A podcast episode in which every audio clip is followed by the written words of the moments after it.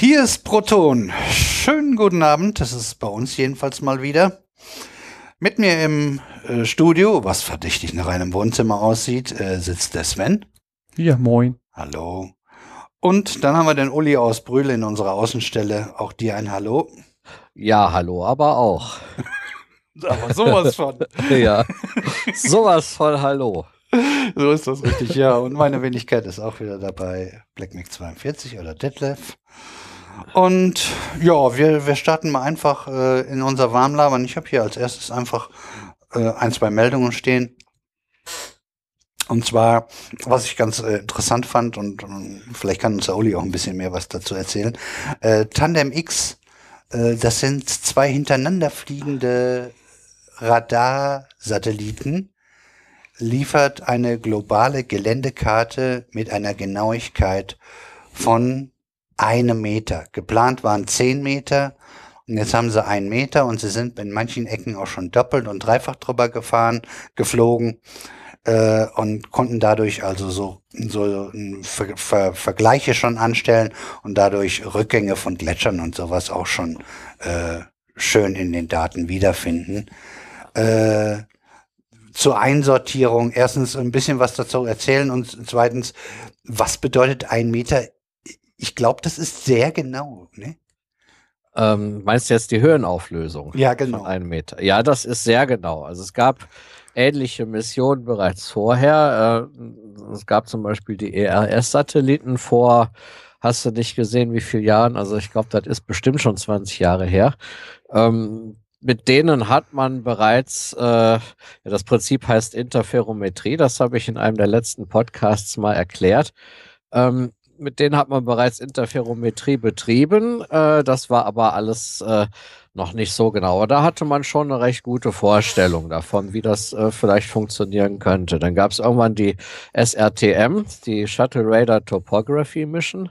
Da hat man äh, gesagt, okay, wir können genauer werden, wenn wir quasi äh, mit zwei Antennen gucken, die an einem Vehikel dran sind. Deshalb haben die an so einem Space Shuttle einen langen Mast gemacht, 60 Meter lang, und haben da eine zweite Antenne angebracht und damit konnte man halt auch Interferometrie betreiben. Das war schon deutlich genauer als mit den EAS-Satelliten. Ja, und äh, jetzt natürlich die 1 Meter Höhenauflösung von äh, Tandem X. Das toppt natürlich auch die SRTM-Mission nochmal gewaltig. Also 1 Meter Höhenauflösung ist schon ziemlich gut äh, für Radaraufnahmen.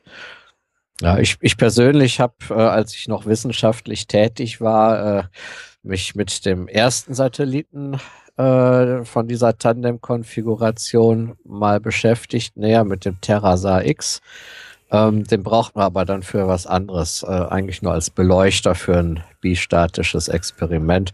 Was das ist, erkläre ich jetzt hier nicht. Ja, aber damals war schon in Planung, den zweiten Satelliten hinterher zu schicken und damit ein genaueres Höhenmodell hinzukriegen. Ja.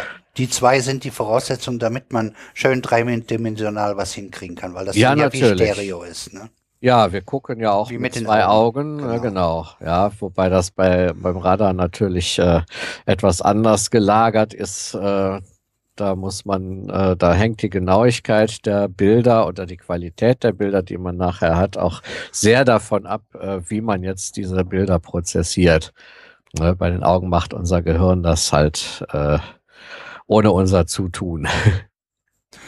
Ja, also äh, du machst ja sowieso, äh, heute gibt es sowieso schon den dritten Teil äh, zu äh, Radargeschichten und da werden wir ja immer nach und nach weitermachen. Da, wer, wer hier das alles komplett weiterhört, wird irgendwann hier ganz ordentlich zum Spezialisten in dem Bereich, weil da hast du wahrscheinlich noch einiges in petto. Ne? Ja, äh, natürlich kann ich in einigen Sachen noch mehr ins Detail gehen in Zukunft, aber äh, ich weiß nicht, ob das äh, nicht den Rahmen dieses Podcasts sprengen würde. Und äh, es ist ja auch so, je, je länger ich jetzt aus der Materie raus bin, äh, desto äh, weniger aktuell sind die Sachen auch, die ich da erzählen kann. Das ist zwar richtig, aber ich könnte mir auch vorstellen, wenn du dich dann in irgendwie sagst, so jetzt machen wir mal, was ist denn aktuell Interessantes, Du wirst dich äh, wahrscheinlich viel eher in der Materie auskennen und verstehen, was die da schreiben, als wenn wir uns da dran machen. Ne? Ja, das kann natürlich sein. Ne? Aber da müssen wir halt gucken, was, was äh, aktuell da passiert in der Radarszene. Im Moment ist, glaube ich, Compressed Sensing äh, gerade en vogue.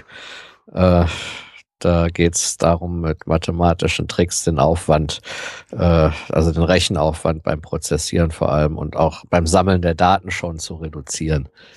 Hm. Äh, hast du äh, das parat, was SAR heißt? Ja, Synthetic Aperture Radar, das ist der englische Begriff, Begriff also Radar mit synthetischer Apertur. Ja, und was heißt das? Das heißt, dass man äh, quasi bei dem Prozessieren der Bilder äh, quer zur Entfernungsrichtung der, Anten der Antenne, also quer zur Blickrichtung der Antenne, dass man da die Tatsache nutzt, dass sich entweder die, die Plattform mit dem Radargerät oder halt das Ziel bewegt und man so von den einzelnen Punkten eine Entfernungsgeschichte quasi hat, von Impuls zu Impuls, äh, äh mit deren Hilfe man das fokussieren kann. Ja, das heißt, es wird quasi eine Apertur synthetisiert, indem man halt die einzelnen Pulse entsprechend äh, ja, überlagert. Wurde also kein Kunststoff verbaut. nein, nein, das, das bedeutet das nicht. ja gut, also da, da, das ist auf jeden Fall ein schönes Thema. Ja. Das ist wirklich, ich fand, das war wieder auch so eine, so, so, so ein Big Thing in Sachen Wissenschaft und, und Forschung, was, was technisch heute schon möglich ist. Und ja, das hört ja nicht auf, aber das, das ist ja auch so und das ist gut so. Ja. Jo, haben wir das soweit durch, wa? Ja, genau. Ja, dann gehen wir mal kurz, also ich mache das mal kurz, weil andere können das besser, sage ich gleich noch, auf die Nobelpreise ein. Und zwar nur auf die äh, naturwissenschaftlichen. Der eine ist ja jetzt gerade heute erst verliehen worden. Ne? War dazwischen? Äh, da war doch noch Frieden. Frieden? Wer hat den Frieden gekriegt? Den hab ich äh, der Präsident von Kolumbien. Ah nee, Frieden und ja, und wer, dann gibt's da noch einen, noch einen fünften oder was? Ja, das ist aber nicht der echte, das ist hier dieser Wirtschaft. Ach so. Das ist ja kein echter. Stimmt. Wird aber von denen auch ausgerufen. Ja, ne? klar, das ist, das ist kein original gegründeter vom, äh, vom Herrn Nobel persönlich, sondern nachher von der Bank, die er verwaltet, äh, äh, halt als Wirtschaftsnobelpreis noch hinterher. Ah. Ah ja, ich, ich wusste, dass es so, so, so zwar mit drin steckt, aber nicht so 100 Prozent und nachträglich gekommen ist. So war das. Und das war Wirtschaft, ja, genau. Gut. Also wir hatten jetzt äh, äh, Literatur Medizin, fehlt auch noch. Literatur, ja. Aber Literatur war auch am Anfang mit dabei, oder nicht? Das weiß ich nicht. Äh, ich glaube schon. Ich glaub, also Literatur gehört, glaube ich, zur Nobelstiftung dazu. Ja. Da müsste der jetzt als nächstes kommen, weil dann kommt ja wahrscheinlich der, der, der hinzugekommene wahrscheinlich doch zum Schluss, oder?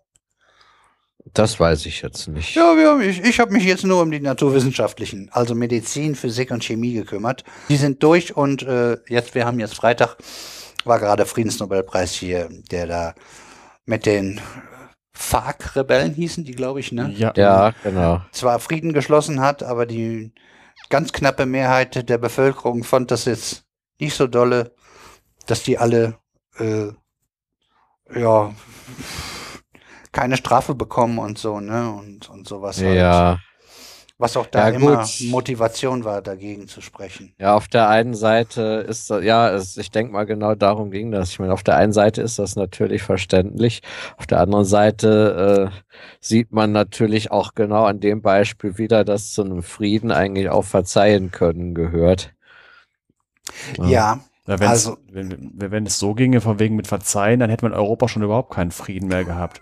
Weil immer irgendwie ja. die eine Generation hat der anderen ja. einen Krieg erklärt, hat den Krieg auch ja. geführt. Am Ende, da, da gab es von beiden Seiten Sauereien. Irgendwer hat verloren. Und diejenigen, die verloren haben, wollen dann irgendwann sich wieder rächen und so weiter. Ist die nächste Generation ja, Krieg und, und so weiter und so weiter. Ja, das ist das Vendetta-Prinzip. Das muss man überwinden, wenn man wirklich Frieden haben will. Ja, gilt ja auch im Kleinen die Blutrache und sowas. Ja, ja, ja. Da sollte man, ja, wenn man vorwärts kommen will, sollte man da die Finger von lassen. Und deswegen haben wir in Europa jetzt, dadurch, dass wir jetzt 70 Jahre lang in Kerneuropa keinen Krieg mehr hatten, sind halt äh, wirklich keine Generationen mehr da, die halt einen direkten äh, Rachegedanken äh, haben. Ja. Ja, vielleicht noch Jugoslawien. Aber das, das macht ich sag dann ja Kerneuropa. Der, ja, das macht dann auf der anderen Seite aber auch wieder leichtsinnig, habe ich manchmal den Eindruck, Ja, dass klar. man mit diesem Wert, den man hat, mit diesem Wert Frieden äh, viel zu leichtfertig umgeht irgendwann. Das passt gut da rein, was mir so, was ich gehört habe zumindest. Weil ich habe gehört, dass die, die auf dem Land davon viel stärker betroffen waren und sind wohl, äh, mehrheitlich für diesen Frieden gestimmt haben, Ja. inklusive der der, äh, dass man sie halt äh, straffrei gehen lässt, um, um, um einfach einen, einen Deckel auf die ganze Sache zu machen. Und man Mhm. muss sich ja irgendwie auch, ja, denen irgendwie mm, was hinlegen, damit die da drauf auch anbeißen. Äh, äh, und das war halt nun mal das Verhandlungsergebnis. Und äh, äh, und die, die in der Stadt, die davon jetzt eigentlich gar nicht mehr so, so stark betroffen sind, eher dagegen waren, dass also gerade die, die eigentlich stärker äh, betroffen sind und das noch mehr in Erinnerung haben, äh, genau eigentlich äh, dem zugestimmt haben, eh, mehrheitlich. Interessant, ne? Mhm. Ja. Und das geht auch so äh, in, in diese Richtung, dass man äh, halt, äh, wenn man wirklich selber davon betroffen ist, äh, mh, dann doch vielleicht, so wie es jedenfalls da aussieht, eher noch dazu bereit ist, äh, äh, den Vorteil des Friedens schätzen zu lernen. Daher kamen wir ja, ne? Als der, der das äh, in Anführungsstrichen nur aus der Geschichte kennt. Ne? ja. Nun denn, machen wir da immer mit. Ich, ich mache das in kurz, in lang gibt's das noch woanders. Äh, äh, und zwar machen wir erstmal Physik-Nobelpreis. Äh, nee, ich habe als erstes. Medizin. überguckt. Medizin kommt als erstes, ja. Ich war schon zu weit runter gescrollt. Äh, und zwar haben die den Nobelpreis gekriegt, ich will das mal so ein bisschen flapsig, äh, für die Erklärung von Recycling in Zellen. Ja. Das heißt, äh, Autophagen sind da hauptsächlich für zuständig. Kann man auch schnell wieder vergessen, aber kann man sich auch behalten, wenn man möchte. Äh, es geht darum, dass alles, was in der Zelle hergestellt wurde, was irgendwann äh, kaputt gegangen ist oder was irgendwie von außen Viren oder so, die äh, man erfolgreich bekämpft hat, all das wird auseinander dividiert und äh, dann hat man schöne einzelne Bestandteile, wie beim Recyceln halt. Und die Zelle verwendet dann dieses ganz effizient wieder für ihre eigenen neuen Produkte, die dann frisch und neu und sauber äh, ihren Dienst in der Zelle versehen können. Ja. Kann man das so einfach sagen. Ne? Klammer auf, die gesunde Zelle, Klammer zu. Richtig, genau. Dann, das steckt ja mit in diesem Nobelpreis auch drinne, Ja. dass ja dann dadurch ja auch Erkenntnisse gekommen sind, äh, warum das bei bestimmten Zellen halt nicht so gut funktioniert und was da die Ursache und so ist. ja. Ja, ähm, äh, so kurz möchte ich es im Prinzip auch halten, äh, dann weiß man grob Bescheid. Äh, oder äh, hat, also wenn, wenn, wenn, ihr geht mir dazwischen, wenn ihr noch mehr dazu sagen wollt, weil ihr irgendwie mehr gelesen habt oder noch was Interessantes, Wichtiges findet. Ja. Ne? Okay. So, dann machen wir den zweiten Nobelpreis. Der ging dann in die Physik. Äh, und da geht es darum, das ist für die mathematische Erklärung mancher quantenphysikalischer Effekte. Und zwar sind das Effekte, die man so bisher auch nicht erklären konnte. Und wir haben jetzt eine schlüssige Mathematik dafür gefunden, die wenigstens alles logisch erklärt. Das ist schön. äh, der Vorteil ist halt, äh, dass ja nicht nur jetzt alles schön passend zusammen, also dass alles schön zusammenpasst, das haben wir natürlich auch immer ganz gerne, mm, sondern dass man Rückschlüsse, man kann ja das Ganze rückwärts machen. Wer, wer in der Mathematik und in der Physik beheimatet ist, kann aus diesen mathematischen Modellen herauslesen, welcher Versuchsaufbau jetzt für sinnvoll ist, eher mal ins, in Augenschein genommen werden kann für, was weiß ich, Hochtemperatur Supralaser, äh, Le- nicht Laser, äh, La Hochtemperatur Supraleiter. Leiter, genau. Ja. äh, weil, da, das, da sind nämlich auch diese Sprungpunkte sind äh, dadurch mathematisch erklärt worden, die man sich so nicht erklären konnte. Und äh, das ist also mit Sicherheit ein richtiger und wichtiger Preis, auch wenn weder die Mathematik noch die Physik, die sie erklärt, äh, leicht zu vermitteln ist. Das ist echt heftig. Also äh, es, es geht um Topologie und äh, da, Sven, du hast ein bisschen kannst Topologie, äh, mach mal was, was das so ist. Äh, ja, ganz grob. Also, wie war ein Mathematiker, der Topologe ist, kann, eine, grob gesagt, eine Kaffeetasse nicht vom Autoreifen unterscheiden. Es ist halt im Gegensatz zur Geometrie, wo es halt Metrie, wo es drauf ankommt, irgendwas genau zu messen und so weiter, geht es bei dem, geht's bei der Topologie halt äh, um äh, die, die Form eines äh, Körpers, kann man sagen. Und da gibt es, äh, warum eine Kaffeetasse nicht von einem Autoreifen unterscheidbar ist, ist deswegen, es ist ein Körper, der in der Mitte ein Loch hat. Und wenn man sich das jetzt als äh, Knetmasse vorstellt, kann man einen Autoreifen problemlos zu einer Kaffeetasse äh, umformen. Äh, ohne, äh, da, ohne halt äh, das, äh, den Gegenstand zu zerstören. Man kennt vielleicht diese Morphing-Videos. Genau, genau so ist das. Und äh, in der Topologie kann man alles ineinander umwandeln, solange man nicht schneiden oder kleben muss. Also äh, deswegen äh, ist das äh, eine, eine ganz andere Sache als bei der Geometrie. Und äh, von wegen, was für, was für Körperklassen, also ich glaube, das nennen die halt äh, Geschlechter, äh, von wegen Nulllöcher, Einlöcher, Zweilöcher und so weiter. Ein Loch Autoreifen, zwei Loch Brezel und so weiter. 100 also Löcher. Ein Autoreifen 100 ist doch ein Torus dann einfach. Ja, klar, ist, ja. effektiv ein Torus und eine Kaffeetasse äh, ist halt, ein, äh, äh, halt auch der, der, ähm, der Griff und äh, die Tasse selbst, die ist ja im Prinzip, äh, kann man ja auch als äh, ein Klotz, wo halt oben halt nur eine Beule drin ist. Ja. und, und man kann eine Kaffeetasse nicht in Brezel umwandeln, ohne schneiden oder ein Loch reinbohren zu können. Aber in einen Reifen. Ja. Weil das jeweils ein ja. Loch hat. Ja. Ja, ja, das genau. ist, äh, eigentlich ist das eine ziemlich coole Logik. Also das ist jetzt sozusagen für Einsteiger, es, es wird auch in der Topologie noch komplizierter. Also ja. die haben dadurch Skyrmionen. Ich hoffe, ich habe das richtig ausgesprochen. Das hört sich an wie irgendwie eine Rasse bei Warcraft oder so.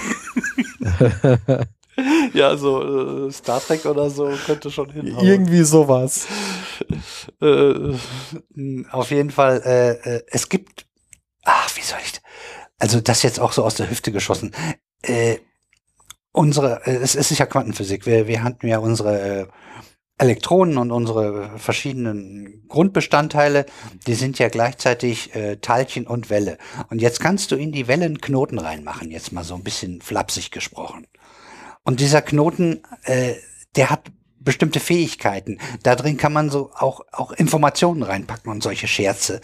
Äh, was, was da rausgefunden wird, was da ist, das wird wahrscheinlich die Technik der nächsten 30 bis 50 Jahre äh, erreichen, so wie wir heute über, äh, kommt heute noch, äh, Photovoltaik reden oder letztens den, den, den, den, den CCD-Sensor und tausende von anderen äh, technischen äh, Geräten, die nur möglich sind aufgrund von Quantenphysik, so wird wahrscheinlich aller Wahrscheinlichkeit nach das, was jetzt gerade ausgezeichnet wurde und die Erkenntnisse aus der Physik, die dazugehören, äh, äh, werden Grundlage sein für die Technik in, in was weiß ich wie vielen Jahren. Man weiß ja nicht immer, wie schnell das geht.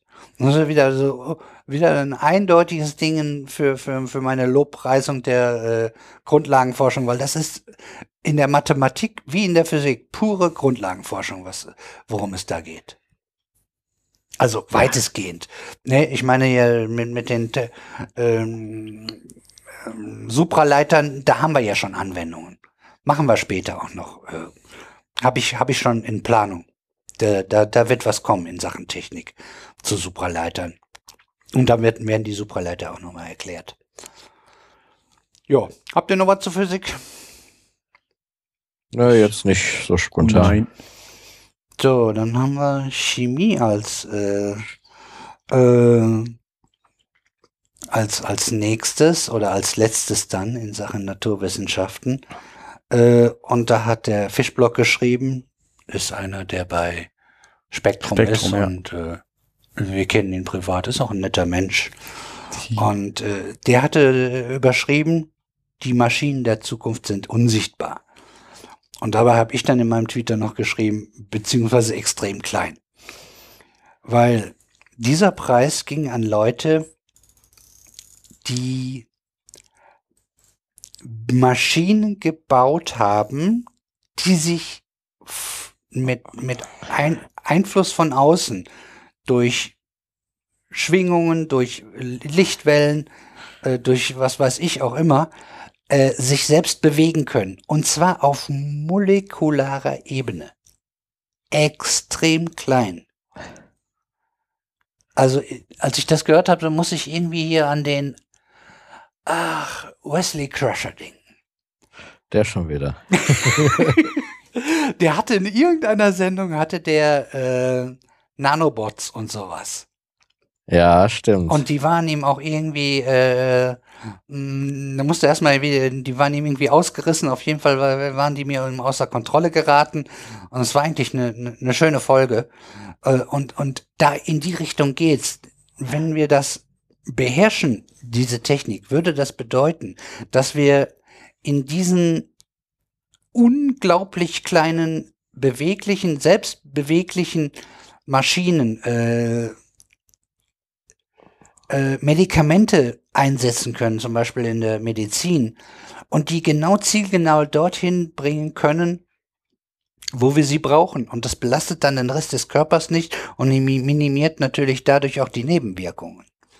Alles Zukunftsmusik, aber das wäre damit theoretisch machbar. Und was damit sonst noch alles ist, ja, es kommt des Öfteren vor, dass wir uns Sachen nicht vorstellen können, die es dann in x Jahren gibt. Das kommt des Öfteren vor. Manche Science-Fiction-Autoren schaffen es, das ein oder andere zu erraten. also wirklich äh, drei sehr schöne Preise. Und äh, ja, äh, CRISPR-Cas äh, wird früher oder später auf jeden Fall, das, das ist gebucht da warten eigentlich alle schon drauf, dass sie das kriegen, weil das auch äh, ein ganz großes Big Thing-Dingen ist. Also äh, CRISPR-Cas hier mit äh, Genschere genau da ansetzen, wo man sie braucht und genau das entsprechende Teil dazwischen flanschen und das Ganze auch noch ziemlich günstig und schnell und einfach, in Anführungsstrichen, wer Ahnung von der Materie hat.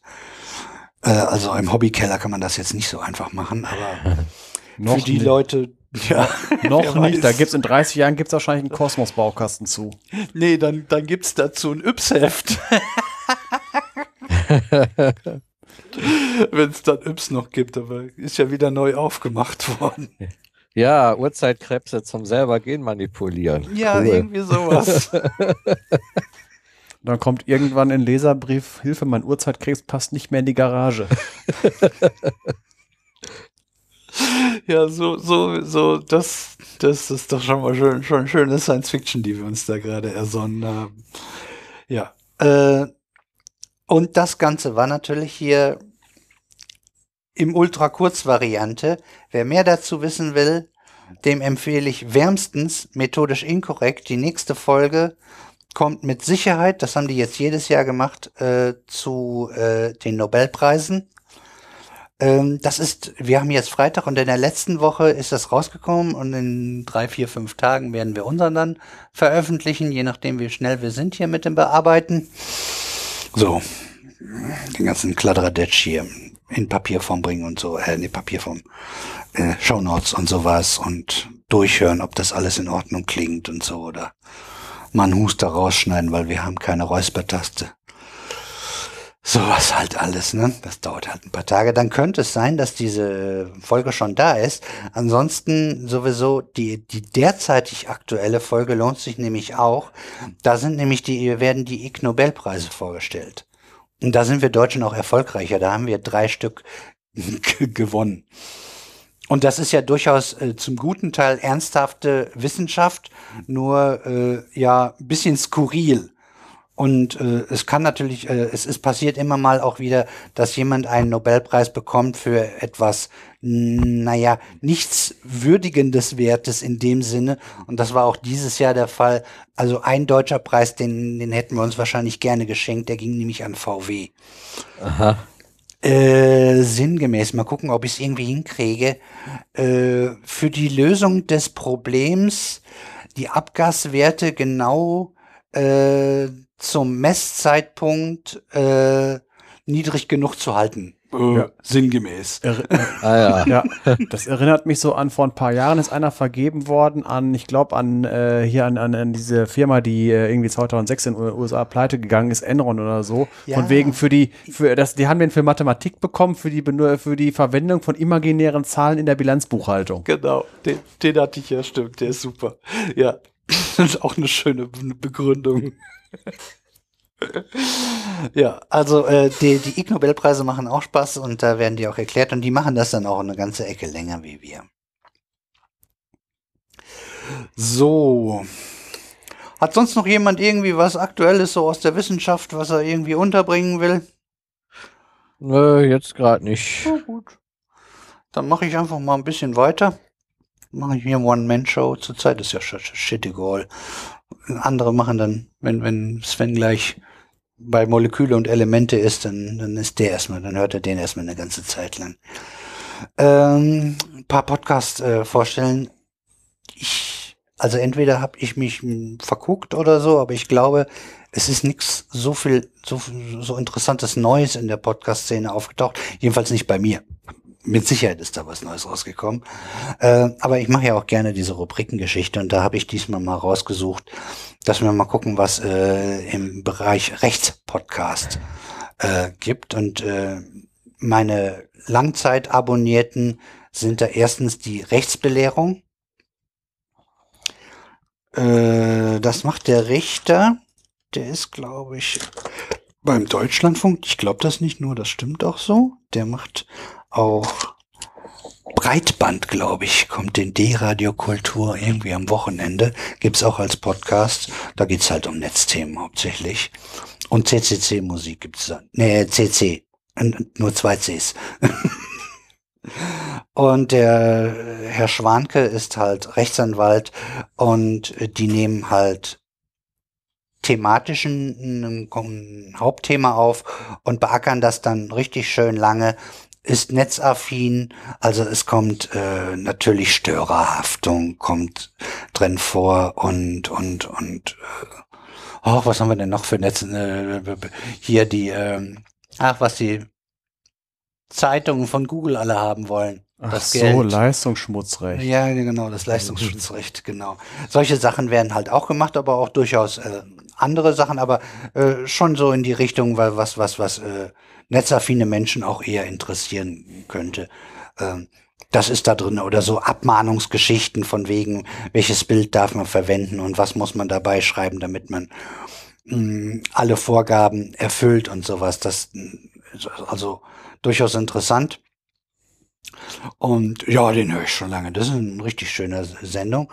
Und die zweite, äh, die in der Langzeit äh, Abo schon bei mir drin ist, ist der Jurafunk. Das sind auch zwei Herren der Schöpfung und auch zwei Juristen. Die machen es eher so, dass sie aktuelle äh, Fälle nehmen, die darstellen und äh, sagen, was, was jetzt geurteilt wurde und was das bedeutet. Letztendlich auch gerne im, im Netzumfeld, äh, auch dort nicht zwingend, nur einfach ein bisschen anderer Aufbau, aber beide locker, angenehm dass man sie sich eigentlich gut antun kann. So, die andere Seite aufmachen. So, was kennen wir denn davon? Da haben wir etwas, was ein bisschen aus dem Recht nur eine Schnittmenge hat. Das ist der PwC Steuern und Recht. Die machen, wie ich finde, relativ viel Steuerngeschichte. Äh, auch Steuer für Unternehmen, aber wen es interessiert, sind nicht so lange die Sendungen. Ach so, die, anderen Sendungen sind so in dem üblichen Format. Äh, zwei Stunden, drei Stunden, vielleicht auch mal im Schnitt vielleicht sogar unter zwei Stunden. So, aber es können auch mal, also gerade bei Rechtsbelehrung kann es auch mal drei Stunden, glaube ich, werden. Ähm, machen aktuelle Meldungen. Wer das gebrauchen kann, macht durchaus Sinn. Ähm, dann haben wir in SWR 1 gibt's noch eine recht nette Sendung, heißt Radio Report Recht, ist glaube ich eine Viertelstunde lang, äh, hat ein Thema und so wie Radio halt ist, so ein bisschen magazinmäßig, wird das Thema durchgemacht und eigentlich kann man schön weghören, kann man irgendwo dazwischen packen, äh, dauert ja auch nicht so lange und äh, ja, das sind so die Sachen, die ich jetzt hier so stehen habe, hauptsächlich, die so jedenfalls in, in meinem Podcatcher drin sind in Sachen Recht. Da gibt's mit Sicherheit auch noch eine Ecke mehr. Ansonsten ruhig gerne melden. Äh, äh, entweder machen wir es hier in der Sendung oder wenn ich hier, äh, ich äh, vertwitter das Ganze ja, dann mache ich ja eh meine Podcast-Empfehlung äh, auf dem Twitter-Account. Und äh, da darf sich auch jeder also aufgerufen fühlen, mir äh, sagen, hier, ich bin neu oder guck mal bei mir rein. Äh, äh, ich, ich empfehle auch mal, also eine Dauerempfehlung wird's dann vielleicht nicht, weil ich es dann nicht äh, ständig abonniert habe, aber ein Hallo, hier gibt's was Neues oder ich habe was, äh, es, äh, es gibt was, was ich vorher noch nicht kannte, kann als Tweet auf jeden Fall mal rausgehauen werden und wenn es mir dann gut gefällt, dann wird's auch äh, mehr äh, in Zukunft auch öfters retweetet, äh, getweetet. Das, das muss ich dann zeigen, das weiß ich halt so nicht. Ich kann ja nicht, ich habe sowieso schon den Blick über viel zu viele Podcasts. Das ist, äh, kann man ja gar nicht alles überblicken. Das sind ja in, allein in Deutschland deutschsprachig, äh, ich gehe mal davon aus, äh, mehr als fünfstellig. Also gut fünfstellig. Ich weiß nicht, wie viele es sind. So, das ist das zu neuen Podcast, beziehungsweise in dem Fall diesmal äh, Podcast aus einer Richtung. Und so können wir dann jetzt in unsere Wissenschaft reingucken. Oder habt ihr sonst noch was? Irgendwas auf dem Herzen? Nö. alle, alle glücklich und zufrieden. Gut, dann gehen wir in die Elemente. Und diesmal haben wir ein äh, etwas äh, reaktionsfreudigeres äh, Element als im, in, in der letzten Sendung. Hurra! Hurra! Das waren, das waren ja Extremwerte. Das hörte sich nach Hi, Hi, Hi, Hi. Das war doch, ja, ja, genau. Traumschiff Surprise, ne? Mhm. Also, Natrium ist dran. Und äh, ja, äh, ich weiß nicht, Uli, hast du auch noch was gemacht? Also, Sven hat auf jeden Fall seine Hausaufgaben gemacht. Wenn du noch was hast, schmeißt du also spring einfach dazwischen. Ja, meine Hausaufgaben bestanden ja eher aus dieser Radar-Geschichte, aber wenn mir zu Natrium irgendwie was noch äh, kommt. Ja, ansonsten außer, quasseln wir den Sven dazwischen, ne? Also der kulinarische Aspekt ist drin, würde ich mal sagen, oder? Äh, ja, könnte sein, dass den der Sven wahrscheinlich nicht drin hat. Da könnten wir uns dann auslassen. Wobei ich mache ja extrem wenig mit äh, Salz. Äh, Natriumchlorid dann, ne? Weil, ja, weil, Salz ist ja auch eher profan. Ich meine jetzt so dieses Natrium, Mononatriumglutamat und äh, so. Stimmt, die gibt's ja auch noch, ja. Ja, da gibt's ja einige Aluhut-Geschichten zu. Ja, ansonsten pack's, pack's ruhig mit rein. Wenn, wenn, der, der, wenn du das da aus der Hüfte irgendwie geschossen bekommst, mach das. Ja, ich warte erstmal ab, wie sich das hier entwickelt. Ja, wir, wir machen ja sowieso als erstes den Steckbrief und dann lernt das Sven und dann gucken wir mal. Du bist dran. Uh. Ja, ich hatte gerade eben noch eine Kapitelmarke gesetzt. ja, ja, das ist so. Ja, also es geht um Natrium. Das ist ein Al Alkalimetall aus der ersten Hauptgruppe der Alkalimetalle. Hat die Ordnungszahl 11, die Atommasse 23, soll heißen, dass das durchschnittliche Natriumatom äh, 11 Protonen genau und äh, meistens 12 Neutronen hat. Es ist ein, ein sogenanntes Reinelement. Äh, das heißt, dass es äh, das einzige stabile Element äh, genau aus einer, äh, genau ein Isotop ist, also das 23er. Es gibt äh, die anderen Isotope, das langlebigste ist das 22er, das hat 2,6 Jahre Halbwertzeit, der Rest, da geht es um Stunden und Minuten. Es ist auf der Erde das sechs häufigste Element, äh, kommt hauptsächlich vor im Meerwasser in Form von Salz und halt in Mineralien, in Gesteinen, insgesamt sogar gebirgsbildend. Beispiel Feldspat ist ein Bestandteil des Granits. Dürfte jeder kennen, äh, ein Felsgestein, äh, wo auch das auch gerne halt für, ähm, für Gebäude und so benutzt wird. Und halt äh, nicht nur im, äh, im, im, Wasser ist Salz drin, sondern auch im, äh, in der Erdkruste ist jede Menge Salz drin, bekannt als Steinsalz. Das ist sogar recht reichlich vorhanden. Also Deutschland, unterhalb von Deutschland soll es äh, insgesamt 100.000 Kubikkilometer davon geben. Ja, wir, wir, wir gelten ja eigentlich als bodenschätzearm. Und das Einzige, wo das so richtig anders ist, ist Salz haben wir satt und genug. Ja, Da komme ich gleich auch noch zu. Im Universum ist es an der 14. 14. Äh, häufigsten Stelle der äh, Elemente. Es ist auch sehr gut nachweisbar in, äh, im Universum, wo man es findet. Äh, zum Beispiel im Sonnenspektrum, weil äh, es eine charakteristische gelbe äh, Linie bei 589 Nanometer hat. Äh, also irgendwie 590 und 589, äh, je nachdem, wie stark man das Spektrum auflösen kann, sieht man es als Doppellinie. Äh, dieses gelbe Licht dürfte jeder schon mal gesehen haben, weil in, im letzten, in der letzten Folge habe ich ja äh, unter dem Stichwort Neonröhre überhaupt über Gasentladungslampen geredet. Und da gibt es die sogenannte Natriumdampflampe, die halt auch eine Gasentladungslampe ist, wo das äh, die Hauptemissionslinie halt eben diese gelbe Linie ist und deswegen diese ganzen Straßenlampen, die so gelb leuchten, das sind Natriumdampflampen. Ist ein recht fieses Licht eigentlich, weil es halt komplett monochrom, also nur aus diesem gelben Licht besteht. Es äh, sorgt dafür, dass im Prinzip nichts Farben hat. Es ist irgendwie so ein Pipi-Gelb, ne? Ja, ja, das ist halt. Äh, wieder Pipi unterbringen. Ja, es wird. Es wird deswegen genommen, weil äh, dieses gelbe Licht äh, einen guten, äh, gute Kontrastwerte hat, vor allen Dingen auch im, äh, im, im Nebel und so hat irgendwer mal auf, auf der Rallye Monte Carlo hat mal die Idee gehabt, äh, vor Nebelscheinwerfer Zeitung zu machen, dass es ein bisschen gelb war und hatte dadurch eine bessere Sicht. Einfach nur so als Anekdötchen mal am Rande. So, weiter technische Daten. Schmelzpunkt 98 Grad, Dichte 97, äh, 0,97 Gramm pro Kubikzentimeter. Heißt, es schwimmt auf Wasser. Und äh, der Schmelzpunkt ist äh, unterhalb des äh, Siedepunkts von Wasser. Komm, äh, ist nachher interessant, war äh, die Sache, wir hatten ja mal in einer, ich glaube unserer zweiten Folge, die Sache mit der Reaktion von Alkalimetallen mit Wasser, dieses Video, wo jemand mal ein Kilo Natrium in den Teich wirft. Äh, Komme ich gleich auch noch zu, was da genau abläuft.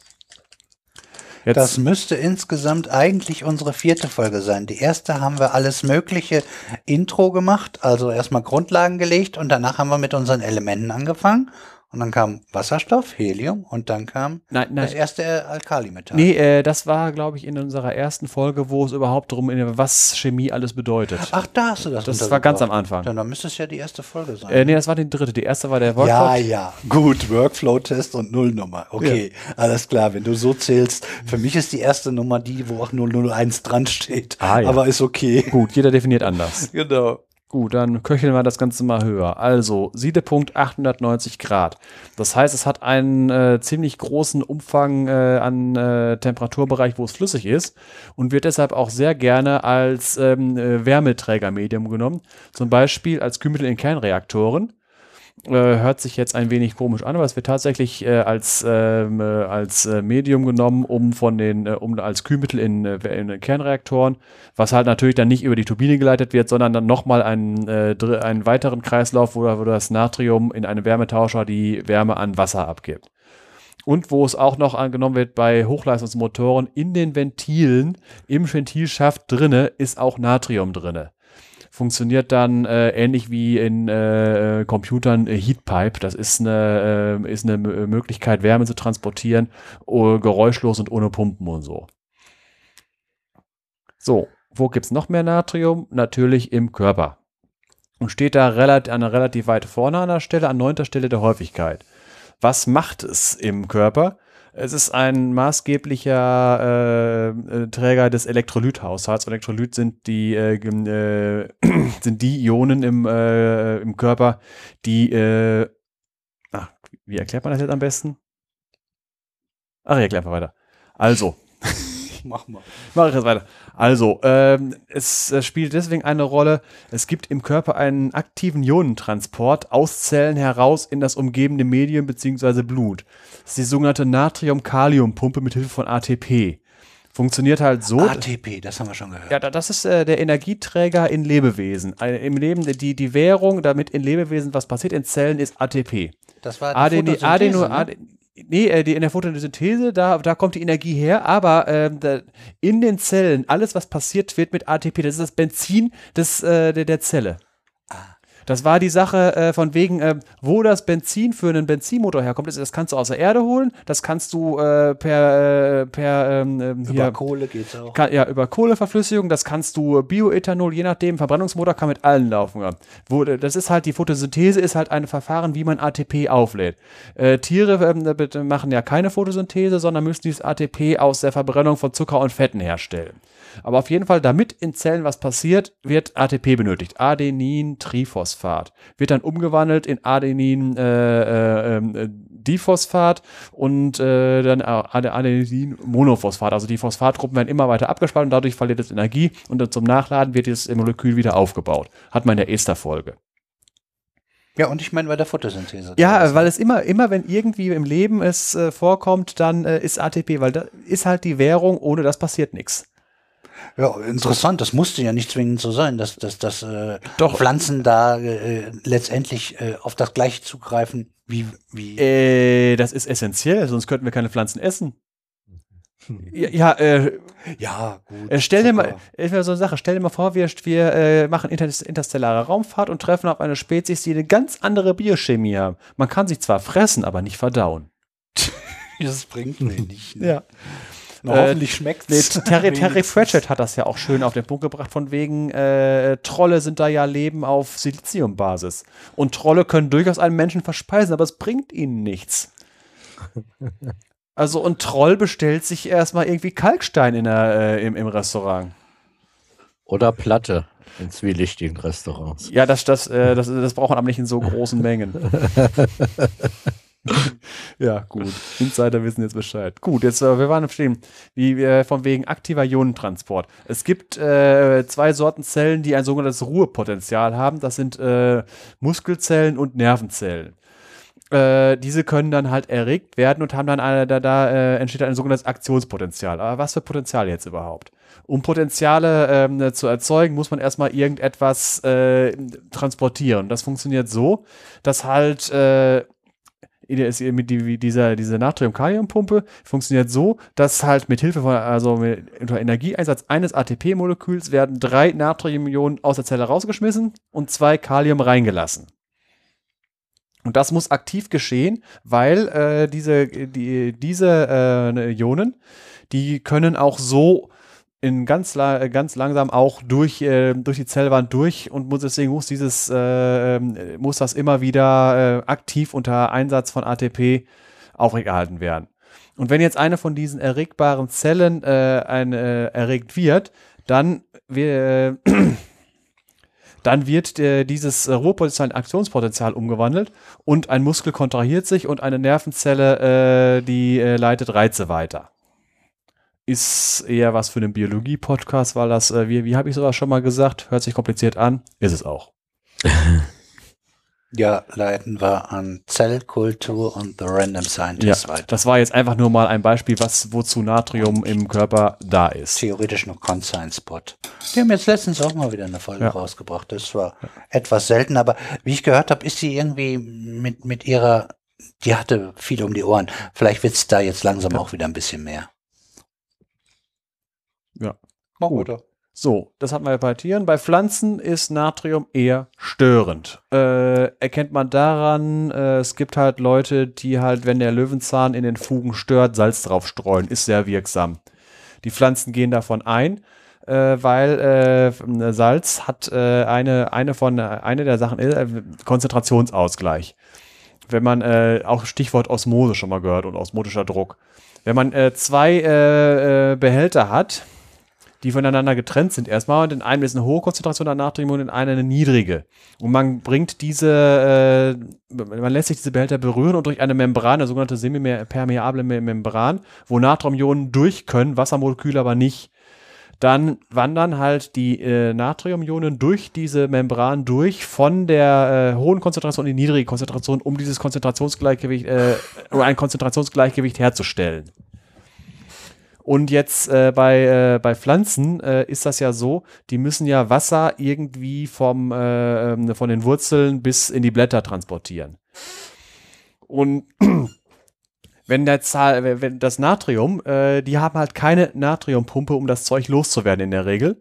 Und deswegen, wenn die, wenn das Natrium sich da äh, drinnen ansammelt, dann äh, funktioniert diese äh, Weiterleitung. Wie das jetzt im Detail funktioniert, kann ich jetzt eben schnell nicht sagen. Auf jeden Fall, die normalen Pflanzen gehen von dem Salz ein. Es gibt einige wenige, die halt im, äh, trotzdem mit Salz leben können. Äh, wenn man mal an Nordsee rumfährt, so eine Pflanze wie Queller und so und bestimmte äh, Grassorten, die können gut mit, mit Salz leben. Und äh, ein weiteres Phänomen. Nur dazwischen ja. die Grünstreifen zwischen den Autobahnen. Da wollte ich gerade hin. Von wegen, weil halt da so viel Streusalz ist, ist es tatsächlich schon passiert, dass normalerweise Pflanzen, die nur an der Nordsee vorkommen, äh, mittlerweile längs der Autobahnen vorkommen. Ja. Ja, du musst ja. salzresistent ja. sein, weil also, da wird ein bisschen zu viel geschmissen von dem Zeug. Also, ja. Also kurze Rede, langer Sinn. In Tieren äh, kommt Natrium relativ häufig vor. Pflanzen können damit eigentlich nichts anfangen. Jetzt hatte ich ja gesagt, von wegen die Sache mit dem Natrium im Teich. Äh, mittlerweile hat man äh, eine sehr heiße Spur und fast sicher von wegen, was äh, diese Explosion verursacht, weil äh, man Landwirtschaft wird immer gesagt von wegen, da entsteht ja Wasserstoff und dann ist das eine Knallgasexplosion und so weiter. Aber man hat festgestellt, äh, Experimentalchemiker, äh, die das Ganze mit einer Hochgeschwindigkeitskamera aufgenommen haben, das Video werde ich auf jeden Fall verlinken, da habe ich meine Weisheiten auch her, dass das eine sogenannte Coulomb-Explosion ist. Hört sich jetzt wild an, äh, erkläre ich jetzt einfach. Äh, Coulomb-Explosion, also Coulomb ist äh, die ähm, äh, ist ein, äh, ich ein Physiker war das, der Herr Coulomb, und nach dem ist ähm, die Einheit äh, Coulomb benannt, die eine Ladungsmenge angibt. Und äh, eine Coulomb-Explosion heißt folgendes: Also ähm, ein normaler Natriumblock, ein, ein, Stück Natrium ist ein Metall. Metalle äh, unterscheiden, äh, haben ja eine Haupteigenschaft, warum sie Metalle sind, ist, dass die frei bewegliche Elektronen haben im sogenannten Leitungsband. Hatte der Detlef in der letzten oder vorletzten Folge mal beschrieben. Und äh, das Natrium an sich ist elektrisch neutral. Wenn das äh, Natrium jetzt mit äh, Wasser in Berührung kommt, da es ja ein Alkalimetall ist, was nur ein Elektron auf der Außenschale hat und dieses Elektron deswegen eigentlich gerne abgibt, damit es eine geschlossene äußere Schale hat. Die, die da drunter ist. Ja, ja genau. Äh, gibt es halt dieses eine Elektron sehr gerne ab. Und äh, wenn es dann mit Wasser in Berührung kommt, dann geht dieses Elektron über in, in das Wasser, das äh, damit dann äh, zum, äh, in dem Wasser gelöst wird. Effekt, also äh, das habe ich jetzt, äh, als ich das gelesen habe, es, es, sollte, es gibt die Variante, dass das Elektron tatsächlich lose im Wasser drin ist. Und die andere, äh, wenn es weiter reagiert, äh, man weiß ja, wenn man mit Natrium mit Wasser reagiert, dann kommt wieder Natronlauge draus, also NaOH. Das heißt, es äh, schwirren da drin halt die, äh, die OH-Gruppen rum. Deswegen ist das, reagiert diese Lösung auch basisch. So, jetzt ist auf der, das Natrium, das außenliegendes Natriumatom ist also jetzt positiv geladen. Das heißt, alle außenliegenden Natriumatome, die mit dem Wasser in Berührung kommen, sind auf einmal positiv geladen. Positive Ladungen stoßen sich ab. Und die elektrostatische Abstoßung ist eine sehr starke Kraft. Einfach nur mal als Beispiel, die Gravitation zwischen zwei Teilchen ist äh, 10 hoch 39 mal schwächer als die elektrisch, äh, elektrostatische Abstoßung. Einfach nur mal, also 10 hoch 39 ist eine 10 mit 39 Nullen. Das ist sehr viel. Eine Milliarde hat 9 Nullen, eine Billion hat 12 Nullen. So einfach nur, hört man ja mal bei Staatsverschuldung und so weiter. Wir reden hier von 39 Nullen. Dementsprechend haben diese außenliegenden Natriumatome jetzt eine Bestrebung, sich voneinander zu entfernen. Dadurch äh, wird wieder metallisches Natrium freigelegt, was wiederum mit dem Wasser reagieren kann und weiter äh, positiv geladen werden kann. Ist jetzt ein, das ist jetzt ein, so, so ein typischer selbstverstärkender Effekt. Es werden immer mehr von äh, immer mehr äh, immer mehr Natriumatome positiv geladen und die Abstoßung wird immer stärker. Und das resultiert in einer gewaltigen Beschleunigung. Die haben das äh, mit ihren äh, Videos so aufgenommen. Ähm, haben, die haben, glaube ich, eine Kamera gehabt, die äh, in, ich glaube, Tausendstel oder glaub, ich glaube, in Millionstel Sekunden konnten die sogar.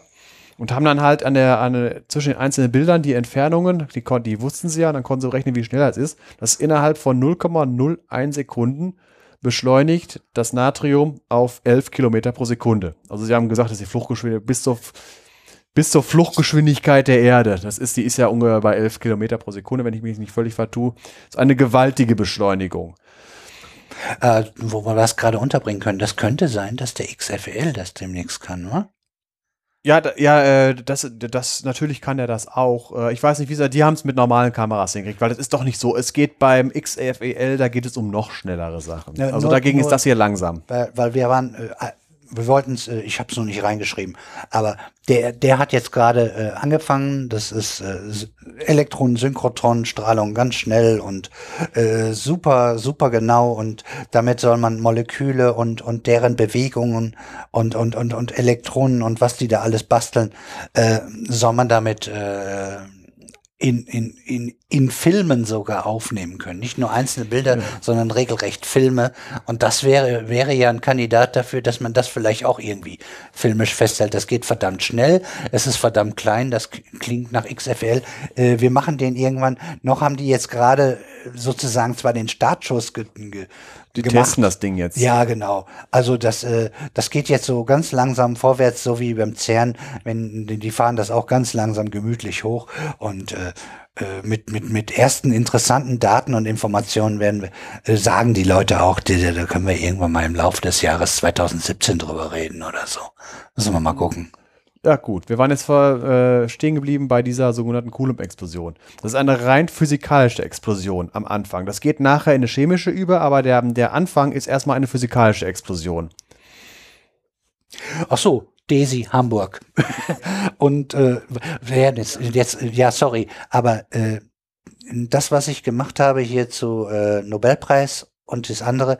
In den Show Notes äh, stehen Artikel dazu, könnt ihr einen Link ja. draufklicken. Wenn euch das ein bisschen mehr äh, interessiert, steht da noch ein bisschen mehr dazu. Das ja. hatte ich gerade vergessen. Ja, gut, also nochmal. Es ist also eine, ist eine reine physikalische Explosion, keine chemische am Anfang. Später, weil natürlich äh, ähm, sich das, äh, der, der, Wasserstoff, der sich bildet, auch entzündet, äh, geht das natürlich in eine chemische über. Jetzt einfach von wegen, äh, welche, äh, welche Zahlen da eine Rolle spielen. Bei, äh, bei dem einen Kilo aus diesem Video, das kann man ausrechnen, von wegen, wie viele Elektronen äh, da bewegt werden. Das entspricht einem Stromfluss von 5 Milliarden Ampere. Wieder mal schöne große Zahl. Einfach mal von zum Vergleich. Eine normale Sicherung, die man im Haushalt hat, schaltet bei 16 Ampere ab. Ein Anlasser im Auto, äh, da sind ja richtig dicke Kabel, das liegt daran, weil ähm, da so circa ein paar hundert Ampere fließen. Wenn ein Blitz irgendwo einschlägt, da reden wir über 30.000 Ampere. Und an, bei, bei dieser Natriumreaktion äh, geht es um Milliarden von Ampere. Weil Ampere ist ja nur Ladung pro Zeit, äh, äh pro, äh, pro Strecke. Also äh, an einer bestimmten Stelle. Und das ist halt endlich jetzt ist geklärt worden, warum diese, äh, warum das nachher dann explodiert. Das ist auch so intensiv, ne? Ja. Ich fand also das Video sich angucken, ist auf Englisch, äh, lohnt sich auf jeden Fall. So, dann wollen wir aber noch ein paar Natriumverbindungen äh, durchgehen. In seinen Verbindungen tritt es immer einwertig auf als Natrium-Plus-Ion. Und es äh, befindet sich immer in einer sogenannten ionischen Bindung. Das heißt, äh, das, was wir vorher mal besprochen haben, die sogenannten kovalenten Bindungen, die Elektronenpaarbindungen, äh, das liegt hier nicht vor, sondern ionische Bindung heißt, dass einer der, einer der beiden Verbindungspartner die äh, Elektronen komplett zu sich rübergezogen hat und der andere sie komplett abgegeben hat. Ist auch wieder so ein bisschen Lügen für Kinder, aber für das Bild ist das erstmal so, so, äh, so, so einfach. Jetzt äh, hat der Detlef auch schon angesprochen, die bekannteste Verbindung, die wohl jeder kennt, Natriumchlorid, auch bekannt als Kochsalz oder Steinsalz. Steinsalz deshalb halt, im, äh, weil es halt bergmännisch gewonnen werden kann und halt gebirgsbildend ist. Wie, wie kommt man halt dran an das Zeug? Ja, Bergbau oder halt Meersalzgewinnung, indem man ganz einfach, äh, das wird gerne in heißen Ländern gemacht, indem man das einfach äh, in flache Becken leitet und dann die Sonne die Arbeit machen lässt, das Salz bleibt zurück. Wo kommt es jetzt her als Berg? Also erstmal, wo, wo, wo findet man es? Habe ich ja auch gerade erzählt. In Deutschland äh, soll es insgesamt davon 100.000 Kubikkilometer geben Also einfach nur von der Größenordnung her. Ein bisschen kleiner, also man könnte äh, eine Fläche von ein bisschen weniger als einem Drittel Deutschlands ein Kilometer hoch mit Salz bedecken. So viel ist da unten drin.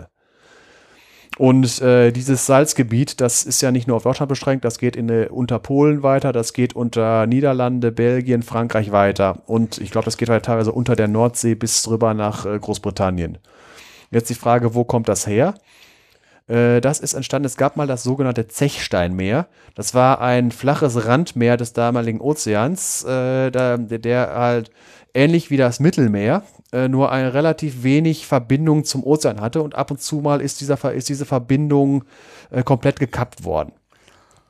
Und dann ist das, äh, das, das ganze Gebiet lag näher am Äquator und dann ist das Ganze verdunstet und das Salz ist übrig geblieben. Das ist mehrfach hintereinander passiert, dass man halt auch verschiedene, äh, dass man immer wieder Schichten übereinander hat aus verschiedenen Salzen.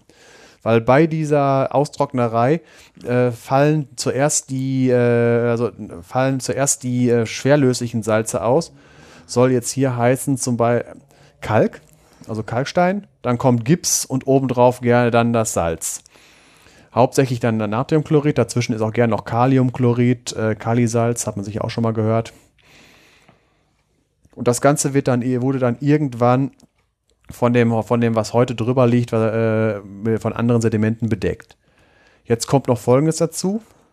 Das normale Natriumchlorid hat eine geringere Dichte als Gestein. Also Gestein hat gerne so Dichten zwischen 2,5 und 3 Gramm pro Kubikzentimeter. Äh, Salz 2,17. Dadurch kommt es dazu, dass äh, wenn da, wenn, das ist halt, äh, hat, das hat noch eine weitere Eigenschaft. Unter Druck kann Salz äh, plastisch fließen. Das ist, äh, es ist zwar eigentlich spröde, aber halt unter Druck verhält es sich äh, im Prinzip wie äh, Bitumen. Ich wollte gerade sagen, sehr zähflüssig. Ja, ne? ja es, ist, es ist nicht flüssig, aber es ist halt unter Druck verhält es sich so, weil wir reden davon, äh, das Salz lässt sich Millionen Jahre Zeit für sowas. Und was passiert jetzt? Die sogenannte Salzdombildung. Äh, das heißt, äh, Salzdom heißt, dass an einer recht, relativ schwachen Stelle äh, der, der überdeckenden Gesteinsschichten kann das Salz drängt nach oben durch den gesamten, von, der, von dem, ähm, sonst der, das Gestein drückt von oben drauf an der schwächsten Stelle drückt es, ähm, versucht es dann nach oben durchzurühren.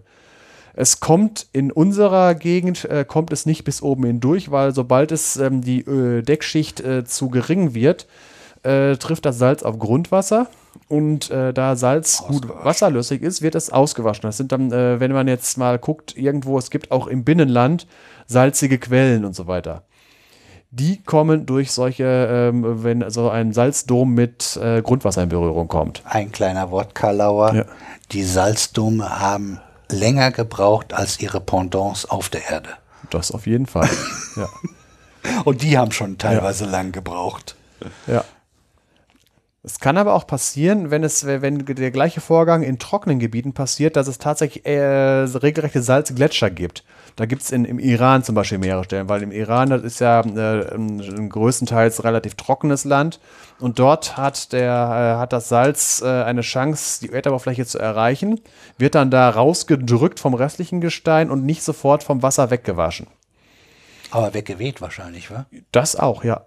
Aber es sind tatsächlich wie, wie Eisgletscher, nur halt als, äh, mit, aus Salz. Cool. So, und jetzt von wegen äh, dieses äh, weitere Eigenschaften von diesen äh, gewaltigen Salzvorkommen. Salz ist, äh, wenn es jetzt nicht gerade vom Wasser angelöst wird, äh, wasserdicht. Und in diesen Salzstöcken, äh, wenn man die dann, wenn man dort dann Salzbergwerke reinbaut, komme ich gleich auch noch zu, wie man Salz abbauen kann, da bleiben Kavernen übrig.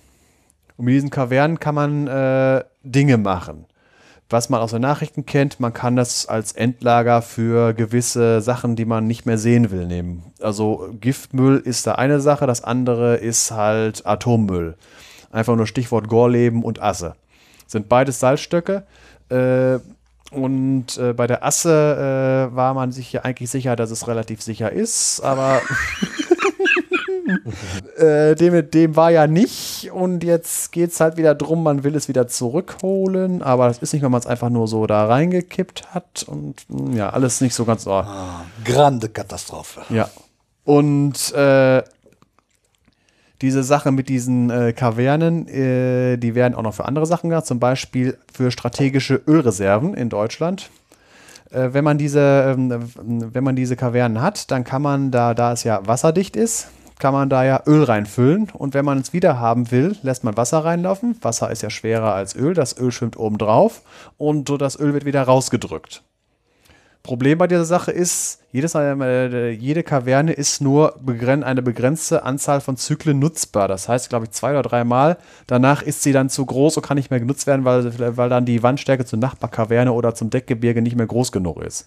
Aber da es ja sowieso ein Langzeitlager ist und eine strategische Ölreserve, ist das nicht so schlimm. Hast du die anderen auch oder soll ich gerade sagen? Was denn? Was denn? Also, äh, man kann noch Gas einfüllen. Ja.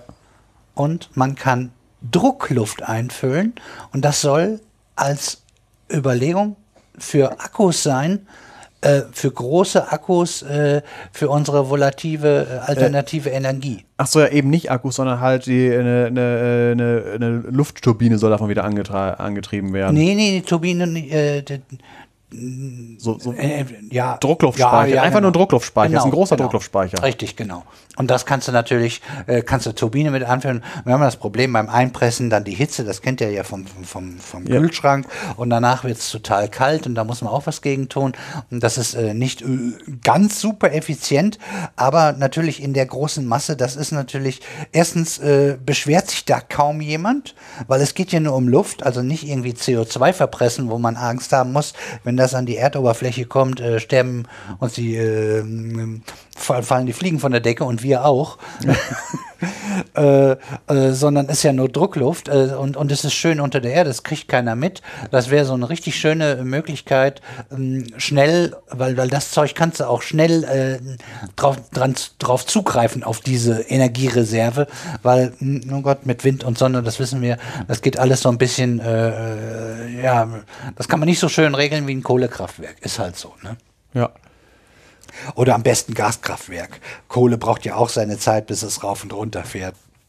Ja, gut. Äh, jetzt aber, ich habe die ganze Zeit über Kavernen geredet. Äh, irgendwie müssen, wir, müssen die aber auch erstmal entstehen. Äh, Kaverne. Ja. Ich höre immer Taverne. Prost. Wenn man, da passt eine Menge rein in so eine Kaverne. Äh, wie werden diese Kavernen überhaupt hergestellt und wo kommen sie her? Um Steinsalz abzubauen, gibt es grundsätzlich zwei Möglichkeiten. Äh, Bergwerksschacht und dann klassisch mit Pickel und Hacke und Sprengstoff und Bagger. Und Haube. Äh, ja, genau. und die andere Variante ist, man bohrt ein Loch da rein und äh, man spült Wasser rein und dann äh, spült man da, da, dann löst sich das Salz auf als, und dann kommt als äh, Salzsohle auch oben raus und dann kann man es direkt weiterverarbeiten in der chemischen Industrie, wenn man, wo man halt Salzlösung braucht. Und diese, äh, diese Kavernen, die entstehen durch diese Salze, werden nach und nach immer größer. Und wenn man dann irgendwann fertig ist mit dem Abbau, hat man halt eine Kaverne, wo man halt, das man für sowas nutzen kann. Wobei Salzbergbau ist äh, nicht ganz ungefährlich und nicht ganz einfach. Und wenn dann halt zu solchen Sachen Salzbergbau und Wasser und ähnliches, wenn da noch russischer Schlendrian zukommt, dann passiert so etwas wie in der Stadt Beresniki oder Bereschniki, ist äh, nordöstlich von Perm äh, ich glaube am Fluss äh, Ural oder so, also irgendein Fluss auf jeden Fall. Bei denen ist halt durch irgendwie Verkettung unglücklicher Umstände und russischen Schlendrian ist es passiert in einer Stadt, dass denen äh, in einem Salzbergwerk äh, der Hauptschacht abgesoffen ist und das Wasser mit dem Salz ein unheimliches Eigenleben entwickelt hat und den nach und nach äh, wichtige Stadtteile im Erdboden versinken. Ja, zum Lachen ist das nicht gerade. Also, das ist erstmal rund um den Schacht, ist erstmal alles eingeschützt. Da hatten die erstmal. die Betroffenen mit Sicherheit. Nee, nee, da hatten die halt rund um das Bergwerk äh, auf einmal ein Loch äh, irgendwie von ein paar hundert Meter Tiefe äh, und ein paar hundert Meter Durchmesser. Das sah also aus wie ein gewaltiger Krater. Gibt es da ein Video zu? Nein, da gibt es nur Bilder zu. Äh, die, da, äh, und äh, ich werde da mal, also einfach mal äh, ja. dieses Bereschniki als äh, Bildersuche eingeben, da kommen genug Bilder ja, raus. Ansonsten kannst du ja mal rein, eins reinfügen. Ja. Weil mir, mir fällt einfach dazu ein, lieber Schlendrian im Salzbergbau als bei Kernkraftwerken. Ja, klar. Aber was ist jetzt passiert? Na, danach ist dieses Ding natürlich vollgelaufen. Jetzt haben die da also mehrere hundert Meter tiefen See, da wo vorher das Bergwerk war. Dann ist denen der Rangierbahnhof abgesoffen und äh, im Moment äh, geht es noch äh, irgendwo unter einer äh, Garagen- und äh, Kleingartensiedlung. Da hat sich auch noch so ein Ding aufgetan. Und man weiß halt nicht, was das Wasser da unten noch für sein Unwesen treibt, weil das Salz wird ja immer weiter angelöst. Wie lange ist das her? Ich das, das ist also, das ist nur das ist nur ein paar paar äh, paar Jahre ist das nur. Also noch unter unserem. Ja, nee, der, nee, ja, ja, ja, das, aber nee, das ist allgemein. Äh, ich war, ich war, äh, da, ich glaube, da hat der keine Schuld dran. Äh, ja, nee, nee, man muss, äh, der, der, hat der noch andere Schuld, aber daran nicht. Nee, das nee. glaube ich wohl. Aber naja. Es, äh, es gab Verantwortung vielleicht ja, ne? Er nicht? Ja, wer weiß, haben die die richtigen Auflagen gehabt und bla. Äh, der ist also nicht bei uns wird ja, wenn so sowas passiert, wird sofort gesagt, der, der Staat hat ja die richtige Auflage gemacht. Und dann ist dann der Staat möglicherweise dann doch auch schuld. Ich weiß es ja nicht. Ich habe ja von dem Vorfall noch gar nichts gehört. Ich, ich auch. Nee, deswegen, deswegen gesagt, also äh, es geht einfach nur darum, dass Salzbergbau, das kann auch ein Fluch sein. Diese Sache mit dem, mit dem Einsturz durch Unterspültes und so weiter, das gibt es natürlich logischerweise auch in Deutschland, aber halt nicht durch den Bergbau, sondern halt auch natürlicherweise. Da gibt es einige Seen in Norddeutschland, die halt wirklich dadurch entstanden sind, dass unten drunter so, äh, eine, so, so, so ein Salzdom ausgespült wurde und der Rest eingestürzt ist von oben drin. Ja, und man hört, das Ruhrgebiet sinkt so ein bisschen ab. Das ne? hat aber nichts mit dem Salz zu tun, das hat Nö. mit der Kohle zu tun. Aber Bergbau. Ja, also das, so das ist aber nicht durch Unterspülung, ist. sondern einfach nur, weil da fehlt halt was. Richtig. So, jetzt haben wir das Salz und was macht man damit? Also man kann es essen. Das sagen, ist aber die, Tomaten, da braucht man keine 100.000 Kubik. Ja, da braucht man keine 100.000 Kubikkilometer für. Also das ist nur eine geringe Anwendung. Man kann es nutzen zum, äh, zum Pökeln, also zum Haltbarmachen. Auch lecker. Ja. So, wichtig ist, ist ein chemischer Grundstoff. Da, also wo ein Salzbergwerk ist, da wird gerne auch ein Chemiebergwerk, äh, ein Chemiewerk nebengestellt. ein Chemiebergwerk. Kannte ich halt deswegen, weil da, wo ich herkomme, vom Niederrhein, da gibt es das Salzbergwerk Bord. Und daneben ist das Solvay-Werk, äh, ist durch eine 10 Kilometer lange Bahn verbunden. Und da sind wir, bin ich als Kind immer ständig äh, auf dem Weg von, von, nach, von und nach Oma dran vorbeigefahren. Das ist einfach nur, es war halt immer eine Landmarke, dieses Salzbergwerk. Was äh, übrigens ein Zufallsfund war, die haben, äh, dieses Bergwerk war zuerst ein Kohlebergwerk, da wurde tatsächlich Kohle abgebaut, aber dann haben sie tiefer gebuddelt und haben dann noch Salz gefunden. Das weiße Gold. Ja. Und das äh, produziert auch immer noch das Ding. Und äh, ein Anwendungsfall, wo ich nachher noch weiter erklären wäre, Streusalz. Dürfte auch jeder kennen. Ich könnte mir vorstellen, dass wir mehr Streusalz als Esssalz verbrauchen, ne? Äh, das ist sowas von sicher. Also, ich äh, keine Zahlen, aber. Ja, gut, äh, wir haben in unserer Stadt hier in Siegen unser Salzbunker, ich weiß ja, 3000 oder 4000 Tonnen gehen da rein und ähm, es gab mal einen Winter, äh, da wurde das auch alles verpulvert. Die letzten drei Winter haben wir äh, davon äh, zwei Drittel verbraucht, weil die letzten drei Winter de facto ausgefallen sind. Da war nicht viel. Aber äh, ich glaube nicht, dass in Siegen in einem Jahr 3000 Tonnen Salz aufs Ei getan werden. Ach ja, gut, Auf also. viele, aber trotzdem, ja. Also bei so einem Nachwärts-Taliban wie mir, also ich denke, ich äh, hebe den Schnitt dann. aber ich glaube auch nicht, dass du auf irgendwie, also da, dass du auf Tonnen kommst.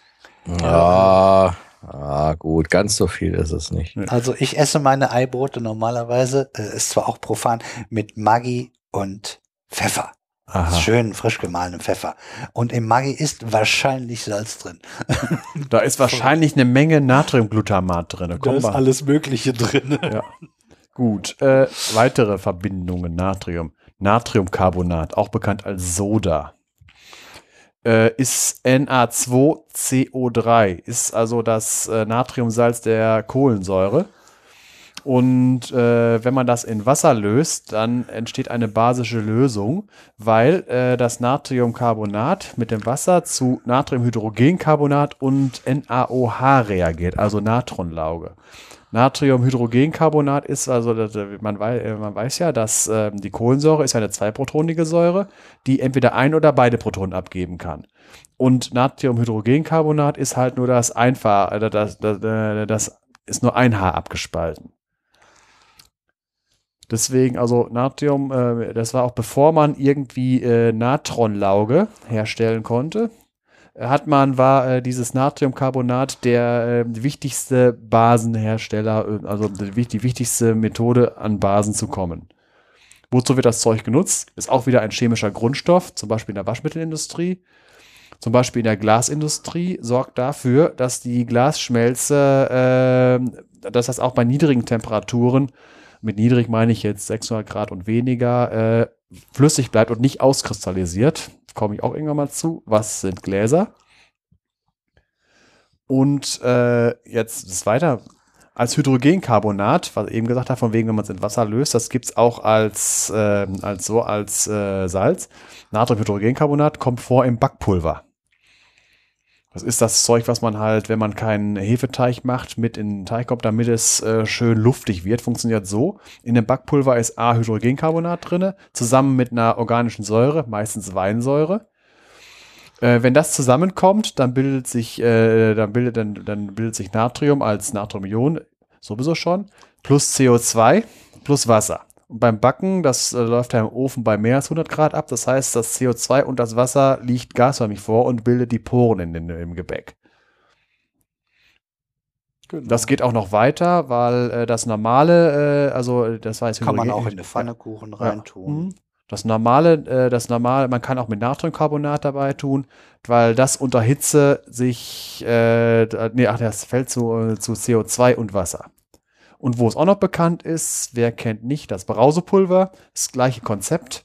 Da ist auch äh, Hydrogencarbonat drin und Säure, meistens Zitronensäure. Und das äh, wird dann benutzt äh, in diesen Brausetabletten, wenn man irgendwie sich hier diese äh, Magnesium und sonst irgendwie was. Das ist dann äh, dieses Magnesium, was zum, in diesem Magnesium ist halt einfach nur da drinne. Aber das Sprudeln funktioniert durch ähm, äh, Hydrogencarbonat plus Zitronensäure. Und wer kennt als Kind nicht Frigeo? Also kennen tue ich es als Kind, aber zu schätzen gelernt habe ich es erst später. Ja. Auf den Studentenpartys. Ja. Gut.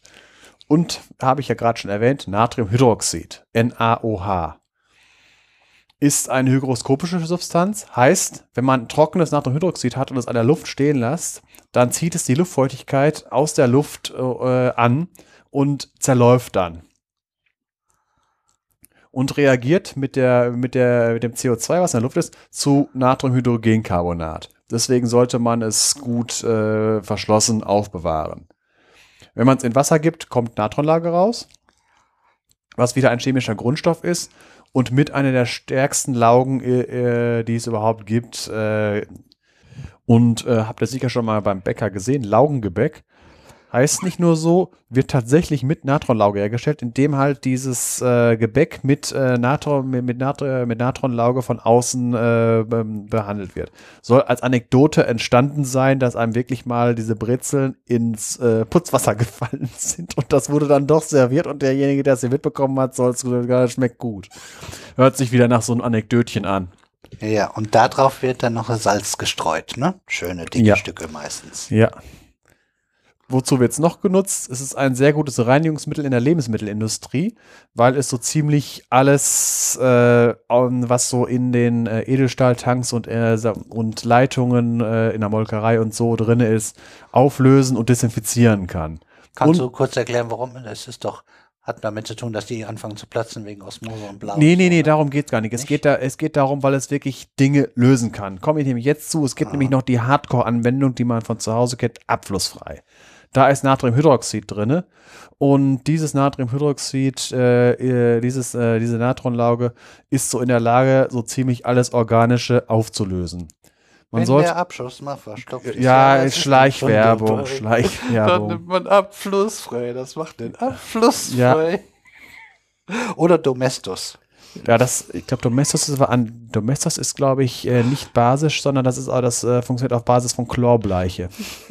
Das ist, ja, das, Chlor, das, das ist, äh, wenn man sich das über eine Jeans gekippt, äh, dann hatte man diesen, dieser, diesen Batik-Effekt. Ich hatte nur diesen typischen Radioreflex, eine, eine Alternative zu nennen, wobei wir das hier gar nicht machen müssen. ja. so, und Äh, also meiner Wenigkeit mit Natrium wäre durch. Ich habe gerade noch das Stichwort Natriumglutamat gehört. Ja, dann. Wer, wer ja. möchte? Also ich überlege, ob wir dazu wirklich was bringen sollen, weil bei dieser ganzen Geschichte, ähm, die sich da so ums Glutamat rankt, geht es ja nicht nur um das Natriumglutamat, sondern ähm, generell um Glutamate äh, also sprich um äh, Verbindungen mit äh, der Glutaminsäure oder Salze der Glutaminsäure. Deshalb äh, ist jetzt die Frage, bringen was, weil Natriumglutamat äh, wirklich so das bekannteste ist äh, oder lassen wir es erstmal? Also es hört sich so an, als wäre Natrium beim Natriumglutamat nicht das Wesentliche, sondern der Glutamatanteil ist das Sinnvolle. Ja, ja, ja, das Natrium genau. ist, da, da komme ich später auch noch zu, von wegen mit Natrium irgendwas. Äh, von wegen äh, die ganze Sache, äh, nee, warte, nee, geht gar nicht um Natrium, aber es geht darum, ähm, solche Stoffe überhaupt wasserlöslich zu machen. Ja. ja. also wir können uns gerne ein bisschen darüber unterhalten. Äh, ja. Ich weiß nicht, wie viel du so weißt. Ja, Natriumglutamat war halt das erste Glutamat, das wirklich synthetisiert und als Gewürz dann auch verwendet wurde. Und das ist ein Geschmacksverstärker, ne? Das ist ein Geschmacksverstärker. Und der ja, ist gut zu Fleisch und dann Fleisch wird dadurch äh, noch fleischiger, schmeckt noch stärker nach Fleisch. Kann man das so grob sagen? Ja, grob. Also generell ähm, verstärkt es äh, den Geschmack. Ne? Ähm, was halt, äh, worauf ich da eigentlich dann zu sprechen kommen wollte, war dieses sogenannte China-Restaurant-Syndrom, äh, über das ja einige Leute klagen. Ähm, ja, also diese. Äh, da können wir äh, von, von Glück reden, wenn nicht in der Nähe noch eine Hochspannungsleitung und eine WLAN hm. ist. Ja, genau. Also Ja, so, so in, äh, in die Richtung geht das auch. Also um, so wirklich mit äh, kontrollierten und Blindstudien, die wirklich aussagekräftig sind, konnte man keinen Zusammenhang zwischen den geschilderten Symptomen und Glutamat belegen. Man vermutet da eher eine Unverträglichkeit gegen äh, andere äh, Zutaten, die in der chinesischen äh, Küche serviert werden äh, oder verwendet werden. Ja, und, Nein, ja. Detlef. Ist ja, nur ein nee. Vorurteil. Gibt's, gibt's wahrscheinlich nicht. Also es, es ist erlaubt, aber bei, bei, beim Chinesen kriegt man das nicht. Das ist auch nur Spaß. Ja. So. Ja, nee, also man vermutet, dass diese Symptomatik, die geschildert wird, eher äh, Lebensmittelunverträglichkeiten oder auch Allergien sind gegen, äh, Zutat gegen andere Zutaten, die äh, viel in der chinesischen Küche oder in der asiatischen Küche verwendet werden. Also ähm, Garnelen zum Beispiel oder Erdnüsse. Ähm, da kann man ja äh, Allergien gegen oh ja. haben ja, oder spezielle Kräuter. Und es gibt ja auch noch andere Zusatzstoffe. Also das, das, der, der ursächliche Zusammenhang zwischen äh, Glutamat und dem sogenannten China-Restaurant-Syndrom konnte halt bisher nicht nachgewiesen werden, eher im Gegenteil. Ähm, es traten sogar Nocebo-Effekte auf. Das heißt, Leute hatten die Symptome allein aufgrund der Befürchtung, ja. ähm, dass Glutamat äh, enthalten sein könnte während des Tests, obwohl gar kein in der Kontrollgruppe, war. ja.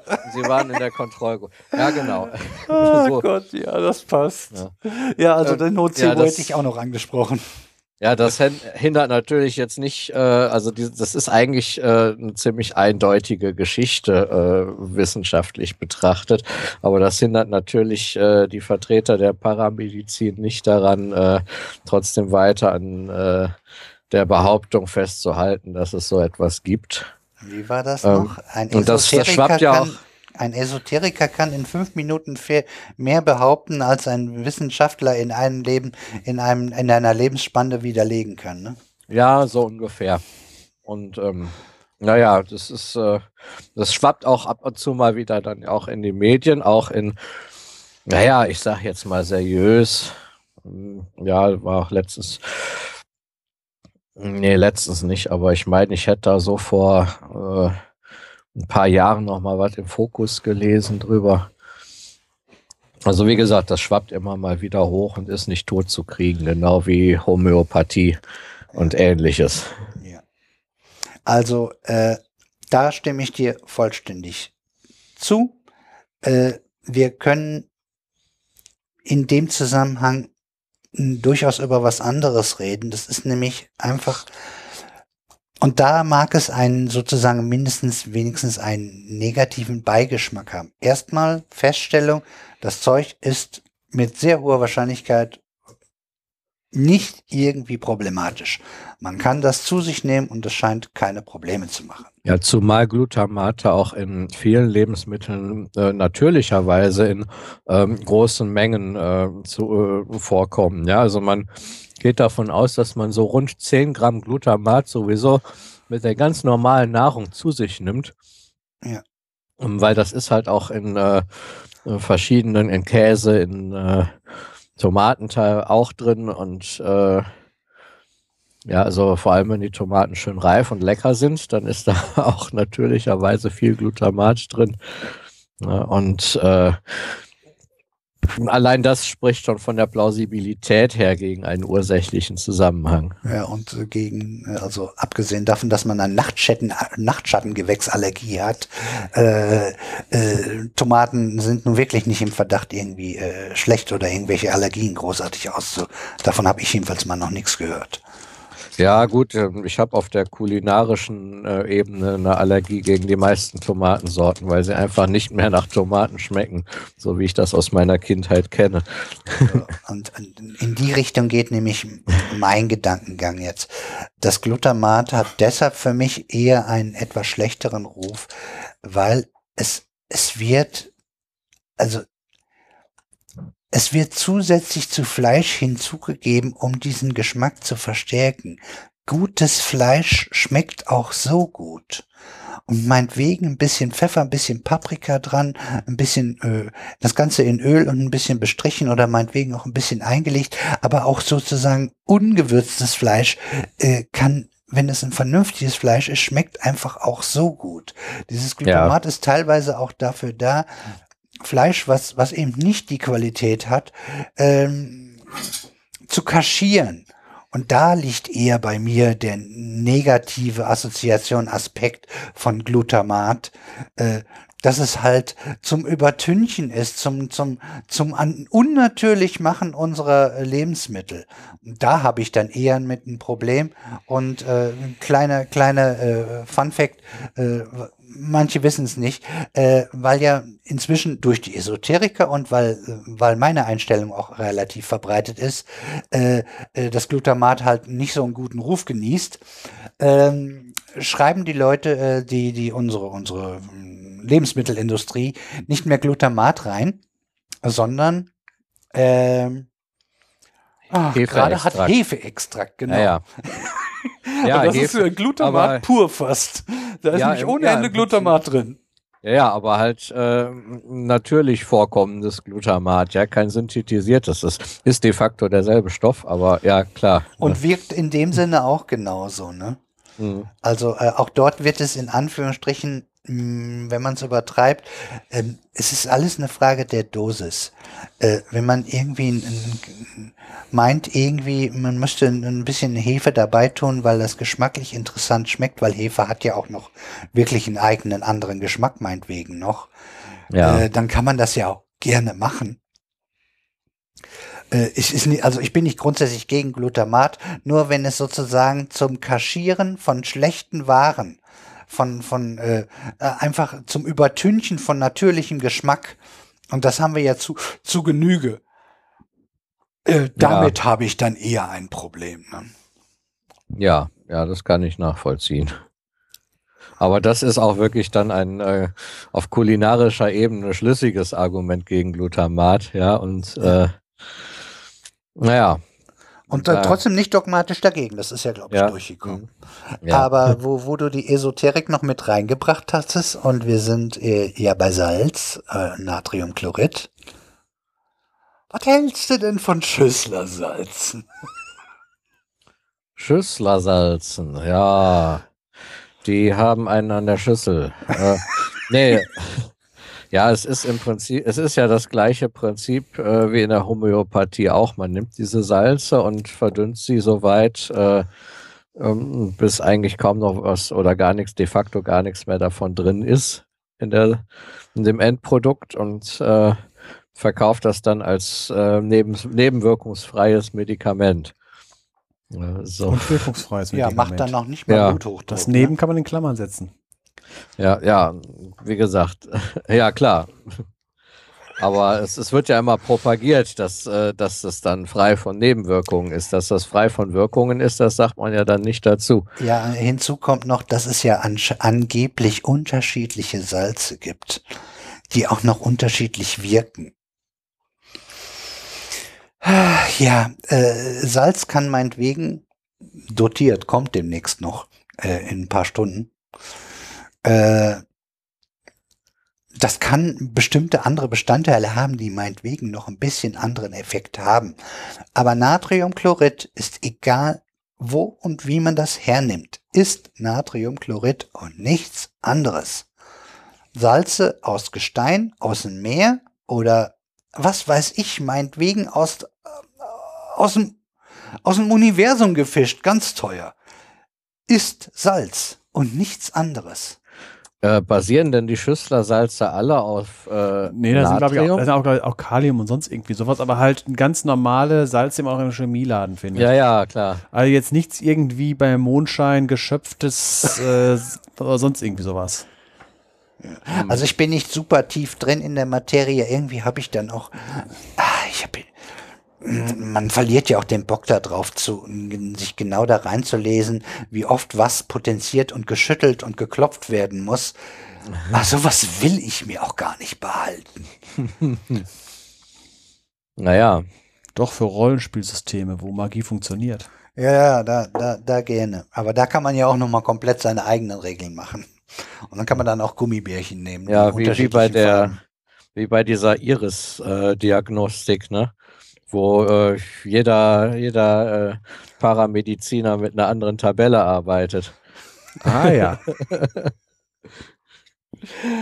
Ach ja, ja gut, da haben wir diese äh, Geschichte. Aber ja, da, dafür kennen uns die Leute ja auch, dass, äh, dass wir äh, zu den Skeptikern eher gehören und äh, das immer ähm. mal wieder durchscheinen lassen, wenn wir irgendwie gerade einen Anlass finden, um das unterzubringen. Ja. Äh, Sven, warst du mit mit? Äh, ich, ich, war durch mit dem äh, mit dem Natrium. Dann haben wir haben wir eigentlich noch ein, ein, ein fast ein bisschen äh, Na Natriumartiges Abschweifen gemacht, so ein bisschen. Ja. das ist ja auch ganz schön. Gut, dann gehen wir jetzt zu unseren Molekülen und da wir ja gerne, wenn das irgendwie passt, äh, was passendes dazu raussuchen. Äh, hat der Sven sich das Salz vorgenommen als Molekülgruppe. Ja, das Salz, die Salze. Ja, die Salze ist richtig. Und die Salze ist ein Bach in Bad Salzuflen. Ja, genau. die, der ist aber nicht salzig, ne? Doch, der ist auch salzig. Ja? Ja, aber die Quellen, die sie da in der Gegend haben, sind salziger.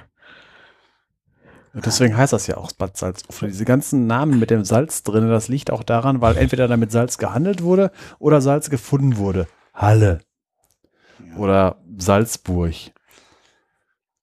Also diese ganzen Ortsnamen sind halt alle was damit zu tun mit so hier vom klingt logisch. Ne? Ja. Diese ganzen, also alle, alle Orte, wo irgendwas mit HAL drinne vorkommt. Halle, Hallein, Bad Reichenhall. Alles. Vor allem, da kommt es wieder Bad Reichenhall, das sind dann halt der mit Salzquellen. Gut. Genau. Jetzt wollt ihr aber mal sicher alle wissen, was das mit Salzen auf sich hat. Ja, dann leg du mal los. Ja. Also Salze sind äh, Stoffe, die äh, im Prinzip aus Anionen und Kationen sogenannte Ionenbindungen äh, bilden. Anionen sind die negativ geladenen Ionen und Kationen die äh, positiv geladenen. Anionen sind meist äh, Nichtmetalle bzw. deren Oxide, die rechts im Periodensystem der Elemente stehen also sowas wie Fluor, Chlor oder Sauerstoff. Und Kationen sind, me sind meistens Metalle und stehen halt auf der äh, linken Seite des Periodensystems. Wie gesagt, Natrium. Gerne, also äh, mit, ist jetzt wieder ein bisschen relativ zu sehen, weil in der Mitte stehen auch eine Menge Metalle und die bilden logischerweise auch Kationen. Ein wesentliches Merkmal der Salz ist, dass sie als Kristalle vor, äh, vorliegen. Kristalle sind regelmäßige Anordnungen von Ionen, die in, äh, in alle Richtungen periodisch sind. Also immer wieder das Gleiche. Beim Kochsalz äh, hat sicher jeder schon mal gesehen, dieses äh, würfelförmige Molekül. Sie bilden ja auch Würfel. Das, äh, das sieht dann so aus, an, an Kochsalz zum Beispiel, Natriumchlorid. Also Natrium- und Chlorionen liegen im Verhältnis 1 zu 1 vor. Und das sieht dann halt so aus, äh, da, dass ein Chloratom von sechs Natriumatomen umgeben ist und umgekehrt. Mit, äh, wie ist das zu verstehen? Man hat ein Chloratom und oben, unten, vorne, hinten und links und rechts ist jeweils ein Natrium.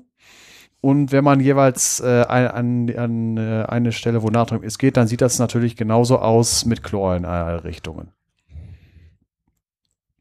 Diese äh, Sache kommt dadurch zustande, dass halt die äh, jeweiligen Ladungen, äh, die Natriumionen sind ja positiv geladen, die Chlorionen sind negativ geladen und wie wir eben wissen, äh, stoßen sich gleichnamige Ladungen ab und wenn nur gleichnamige da wären, wird das Ganze auseinanderfliegen. Deswegen versucht das äh, ein, ein Kristallgitter möglichst regelmäßig die Ladung auszugleichen und halt immer abwechselnd zum Beispiel hier Natrium- und Chloratome zu. Äh, diese Kristalle sind, wie man äh, weiß, äh, spröde. Wenn man mal mit dem Hammer auf Salz gehauen hat, dann das, das zerspringt in viele kleine Stücke, im Gegensatz zu einem Metall, was man schmieden kann. Das liegt daran, wenn man äh, so einen Kristall äh, leicht, wenn man da, wenn man das leicht verschiebt gegeneinander, die, die Atome, dann kommen halt ähm, nicht, wie es im, Grundzustand, grenzt ja immer ein negatives an ein positives Ion und wenn das leicht verschoben wird, dann grenzen auf einmal ein negativ geladenes an ein negativ geladenes und ein positiv geladenes an ein positiv geladenes. Und die stoßen sich ab und damit zerbricht der Kristall. Meist sind diese äh, Kristalle auch farblos. Gibt aber auch viele bunte. Das ist aber meistens äh, nicht deswegen, weil der Kristall selbst farbig ist, sondern weil halt Fremdionen drin sind oder Kristallwasser. Eine weitere Sache ist, es können sogenannte Farbzentren auftreten. Ein Farbzentrum ist jetzt kein Baumarkt, sondern eine Stelle, wo ein Anion fehlt.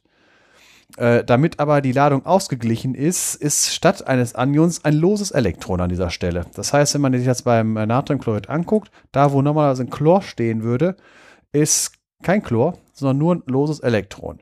Die, der Gesamtkristall ist immer noch elektrisch neutral, aber dieses Elektron hat jetzt äh, äh eine, eine die Eigenschaft, dass es äh, vom, äh, vom Licht im sichtbaren Bereich äh, angeregt werden kann. Das hatten wir ja auch gehabt, als Detlef ja in den letzten Folgen erzählt von wegen mit Fotoeffekten, äh, dass Licht halt mit Elektronen wechselwirken kann.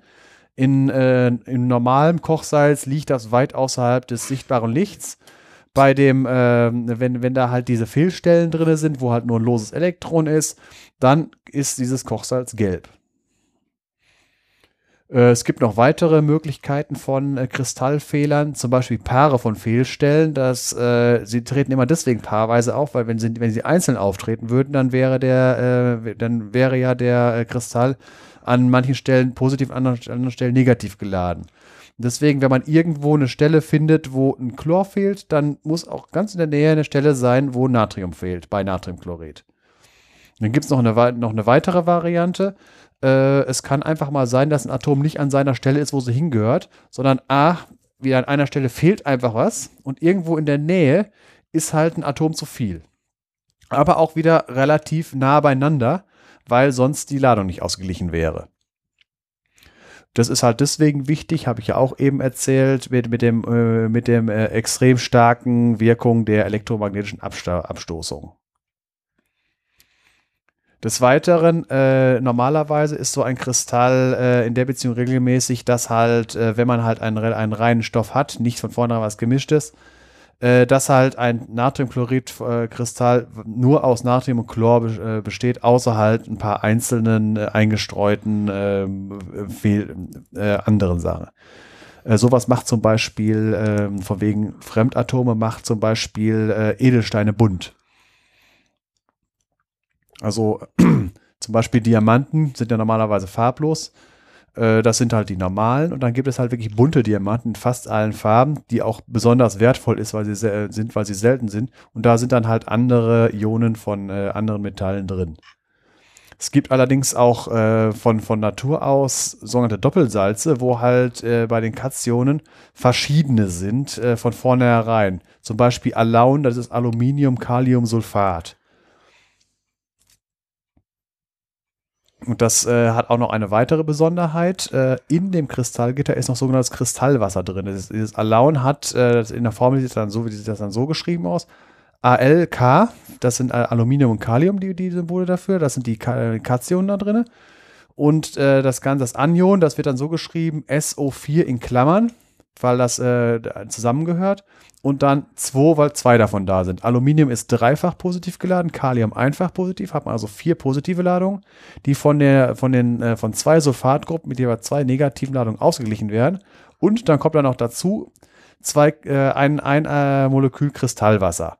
Wird dann so geschrieben in der chemischen Formel, dass dann halt einfach ein hochgestellter Punkt, also wie ein Malpunkt, und dann H2O dahinter steht. Dieses äh, Wasser ist mit in den Kristall eingebaut. Das heißt also, dieser, dieser Kristall, Laugenkristall fühlt sich nicht nass an. Und dieses äh, Kristallwasser ist wirklich in dem Kristall gebunden und sorgt auch dafür, dass halt äh, verschiedene die Eigenschaften sich ändern. Zum Beispiel Kupfersulfat. Kupfer äh, Cu ist äh, äh, zweifach, meistens zweifach äh, positiv geladenes Ion zusammen mit Sulfat, also CuSO4 und im Grundzustand, wenn man es äh, bei, bei Zimmertemperatur hat, sind da fünf Kristallwasser drin. Und das ist dann ein tiefblauer Kristall. Wenn man das jetzt einfach mal erhitzt, dann wird der farblos, weil das Kristallwasser entweicht. Jetzt eher aus dem äh, täglichen Leben, ja, nicht immer, Gips. Gips ist Calciumsulfat Ähnlich wie bei dem Kupfersulfat äh, äh, sieht die Formel so aus: äh, CaSO4. Calcium ist ein zweifach positiv geladenes äh, Ion und äh, Sulfat immer noch zweifach negativ geladen. Hat im, äh, der normale Gips hat zwei Kristallwasser.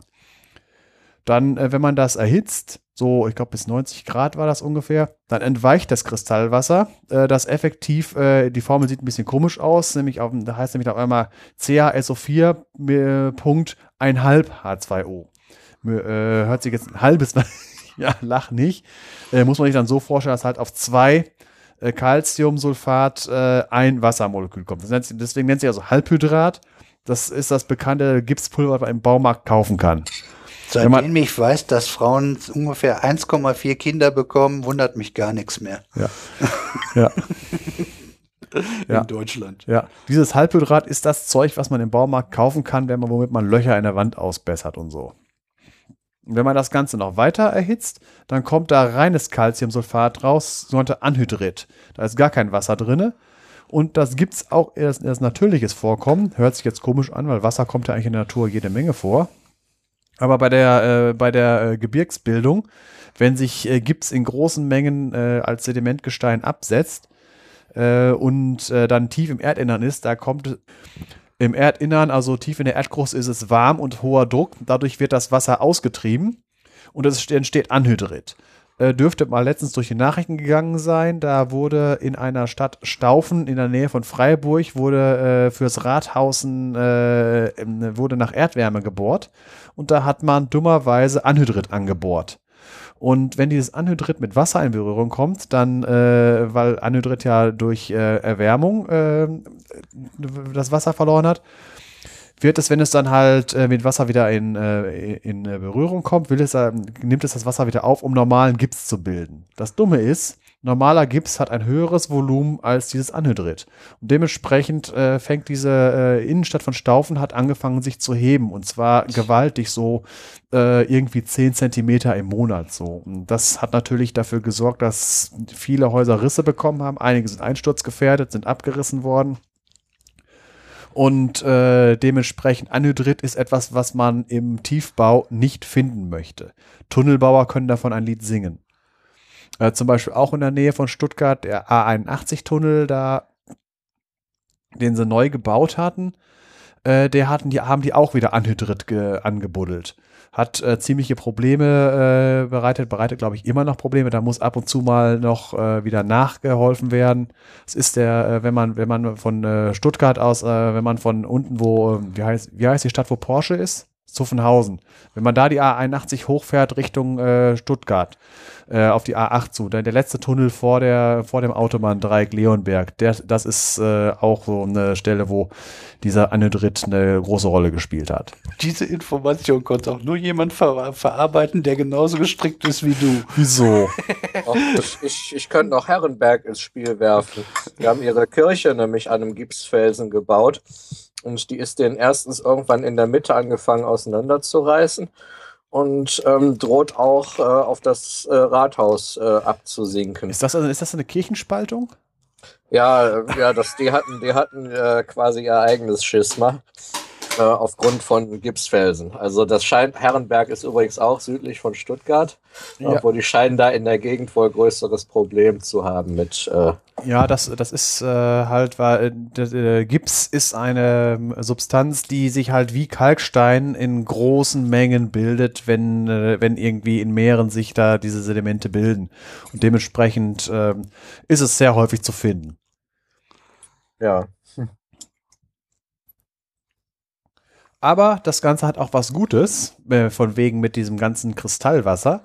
Man, also man kennt ja diese Innenausbauplatten aus Gips. Das ist ja der normale Gips, der mit den zwei Kristallwasser. Und der hat jetzt die positive Eigenschaft, äh, wenn es brennt, dann äh, passiert nämlich genau das gleiche wie beim sogenannten Gipsbrennen, wie äh, diese die Herstellung von Halbhydrat. Das Kristallwasser wird abgegeben. Das heißt, man gewinnt Zeit, äh, weil, der, weil diese Gipsplatten das Kristallwasser abgeben dadurch A, selbst nicht äh, äh, selbst gekühlt werden, weil das Wasser ja verdampfen muss. Und äh, dadurch halt eine, eine gewisse äh, Feuerwiderstandszeit ähm, äh, entsteht. Man hat, man gewinnt halt Zeit, das Gebäude zu evakuieren. Weitere Eigenschaften von Salzen, die haben hohe Schmelz- und Siedepunkte durch halt ihre äh, Aufbau aus Ionen, die halt sehr gerne sehr nah zusammenbleiben. Sie haben eine sehr, äh, sehr starke Bindungsenergie. Wird zum Beispiel dazu genutzt, dass man äh, es als Wärmespeicher nutzen kann. Äh, in diesen, äh, diesen Solarturmkraftwerken. Das äh, habt ihr sicher schon mal gesehen. Das war, war, war häufiger mal in den Nachrichten und äh, überhaupt in, in, wissenschaftlichen Berichten. In Spanien oder wo haben sie es gebaut? Aber davon sind einige gebaut worden. Funktioniert halt so, dass man halt mit Spiegeln äh, das Sonnenlicht auf einen äh, Punkt konzentriert und damit äh, sehr, äh, sehr hohe Temperaturen erzeugen kann. Und damit die Dinger halt auch bei Nacht laufen können, nachts scheint die Sonne nicht, da helfen die besten Spiegel nichts. Äh, damit man da ein Grundlastkraftwerk hat, muss man die Wärme zwischenspeichern. Und das wird äh, gemacht, indem man äh, Nitrate äh, benutzt. Kaliumnitrat und Natriumnitrat gemischt. Das, äh, die äh, haben dann zusammen eine Schmelztemperatur von 220 Grad und äh, haben irgendwie einen, einen, Siedepunkt von 400, 500 Grad. Das weiß ich jetzt nicht genau. Aber auf jeden Fall äh, mit in, in, diesen, in diesen Salzschmelzen wird die Wärme zwischengespeichert, damit halt in der, in der Nacht weiter die Turbinen laufen können. Man muss nur aufpassen dabei, äh, wenn, das, äh, wenn die Temperatur unter diese 220 Grad sinkt, dann wird das Zeug fest und der, ähm, äh, der Wärmespeicher ist äh, irreparabel geschädigt. Ja. Ähm, bei Parabolrennkraftwerken wird das, äh, so viel ich weiß, auch benutzt. Der, ne? Ja, äh, auch? Weil da, da, hat man doch auch dann nachts das Problem. Ja, ja, ja, genau. Da hat man nachts das Problem, die müssen dann entweder das, äh, äh die müssen dann halt so, so gebaut sein, dass sie das Erstarren nachts überleben können. Mhm. Dann wird das gehen. Also da mit Parabol, da habe ich mich nicht so beschäftigt. Würde ich auch so sehen. Immer da, wo es äh, Solarenergie mit mit echter Wärmesammlung zu tun ja. hat. Ja. Hitzesammlung. Da kannst du diese großen Tanks ja. verwenden. Ja, nee, in den Parabolrinnen ist das äh, quasi in einem Leitungssystem. Also das darf äh, ums Verrecken nicht fest werden, das Zeug. Das ist die gleiche Sache, wie ich gesagt habe, von oh. wegen, dass das Natrium in den äh, Kernkraftwerken. Mhm. Ja. Ja, so ungefähr. Also ich nehme mal an, also bei Kernkraftwerken weiß ich es nicht.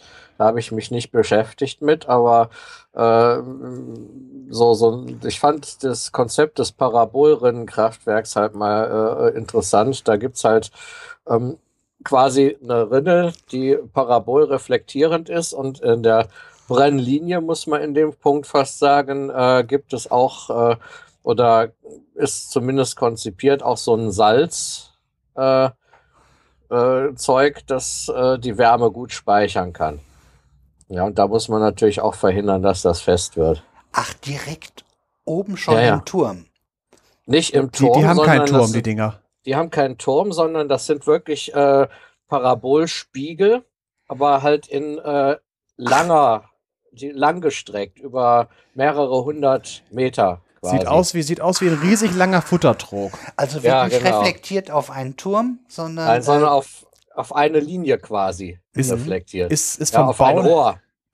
Ja, ist vom Ja. Bauen her einfacher eigentlich. Man muss nichts steuern, außer halt kippen vielleicht. Äh, und äh, Ja, die, die, die, die Flächen sind nur in eine Richtung gebogen. Das kann man leichter herstellen. Mhm. Und da muss man halt auch gucken, äh, dass man die Wärme irgendwie speichert, wenn man nachts halt auch noch Strom braucht. ja. Ja. Und das Ding eben aufrechterhält, wenn das Zeug flüssig bleiben Ja. muss. ja oder man muss es halt so konstruieren, dass es das Erstarren überlebt. Ja, oder so. Ich, das sind ja Technikdetails, da kenne ich Ja, mich nicht mit also aus. wie gesagt, äh, der, Hm. das mit den Salzgeschichten, äh, das, das mag letztendlich eine ähnliche Idee sein, nur äh, bei, bei den großen Tanks, also ich kenne es von den Türmen halt, wo dann lauter Spiegel auf einen Turm drauf und dann die Hitze und dann Ja. wird das extra nachts wirklich nochmal durch Wärmetauscher in die Salz äh, äh, äh, umgelagert tagsüber, weil man tagsüber einfach zu viel Energie und Hitze hat und die dann nachts nutzen kann, um sozusagen auch äh, ähm, diese Solarenergie äh, grundlastfähig zu machen. Ja, Dass ich sie eben das meine, ganze, das ganze Jahr, also den ganzen Tag durch und die Nacht durch Energie liefern kann. Ich meine, die Spanier hätten sowas, so, so einen Turm, Ja. äh, zumindest als Versuchskraftwerk. Ich glaube, das nennt sich Andersol. Da müsste ich jetzt gerade mal recherchieren, aber irgendwie hat sich mein Rechner gerade aufgehängt. Spanien das habe ich gehört, dass die so einen Teil haben. Ja, Und diese, äh, diese ganze Geschichte hier mit, ach, wo sie sich mit Nordafrika zusammentun wollten. Die, das Ding ist ja jetzt, glaube ich, nicht mehr akut. Ich glaube, die haben aufgehört, ne? Mhm. Diese, die, die wollten doch äh, den Nordafrika irgendwie möglichst Das, viel. war- das, Ja. war, das war Desertec. Desertec, das war genau. Desertec. Und da sollten diese Art Ja. von Solaranlagen äh, Anlagen wohl auch hingebaut werden. So habe ich es Hm. jedenfalls in Erinnerung. Und daneben mit Gleichstromleitung ab nach Europa oder so. Ne? Ja, ja, Andersol haben die Spanier, aber ich glaube, das ist nicht so ein Turm, sondern das ist tatsächlich ein äh, Parabolrinnenkraftwerk. Ja, das mit den Türmen, das ist ja sowieso wieder ein bisschen äh, Mhm. kontrovers. Da ist wieder was gewesen, weil da tatsächlich mal, da fallen gebratene Hähnchen vom Himmel. Weil wenn da ein Vogel durchfliegt, dann äh, ist der wirklich nachher durch. Ja. wenn er dann noch schmeckt, ist doch gut. Ja, ich glaube, das war so gut war es dann nicht. Nee? Ja, Nee. ordentlich Glutamat dabei, dann passt das schon. Nee, es, es ist halt wieder so die Diskussion von wegen Technik und Tiere und sowas. Irgend, irgendwas, sowas, das, äh, solche Kollateralschäden hat man leider immer. Das könnte sein. Äh, ja. Äh, ja, ich habe dran gedacht, nachher haben die Leute damit ein Problem, weil die den Minaretten so ähnlich sehen. Nee, sowas eher nicht. War Nee. nur Spaß. Gut. Äh, weitere Eigenschaften. Äh, die, die ganzen Salze sind Isolatoren im festen Zustand, weil halt die Ionen fest gebunden sind an ihren Plätzen. Wenn man jetzt aber so ein äh, Salz schmilzt, dann, dann hat man auf einmal äh, bewegliche Ionen und geschmolzene Salze sind Leiter. Und in Wasser gelöst sind sie auch Leiter, weil die Ionen auch wieder be beweglich sind. So, Thema Löslichkeit. Wieso sind Salze gut löslich im Wasser? Weil Wasser ein polares Lösungsmittel ist, äh, weil es Dipolmoleküle hat. Durch, dadurch, dass es halt so gebogen ist. Das Gegenteil davon sind lipophile Moleküle, ungeladene, die sich am besten in äh, oder teilweise überhaupt in unpolaren Lösungsmitteln wie Benzin äh, lösbar sind. Also Fett löst sich in Benzin, Fett in Wasser lösen, hm, klappt nicht, schwimmt obendrauf. Fettaugen auf der Suppe. Von wegen, wie viel, es gibt gut, lös, lösliche Salze und schlecht lösliche Salze und natürlich alle Facetten dazwischen und ist auch eine Definition, was man als gut oder schlecht löslich ansieht. Äh, wie ist, äh, woran äh, erkennt man, also wann ist ein Salz gut löslich? Wenn die sogenannte Hydrat Hydratationsenergie ähnlich groß oder größer ist als die Gitterenergie. Die Gitterenergie ist die Energie, die man benötigt, um äh, die Ionen aus dem Kristall in, äh, unendlich weit zu entfernen. Unendlich weit ist das wieder mal, hört sich wieder wild an. Äh, das ist wieder ein theoretischer Wert, äh, wenn man, äh, ähm, wenn man ähm, äh, schon, schon relativ weit auseinander, also irgendwie nur ein paar Meter, dann hat man, oder schon ein paar Zentimeter, dann hat man schon den größten Teil davon äh, erledigt. Weil ich glaube, das ist äh, wieder dieses typische 1 durch R Quadrat Gesetz hier bei der Elektromagnet elektrischen Anziehung. Auf jeden Fall, die Gitterenergie ist die Energie, die das Gitter zusammenhält. Die Hydratationsenergie ist die äh, Energie, die frei wird, wenn Wassermoleküle sich an die Ionen anlagern. Und das läuft dann so, dass halt äh, der, der Kristall dann aufgelöst wird, wenn diese Energie, die beim, Lö beim Lösen frei wird, größer ist als die Gitterenergie. Und dann ist es ein gutlösliches Salz. Jetzt gibt es noch eine andere Sache. Wenn die Hydratationszeit ein bisschen kleiner ist, ist das Salz trotzdem löslich und die restliche Energie, die äh, zum Lösen notwendig ist, die wird dem äh, Wasser als, äh, als Wärme entzogen. So funktioniert das Konzept der Kältemischung. Äh, Kältemischung ist so, man hat äh, Eis und tut Salz dabei, dann schmilzt das äh, Eis, aber die gesamte Mischung wird kälter. Kammer äh, wurde halt äh, in der Zeit, bevor es Kühlschränke gab, äh, zum Kühlen auch benutzt. Und äh, diese Sache mit dem Kälterwerden und Lösen äh, kommt auch bei der Sache mit dem Streusalzeffekt. Von wegen, warum funktioniert die Sache mit dem Streusalz überhaupt?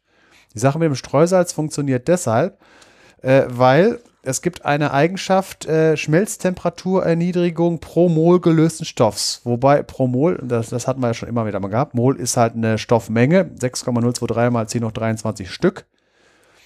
Und äh, es wird ja gesagt, pro Mol gelösten Stoffs unabhängig von dem Stoff, der gelöst wird. Das heißt, wenn ich ein Mol äh, Salz auflöse im, äh, in Wasser, dann wird, das ist bei Wasser eine spezifische Konstante, dann äh, erniedrigt sich der Schmelzpunkt um 1,86 Grad pro Mol. Äh, jetzt, wie viel ist ein Mol? Um mal Zahlen davon zu machen. Bei Natriumchlorid, äh, das, das, das, läuft ja so, dass man einfach die äh, Atommassen äh, zusammenzählt. Also Natrium hat ja die Atommasse 23. Äh, in einem Natriumchlorid kommt ein Natrium, ein Chlor vor, also 23. Äh, Chlor hat 35, na, die 0,5 lasse ich jetzt mal unter den Tisch fallen, weil, weil 35 kann man besser rechnen. Kommt 58 Gramm pro Mol raus. Aber jetzt aufgepasst, äh, Natrium und Chlor bildet ja, äh, wenn es gelöst wird, Natriumionen und Chlorionen. Das heißt, es wird pro Mol davon werden zwei Mol teilchenfrei. Das heißt, effektiv braucht man nicht 58 Gramm, sondern nur 29 Gramm, äh, um einen Mol Ionen zu erzeugen. Das heißt, wenn man 29 Gramm Wasser, äh, Gramm äh, Salz, Kochsalz in äh, einem Liter Wasser äh, löst, dann äh, geht der Schmelzpunkt um 1,86 Grad runter. Das kann man so lange machen, bis äh, die äh, Maximalkonzentration an äh, Natriumchlorid im Wasser erreicht ist. Und da kommt man halt effektiv rein, dass es halt auf minus 21 Grad kommt. Das bedeutet auch, dass wenn es draußen mal kälter als minus 20 Grad wird, also minus 21 Grad, dann hilft auch Streuen mit Kochsalz nicht mehr. Ja. Das war's dann. Und äh, ich habe ja gerade eben gesagt, diese Schmelztemperaturerniedrigung ist nur abhängig von der Anzahl der Teilchen, die gelöst sind. Das heißt, man könnte genauso gut auch mit Zucker streuen. Das Problem ist, äh, ich habe ja gerade eben gesagt, mit 29 Gramm hat man das Mol erreicht. Das heißt, man, man müsste auch ein Mol Zucker lösen. Und jetzt, wie viel ist ein Mol Zucker? Da muss man dann wieder zusammenzählen. Der normale Haushaltszucker, Saccharose, hat die Formel C12H22O11. Äh, Kohlenstoff hat die Atommasse 12, Sauerstoff 16 und Wasserstoff 1. Wenn man das jetzt alles zusammenzählt, kommt man auf 342 Gramm pro Mol. Das heißt, man kann entweder 29 Gramm Kochsalz nehmen oder 342 Gramm Zucker. Äh, das ist die elffache Menge. Guckt euch mal die Streuwagen an, die man da bräuchte. Und ja. äh, unabhängig davon, von wegen, was das für eine Sauerei geben würde, wenn überall Zuckersirup auf den Straßen wäre. Dann würden die Kinder zur Schule krabbeln. Ja. ja. Mit der Zunge am Boden. Und wenn es dann wärmer wird, wird das Ganze anfangen zu schimmeln. Nee, hör auf. also, äh, man nimmt deswegen Kochsalz, weil das Zeug billig ist. Wir haben 100.000 Kubikkilometer davon in Deutschland. Von ist genug da. Das Zeug äh, hat äh, relativ geringe Gramm pro Molzahl, weil es, man kann auch andere Salze nehmen, aber äh, diese, äh, die anderen Salze, die sind entweder teurer, man könnte, wenn man genau Lithiumchlorid nehmen würde, Lithium äh, hat ja, hat er, glaube ich, äh, ich glaube, da gibt es Siebener und ach, äh, haben, hat man gehabt, aber das wäre dann, äh, mal eben rechnen, 7 und 35, ähm, hätte man dann 21 Gramm, da müssen wir weniger, aber Lithium ist äh, deutlich seltener und äh, damit wäre Lithiumchlorid deutlich teurer. Äh, dabei ist noch nichts davon gesagt, wie löslich Lithiumchlorid ist, das müsste ich jetzt auch nachgucken, mal wieder. Aber auf jeden Fall wäre es aufwendiger. Man kann auch Magnesiumchlorid oder sowas nehmen. Magnesium ist aber auch wieder ein, äh, A, ist es ein zweiwertiges Ion, das heißt, es wäre ähm, äh, Prolar, äh, es wären wieder weniger Ionen und so. Ist, äh, das Natriumchlorid ist einfach das billigste. Ja. Dann äh, des Weiteren von wegen mit der Löserei. Äh, wenn man äh, Oxide nimmt, also zum Beispiel äh, Calciumoxid, CaO, äh, wenn man das in Wasser löst, dann äh, wird das nicht so, dann funktioniert das nicht so schön einfach wie mit den anderen Sachen, weil äh, das O2-Ion gibt es als gelöstes Ion so nicht. Das heißt, wenn man Calciumoxid in Wasser löst, äh, Calciumoxid auch beka bekannt als gebrannter Kalk, dann wird es zu so, sogenannten gelöschten Kalk, Calciumhydroxid, CaOH2. Also äh, in Klammern das OH2. Zwei Hydroxidgruppen. Das heißt, wenn man äh, überhaupt, äh, wenn, wenn ein äh, Metalloxid überhaupt löslich ist in Wasser, dann äh, wird das nicht als Sauerstoffion gelöst, sondern das äh, bildet dann Hydroxide. Jetzt habe ich die ganze Zeit über anorganische Salze geredet. Es gibt auch organische Salze. Wobei organische Salze bestehen äh, immer aus den Anionen von Carbonsäuren. Carbonsäuren hatten wir ja auch schon in der vorigen Folge gehabt mit der Gruppe COOH. Und äh, Anion heißt, dass das H abgespannt, das heißt nur COO- übrig geblieben ist. Diese organischen Salze können auch mehrere von diesen äh, Säuregruppen drin haben und einen äh, beliebig großen äh, organischen Rest an dem COH. Zum Beispiel die Fettsäuren. Hatten wir ja gehabt in der Folge, wo, über, wo wir über Fette geredet haben. Diese Säuren können auch Salze bilden, wo die halt, äh, die, das, der, der, das organische Anion ist natürlich in sich kovalent gebunden, aber äh, ist gebunden, äh, ionisch gebunden an seinen Salzpartner, äh, zum Beispiel in den sogenannten Seifen. Die Seifen sind nämlich die Kalium- und Natrium- und Calcium- und Magnesiumsalze äh, der äh, Fettsäuren. Machen wir auch nochmal eine eigene Folge zu Thema Seife. Und Tenside. Ja. Das sind jetzt also die, äh, die, die, an, die äh, organischen Anionen. Es gibt auch organische Kationen, also positiv geladene Ionen. Die werden zum Beispiel von, den, äh, von, von Aminen gebildet. Amine sind äh, abgeleitet vom Ammoniak. Äh, Ammoniak ist ja NH3. Und äh, Amine sind halt, wo halt die Hs durch organische sonstige Reste ersetzt sind. Und wie kann man Kationen davon bilden? bilden, indem man zu, äh, daraus die sogenannten Hydrochloride macht. Äh, Hydrochlorid, äh, Salzsäure. Hydro ist äh, Hydrogenium, äh, Wasserstoff, Chlorid, Chlor.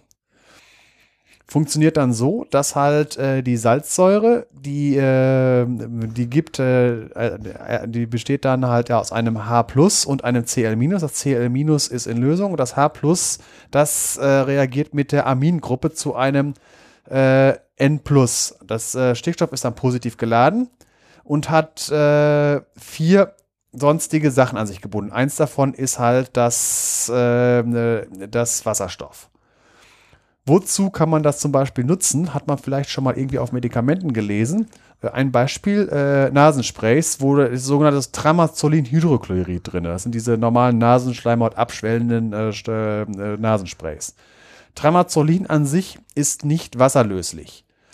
Äh, wie sieht das aus? Äh, in der Mitte steht halt diese, diese Amingruppe äh, mit einem H und daran angebunden ist also in, ist in eine Richtung ein Fünferring mit zwei Stickstoffatomen drin und der andere Bindung ist ein Benzolring und noch ein weiterer äh, Cyclohexanring, ist relativ äh, unerheblich.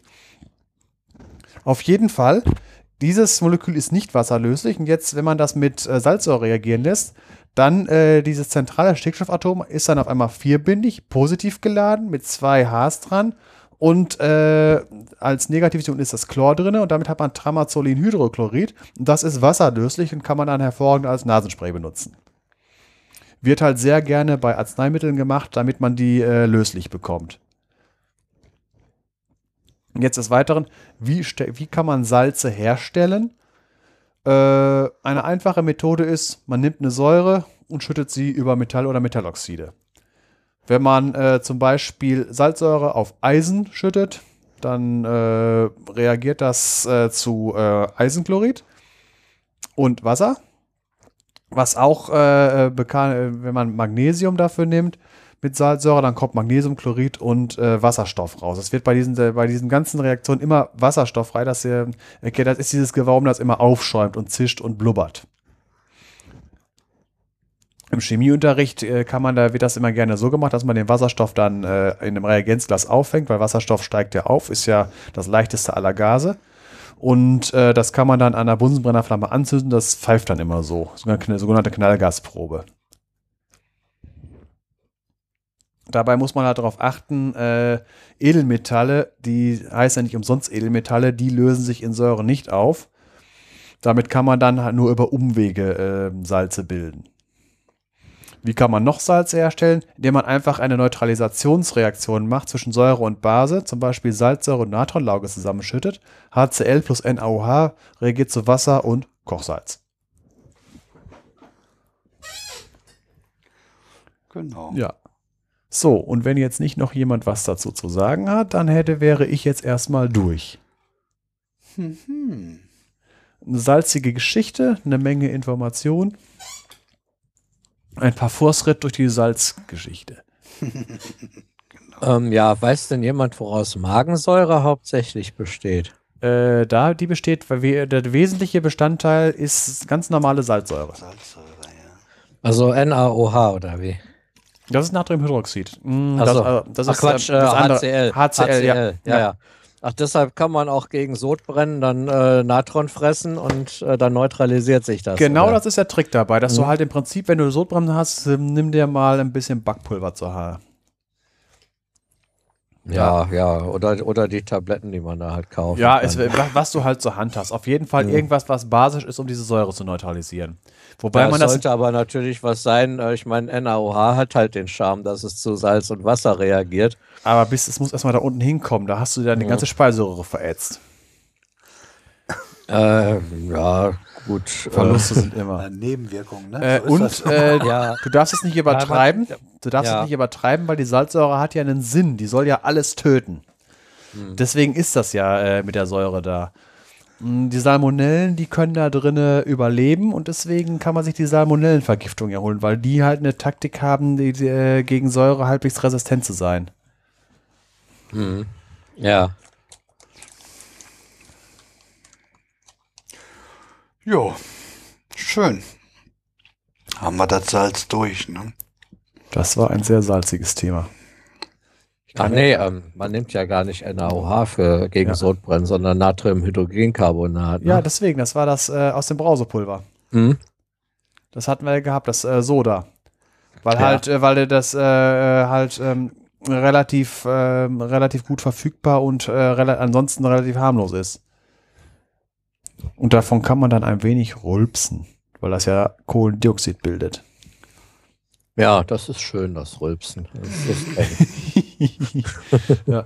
Was ich noch sagen kann, von wegen äh, Stichwort Mineral, äh, weil das meiste Gestein, was wir so um uns haben, unter uns eher gesagt, das sind effektiv ja auch Salze.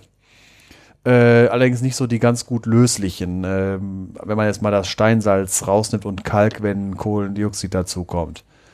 Äh, was von wegen die Definition von Mineral? Äh, das ist eigentlich eine Definition. Äh, es ist geologisch gebildet, nicht menschengemacht, weil Beton, künstlicher Stein, ist ja eigentlich auch ein Salz, gilt aber nicht als Mineral. Und tierisch, Muschelschalen auch nicht. In der Regel ist es anorganisch. Meistens sind es Salze.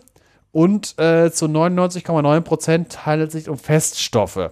Äh, heißt auch, zum Wasser ist kein Mineral, aber Eis. Eis ist, gilt als Mineral. Ausnahme Quecksilber. Quecksilber gilt als Mineral, obwohl es flüssig ist. Also ist eigentlich Mineral ist eine äh, Definition, was man halt, was man aus der, aus der Erde buddeln kann. Es gibt allerdings auch tatsächlich organische Mineralien. Was war das? Irgendwie eine, äh, habe hab ich jetzt wieder vergessen, aber es gibt äh, tatsächlich kristallisch-organisches Zeug.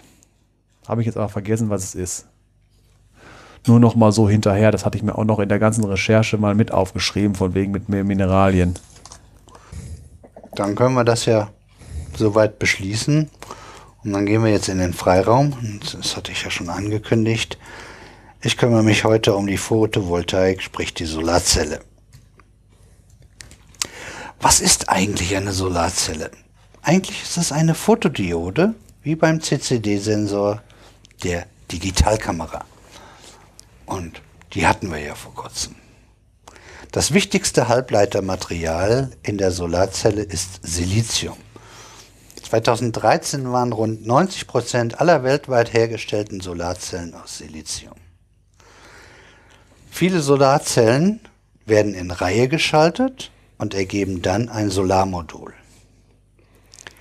Dann kommt da eine Antireflexionsschicht, die sorgt für die typisch bläuliche bis schwarze Farbe von Solarzellen. Vielleicht hat man das schon mal gesehen. Unbeschichtete Sozial so Sozialzellen. Was sind eigentlich Sozialzellen? Keine Ahnung. Ja, Umfrage. Vielleicht hat einer eine gute Idee. Kann er mir per Twitter retweetet. Äh, also nehmen wir die Solarzellen. Also unbeschichtete Solarzellen sehen silbrig-grau aus. Ähm, die Antireflexionsschicht wird bei modernen Solarzellen meistens aus Siliziumnitrit hergestellt. Äh, die Schichtdicke beträgt dabei 70 Nanometer.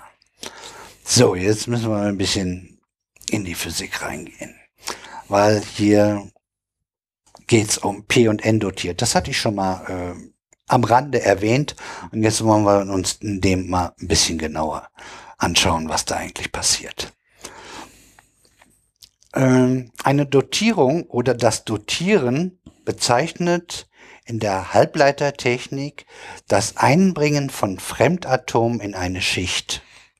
Das kommt vom lateinischen dotare ausstatten. Die eingebrachte Menge ist sehr klein. Im Vergleich zum Trägermaterial, also jetzt in diesem Fall beim Silizium, liegt zwischen 0,1 oder 100 ppm. ppm heißt Parts per Million. Das heißt also, wenn wir jetzt ein ppm haben, haben wir eine Million äh, minus eins, ganz korrekt zu sein, Silizium und ein, eine Dotierung halt. Zum Beispiel Bohr kommt gleich. Und das passiert für üblich bei der Herstellung von Solarzellen bei, äh, äh, bei der P-Dotierung wird das Ganze nämlich mit Bohr meistens gemacht. Gibt noch andere Varianten, ganzen, also die, die komplette Dreiergruppe und äh, im Gegenzug gleich äh, dann äh, die Fünfergruppe. Kommen wir gleich zu. Äh, äh, das geschieht schon bei der Herstellung von den Wafern, also den Siliziumscheiben. Das sind sonst ja, das sind ganze, meistens werden sie in Wannen gekippt und Blöcke ge gegossen. Dann ist das aber kein Einkristall, sondern dann sind es mehr Kristalle, aber das reicht für die Solarzelle an sich. Die Einkristalle äh, brauchen wir eher für, für die Computerchips und die kommen in X-Sendungen mal dran.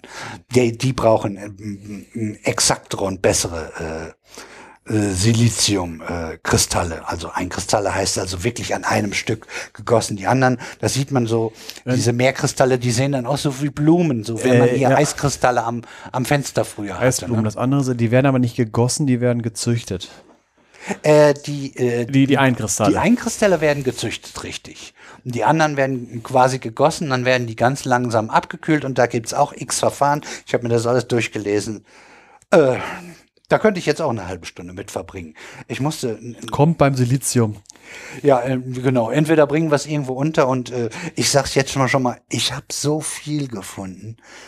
äh, eigentlich will ich in der nächsten Sendung Solar, äh, Quatsch, äh, Laser machen. Äh, eigentlich müsste man zur Solarzelle noch mal was Zweites machen, weil da sind noch einige Sachen, die echt auch interessant und sind, die ich jetzt hier gar nicht reingenommen habe. Aber sei es drum. Wir haben jetzt erstmal hier was, was gefunden, was irgendwie ein bisschen rund und einen Abschluss hat und äh, dann gucke ich mal, äh, ob ich da noch mal einen Teil 2 rausmache. Wir, sind, wir, wir können ja machen, was wir wollen. So, also, also diese äh, Wafer werden dann in Blöcke und dann werden die in, in, in Stücke geschnitten, in dünne Scheiben. Und die sind zurzeit meistens so um 0,18 Millimeter dick. Das ist so die Idealgröße an Kompromiss, dass sie nicht zerbrechen so leicht und dass wir sie genau in der Dicke haben können, wie wir sie gebrauchen. Die Enddotierung äh, geschieht meistens mit Phosphor.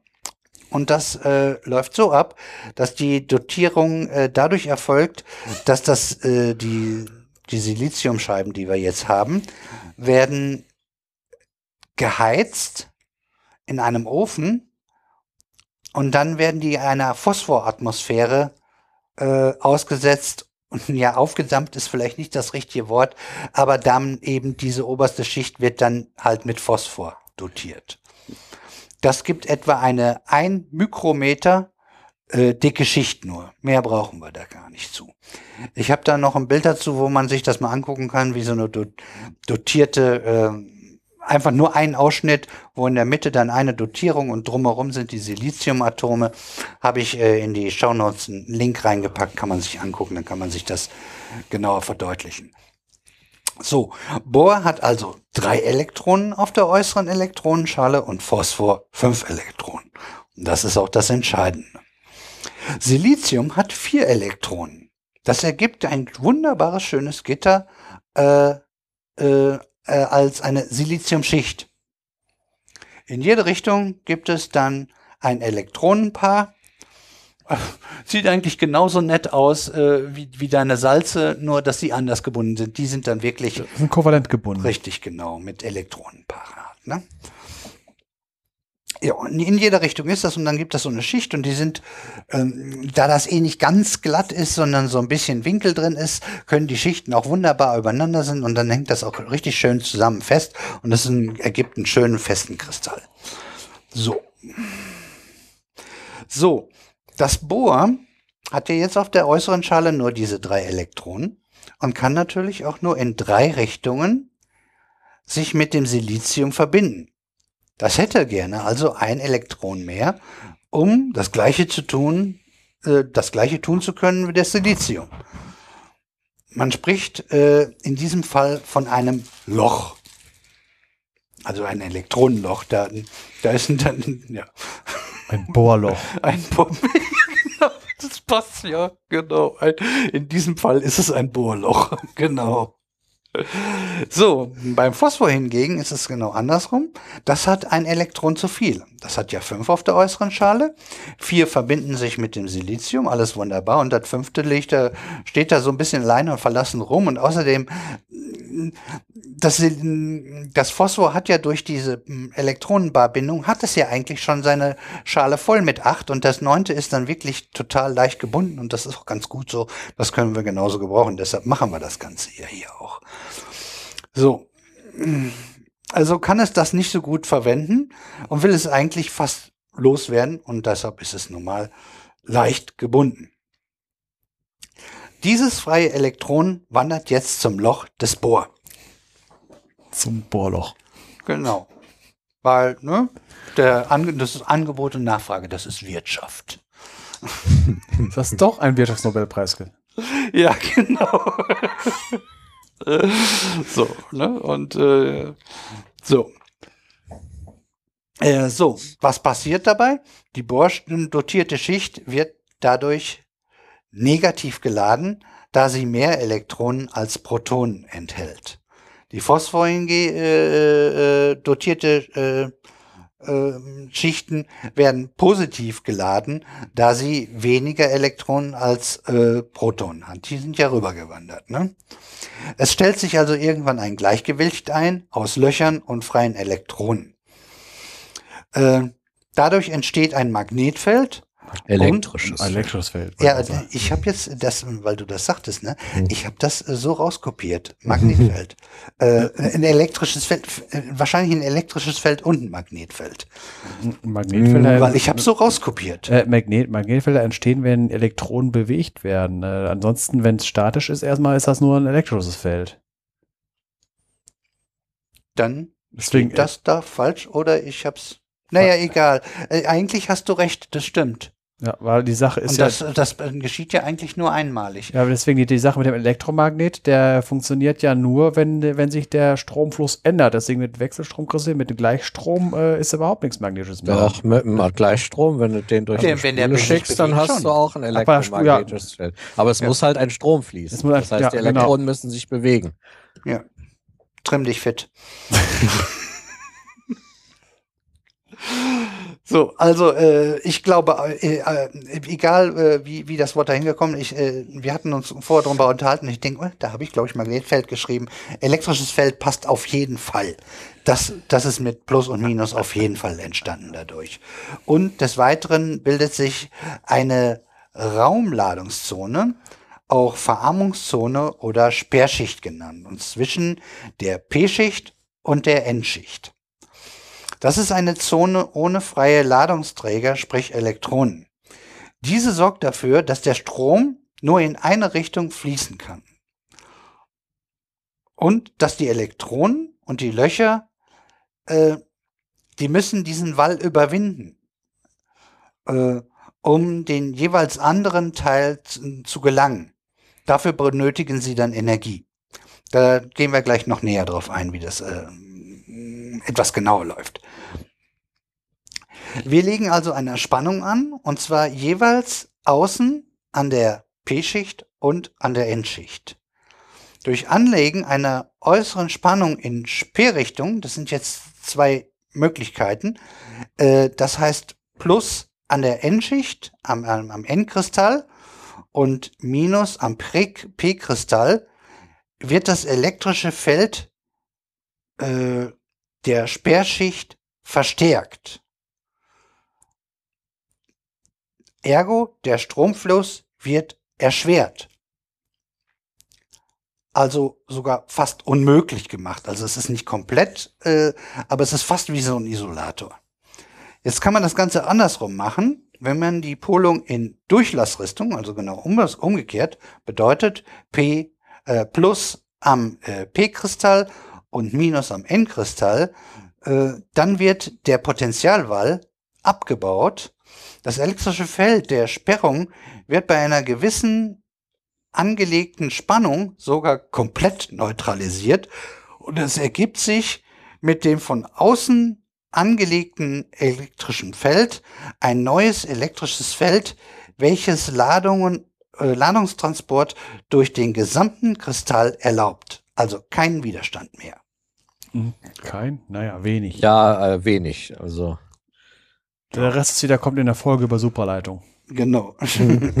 also ja, auch dort natürlich, das ist richtig, aber so wie das äh, in dem anderen Fall äh, ein, ein Fast-Isolator ist, ist es hier ein äh, ein Leiter halt. Fast, fast kompletter Leiter. Also kein halber, sondern äh, ganz Leiter. Es leitet sehr schön und gut. Ist schon mal ganz toll. Und so funktionieren alle Dioden, auch, äh, die werden auch Halbleiterdioden genannt. Zum Beispiel, um, Wechsel, äh, aus, um aus Wechselstrom äh, Gleichstrom zu erzeugen. Und jetzt lassen wir die Sonne rein. Die obere Schicht der Solarzelle, also die sonnenzugewandte Zelle, ist die N-Schicht. Auf diese treffen die Photonen und dringen in die Solarzelle ein. Dort werden die leicht gebundenen Elektronen von den At vom Atom getrennt und sind frei. Da die N-Schicht positiv geladen ist, streben die Elektronen sogar beschleunigt in diese Schicht. Wobei, das ist nicht ganz exakt. Das gilt nur für die Schichten direkt am PN-Übergang. Also die ersten paar Schichten sind positiv geladen, dahinter nicht mehr. Und genau das gleiche gilt auch für die P-Schicht. Dort sind auch die ersten paar Schichten nur negativ geladen. Jetzt haben wir in der Endschicht einen Elektronenüberschuss. Schließt man jetzt einen Stromkreis an, so kommt durch die von durch den außen angeschlossenen Leiter zu einem Elektronenfluss und somit zu einem Ladungsausgleich. Solange die Lichtstrahlung also besteht, sprich die Sonne scheint, kann ein elektrischer Strom fließen. Und genau das war ja Sinn des Ganzen. So funktionieren also Solarzellen. Jetzt machen wir mal eine kleine Auswahl von Solarzelltypen. Es, da gibt es auch einen, einen ganzen Sack voll. Und ich habe jetzt wirklich nur mal äh, äh, die, die am meisten verbreitet sind und die auch auf dem Markt sind, äh, mal rausgepickt. Fangen wir an mit der Dünnschicht-Solarzelle. Und äh, ja, so gehen wir so ein bisschen die Vor- und Nachteile durch. Die, denn man hört schon, Dünnschicht-Solarzelle, die sind dünner äh, und äh, daher auch in der Herstellung und günstiger. Ähm, und äh, sie sind auch flexibel, die sind, äh, die kann man äh, aufrollen regelrecht. Aber sie sind weniger effektiv, circa äh, zurzeit sind sie circa, haben sie ungefähr 50 Prozent von der Lichtausbeute von denen, die auf dem Dach üblicherweise sind. Aber äh, sie haben einen geringeren Leistungsabfall bei diffusem Licht. Äh, also für üblich sind das die Dinger, die ihr im Taschenrechner schon, schon, schon seit x Jahren habt. Und in anderen kleinen äh, Technik-Gadgets, äh, Uhren und so gibt's das ja auch. Äh, also derzeit ist das wohl eher nichts fürs Dach. Da sind die äh, oben beschriebenen Silizium-Wafer äh, Nummer äh, haben eine höhere äh, Lichtausbeute, äh, Stromausbeute, ähm, aber äh, dadurch äh, ähm, sie sind durchaus für andere Bereiche äh, sinnvoll. Erstens, weil sie biegsam sind, kann man sie in Kleidung verwenden. Und äh, wegen ihrer, äh, ihrem geringeren Effizienzabfall und bei diffusem Licht und äh, dass sie leichter sind und auch leichter zu montieren sind und auch günstiger sind, kann man sie eher auch für Wände einsetzen, weil da ja die Sonne nicht ideal drauf scheint ähm, und, und man nochmal anwende, äh, nicht solche dicken Solarpaneele, wie man sie auf dem Dach hat, dran klatschen möchte. Das äh, sieht ja auch nicht schön aus. Da kann man eher mit, mit, mit äh, Dünnschicht äh, arbeiten. So, äh, die klassischen äh, Silizium-Wafer haben ein Problem. Das Silizium eigentlich im Allgemeinen hat ein Problem. Wie wir ja aus dem Fotoeffekt wissen, bedarf es ja einer passenden Energie der Photonen, um die Elektronen frei zu lösen. Und genau das ist auch bei den Solarzellen aus Silizium, äh, äh, auf Basis von Silizium äh, der Fall. Sie absorbieren besonders gut rote und Infrarotstrahlung. Und somit ziehen, stehen auch nur diese Wellenlängen zur Verfügung, um daraus Strom zu gewinnen. Deshalb verharren zurzeit auch die, die, die verharrt die Lichtausbeute so circa bei zurzeit bei 25 Prozent und man kommt bei den äh, Silizium-Wafer-Solarzellen oben auf dem Dach halt nicht auf über 25 Prozent drüber hinaus.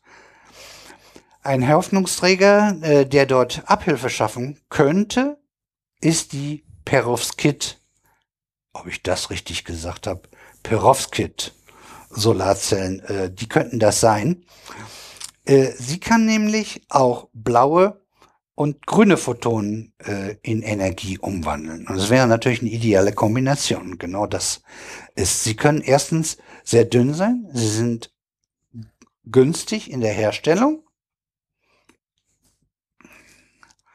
Und da sie ja so wunderbar auch äh, sozusagen dann das gesamte Spektrum abgreifen würden, wenn man es mit Silizium kombiniert, sind sie auch ein äh, aussichtsreicher Kandidat für Tandem-Solarzellen. Tandem-Solarzellen sind äh, zwei Schichten von verschiedener Art übereinander. Das Licht geht durch beide durch und der eine holt sich sozusagen im Idealfall die blauen und grünen Wellenlängen äh, und äh, wandelt die in Strom um. Und dann kann äh, halt äh, die Silizium-Solarzelle sich die roten und infraroten Strahlen schnappen und daraus Strom machen. Das wird auch schon gemacht. Äh, das ist im Prinzip auch schon eine gute Idee, nur äh, die Perovskit äh, äh, hat halt äh, mh, andere Probleme noch, die gelöst werden. Äh, das Problem ist hier, dass die Solarzelle noch nicht lang, langlebig ist genug. Also die Haltbarkeit ist noch nicht lang genug. Äh, sie, sie, sie kann auch, sie, sie muss äh, stark vor Feuchtigkeit geschützt werden. Des Weiteren haben wir so zur Zeit, äh, sind dort Bleianteile mit drin und das kennen wir ja noch aus dem Benzingeschichte mit, mit, mit, mit dem äh, Bleizusatz. Das wollen wir ja nicht haben, das ist giftig. Das äh, sollte auch noch ersetzt, werden. Man hat auch schon raus, äh, rausbaldowert, äh, welche Alternativen da sind, aber da muss halt noch Forschung reingesteckt werden, dass wir dort etwas finden, was ähnlich gut funktioniert, halt äh, äh, wie das Blei. Also hm, da müssen wir noch ein bisschen auch auf die Forschung äh, warten, aber da zeichnet sich ab, dass da äh, auf jeden Fall äh, die ganze ständige Verbesserung äh, an Effizienz äh, mit hoher Wahrscheinlichkeit äh, in den Solarzellen immer noch weitergeht. Dann haben wir etwas, was weniger mit der Solarzelle selbst zu tun hat, sondern einem Trick oberhalb der Solarzelle. Und zwar nennen sich die dann Konzentratorzellen. Bei denen werden, wird die Halbleiter, äh, ähm, ja, das steht da, das, also es ist so, meistens werden dafür Fresnel-Linsen benutzt. Ich gehe gleich auch darauf ein, was, was das äh, für Teile sind. Die bündeln das Licht auf einen speziellen Punkt, also in der Mitte. Und dadurch braucht man ja dann nur noch dort auch Solarzelle. Und das äh, speichert, äh, sp spart natürlich Material. Dadurch wird das Ganze leichter, es wird äh, weniger teuer äh, äh und äh, das Ganze wird dadurch halt Kosten-Leistungsrechnung, also alles nochmal etwas günstiger. Da sind sie auf jeden Fall auch drauf an. So, und äh, diese Fresnel-Linse wird meistens eingesetzt. Äh, auch da habe ich ein Bild äh, zu reingepackt, weil das ist nicht so leicht. Äh, sch schwierig im Wort zu klein, aber ich versuch's mal. Also sie ist auf jeden Fall leichter wie eine normale Linse. Sie unterteilt das normale Brennglas, das man so kennt, in diese Halbkugel, sagen wir jetzt mal, ne? Also unten meinetwegen gerade und oben halt so ein Bogen und dann haben wir dann riesen, eine, eine Art Glaskuppel sozusagen, ähm, in mehrere Segmente, so dass eine Zackenform wie bei einer Säge entsteht. Und da guckt euch am besten das Bild an. Also in den Segmenten sind immer diese Kurven mit drin und dann geht's wieder einen Zack runter, dann gibt's wieder eine leichte Kurve und es, äh, es ist immer die gleiche Brechung, nur dass man sozusagen äh, das nächste Segment, was da ist, wieder nach unten holt und dadurch nicht so eine riesen Kuppel hat, sondern was relativ flaches, was lauter so kleine Zackenformen hat. Ah, Bild angucken ist ist ist sonst äh, vielleicht habt ihr das auch so äh, erkennen können, was was ich meine. Ansonsten guckt euch das Bild an, äh, dann dann das erklärt es einfach viel besser. Äh, besonders effizient sind sie halt bei Kurzbrennweiten und die brauchen wir ja auch, weil es ja dann direkt auf die Solarzelle fokussiert werden muss. Und da brauchen wir eine sehr kurze Brennweite. Und dann kann man sich vorstellen, was das für eine dicke Kugel, äh, für eine Kuppel gibt, äh, an, an normaler äh, ähm, äh, Glaslinse. Die muss ja ordentlich gebogen sein. Das ist ja fast eine Halbkugel dann. Ne? Und äh, das, äh, die da komplett immer da drauf zu setzen, wäre mehr Material und auch mehr Gewicht. Äh, das äh, ist nicht sinnvoll. Da ist die Fresnel-Linse genau das Richtige. Ähm, ja, genau. Die äh, hätte dann äh, die neue, äh, die normale Linse hätte dann einen besonders dicken Bauch, so kann man das sagen. Äh, so, und was machen wir mit dem Strom? Erstens, sofort selbst verbrauchen. Zweitens, ab in den Akku damit und später damit Fernsehen gucken oder iPads aufladen oder wo auch immer man den Strom für braucht. Ne? Und drittens, an einen Stromkonzern ver verkaufen und dann ins Netz äh, einspeisen. Dann müssen wir aber zuvor den Gleichstrom, kommt ja Gleichstrom raus, in Wechselstrom umwandeln, äh, was aber auch gilt, wenn wir den Akkustrom, also wenn wir, der, äh, wenn wir äh, unseren Strom, Strom von der Solarzelle hier selber verbrauchen, müssen wir ja auch in Wechselstrom umwandeln. Also das wäre ja sowieso in jedem Fall so. Nur bevor es ins Leitungsnetz eingespeist wird, muss das natürlich auch geschehen. Es gibt einen ganzen Zoo von verschiedenen Ansätzen und, und, und Materialien. Man kann quasi die gesamte Dreier- und Fünfer-Spalte mit jeweils drei und fünf Elektronen in der Außenschale kann man durchdeklinieren und damit hat man alles Solarzellen gebaut. Und da sind ja, je weiter man nach unten im Periodensystem geht, werden die Sachen immer teurer und seltener. Und, äh, und das ist das Problem, dass man entweder nicht genug davon hat oder die ganzen Solarzellen dadurch teurer werden. Sie sind teilweise auch effizienter und das ist alles ganz toll. Und da gibt es x Ansätze. Auch da könnte ich mich stundenlang aushalten, wenn ich wollte. Aber ich würde euch nur, das, das, das bringt's einfach nicht. Ich verzichte darauf, auch mit den äh, euch mit Wirkungsgradtabellen zu beballern. Äh, das, das behält sich eh keiner. Ich gehe nur auf auch hier wieder auf einige wenige ein, die ich eh schon hier mit drin hatte teilweise. Also die derzeitigen Wirkungsgrade. Erstmal, äh, was sind Wirkungsgrade? Das ist eine Definition. Die Sonne hat, äh, bringt eine Energie X mit. Sagen wir mal, sie ist 100 als Hausnummer, nur als, als Zahl. Und wenn wir jetzt eine, eine, eine, einen Wirkungsgrad von 25 Prozent haben, dann werden genau diese 25 Prozent von den 100, also 25, äh, Butzenknöpfe, Energieeinheiten werden in Strom umgewandelt. so, die Dünnschicht-Solarzellen liegen zurzeit so irgendwo bei 10 bis 11 Prozent. Die normalen Solarzellen, äh, die halt auf dem Dach, liegen zurzeit bei 21 bis 22 Prozent. Für mehr Geld kann man natürlich auch bessere Wirkungsgrade bei beiden schon bekommen und in den Forschungslaboren gibt es jeweils natürlich auch noch Solarzellen mit höheren Wirkungsgraden der jeweiligen äh, Solarzellentyp. Und äh, das sind halt die, die wir auf dem Dach haben, die mit die Paneele halt und die Dünnschicht-Solarzellen sind die, die zurzeit eigentlich ja den Markt beherrschen. Äh, haben wir ja schon vorher am Anfang gehört. Ähm, mal gucken, wo bin ich hier? Äh, ja, auf den Spitzenreiter kann man auch eingehen. Ähm, und zwar der Spitzenwert, der zurzeit, also die in den Versuchslaboren sind, liegen ungefähr zwischen 42 und 46 Prozent. Und die 46 Prozent habe ich nicht umsonst dahingeschrieben. Das ist nämlich der derzeitige Rekord, den das Fraunhofer ISE äh, in einer Kooperation mit irgendeinem französischen Forschungsinstitut äh, erreicht hat. Und die, die haben nun wirklich äh, äh, ja, verschiedenste Tricks angewandt. Das ist eine Vierfach-Solarzelle. Wir hatten ja gerade die Tandem-Solarzelle, da sind also jetzt vier verschiedene Sachen ineinander gepackt und diese Konzentratortechnik obendrauf, also hier mit diesen Linsen, die das äh, äh, Licht bündeln. Die sind jetzt auf 46 Prozent gekommen.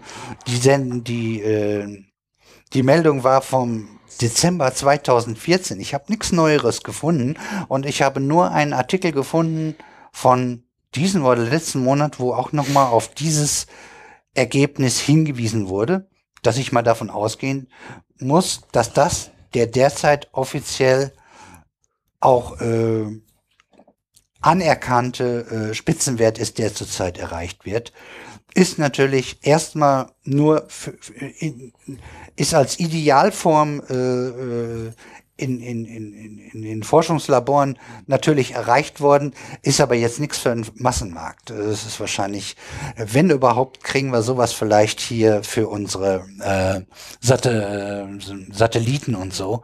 Äh, da macht das äh, Sinn, auch mal, äh, mal was Teureres zu verbauen.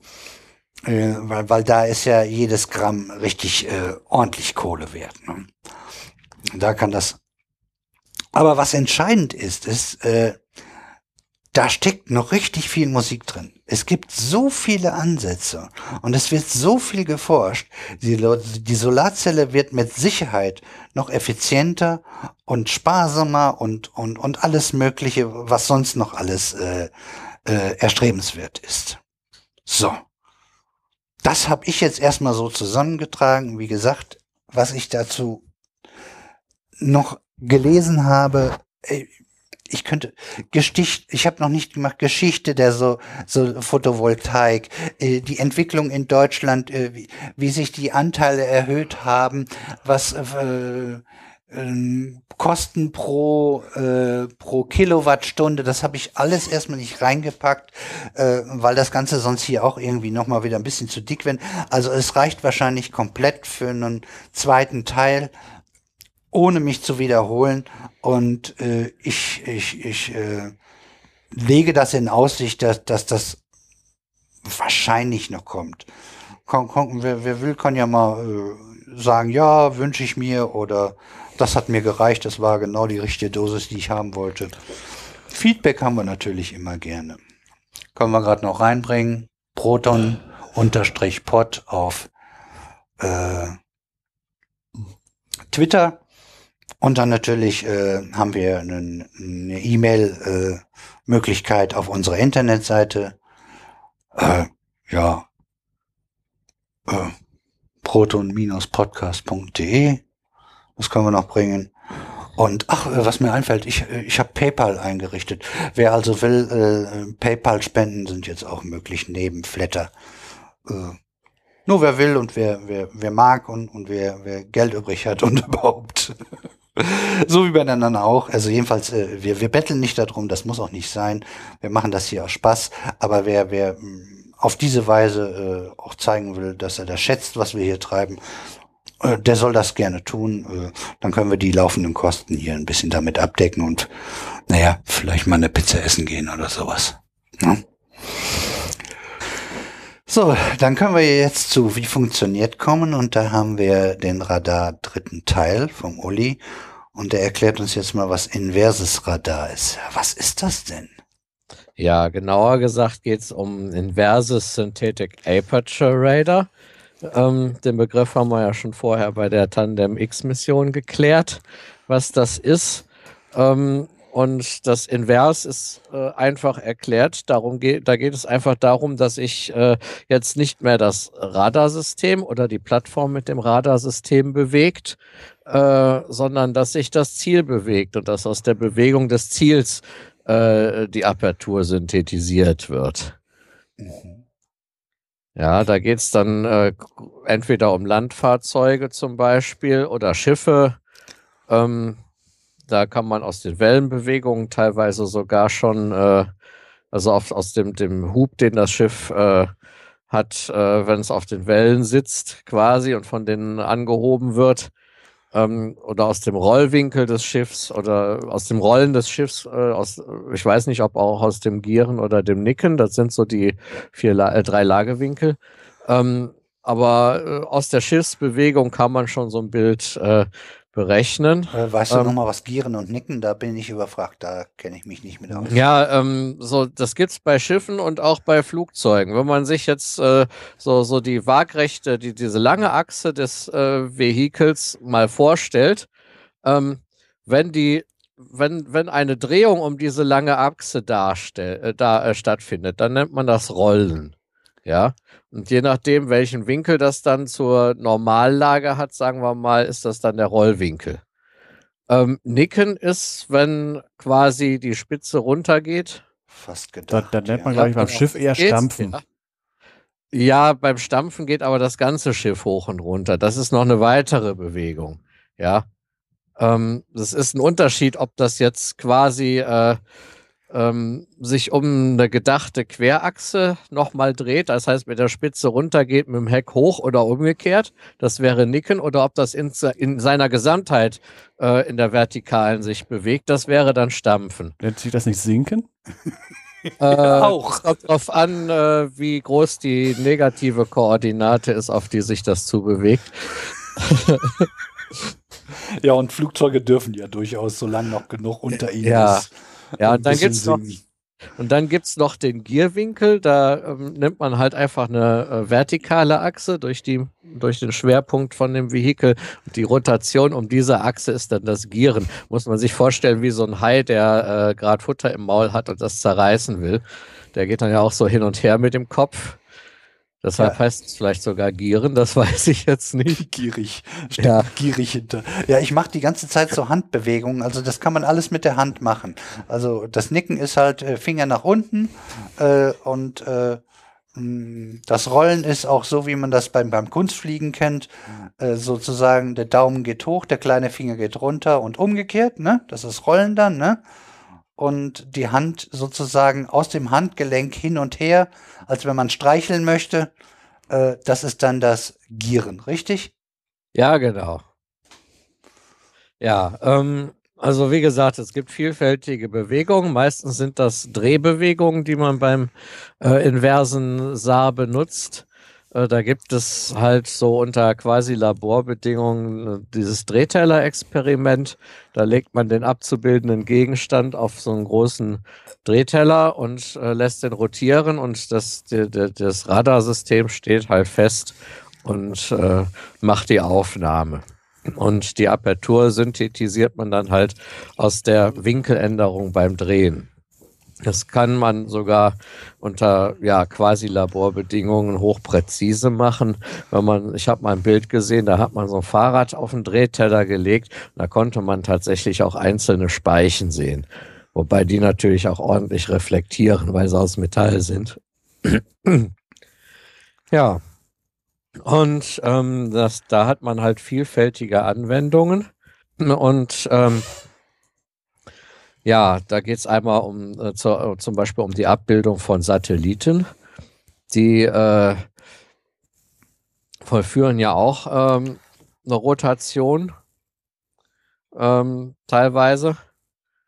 Ja, dann kann man die abbilden, äh, beziehungsweise die ziehen ja auch ihre Trajektorie. Das heißt, die bewegen sich äh, auf ihrer Bahn. Und wenn man auf der Erde ein feststehendes Radarsystem hat, ähm, das kann man zum Beispiel äh, ja, da gibt es so große Parabolantennen, die in Radomen unter, untergebracht äh, sind. Zum Beispiel das äh, Tira vom Fraunhofer FHR ist so, ein, so eine Antenne. Damit äh, kann man zum Beispiel, äh, mh, abgesehen davon, dass man damit auch Weltraumschrott bis, äh, bis zu einer gewissen äh, Mindestgröße tracken kann, ähm, kann man damit auch zum Beispiel die ISS schön abbilden, während die vorbeifliegt. Äh, habe ich das richtig verstanden?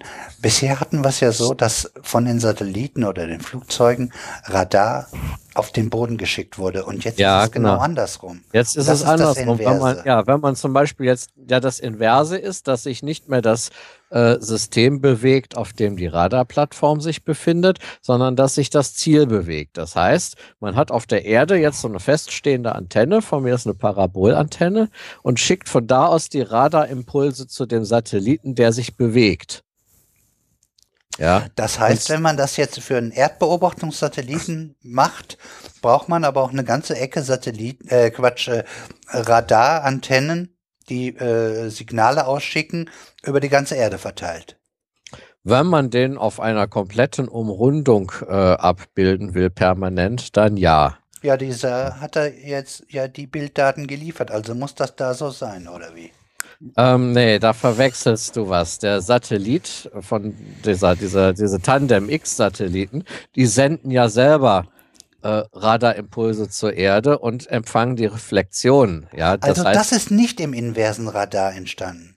Das ist nicht im inversen Radar entstanden, sondern das ist äh, das klassische Synthetic Aperture Radar, wobei man halt äh, zwei Aufnahmen von, der, von dem gleichen Gebiet unter verschiedenen Blickwinkeln macht ja. und die co-registriert, das heißt so übereinander legt, dass es passt und aus den Phasenunterschieden dann die Höheninformationen. Ja, weil gewinnt. ich jetzt verstanden habe, die SAR würde äh, genau invers funktionieren oder was war? So Nein, es gibt verstanden. das klassische SAR, das zum Beispiel die Tandem X-Mission gemacht hat, ah, äh, wo sich die Radar-Plattform, ja, wo die Radar-Plattform sich bewegt ja, das mhm. Radarsystem sich bewegt und daraus halt äh, die Entfernungsgeschichte ähm, eines bestimmten Ziels äh, benutzt werden kann, äh, um das auch in Flugrichtung zu prozessieren oder quer zur Blickrichtung zu prozessieren, weil das ist ja eigentlich das Komplizierte beim äh, Synthetic Aperture Radar, dass man halt diese synthetische Apertur braucht,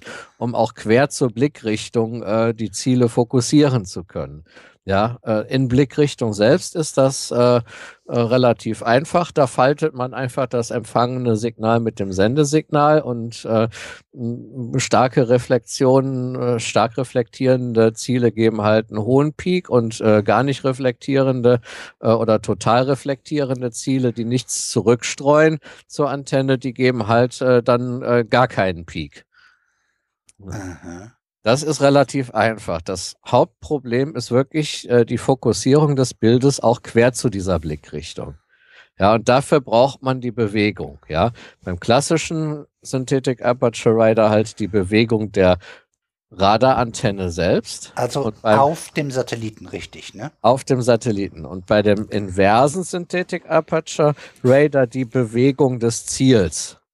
Äh, gibt es denn jetzt Erstbeobachtungssatelliten, die mit diesem inversen Radar arbeiten oder macht das überhaupt keinen Sinn?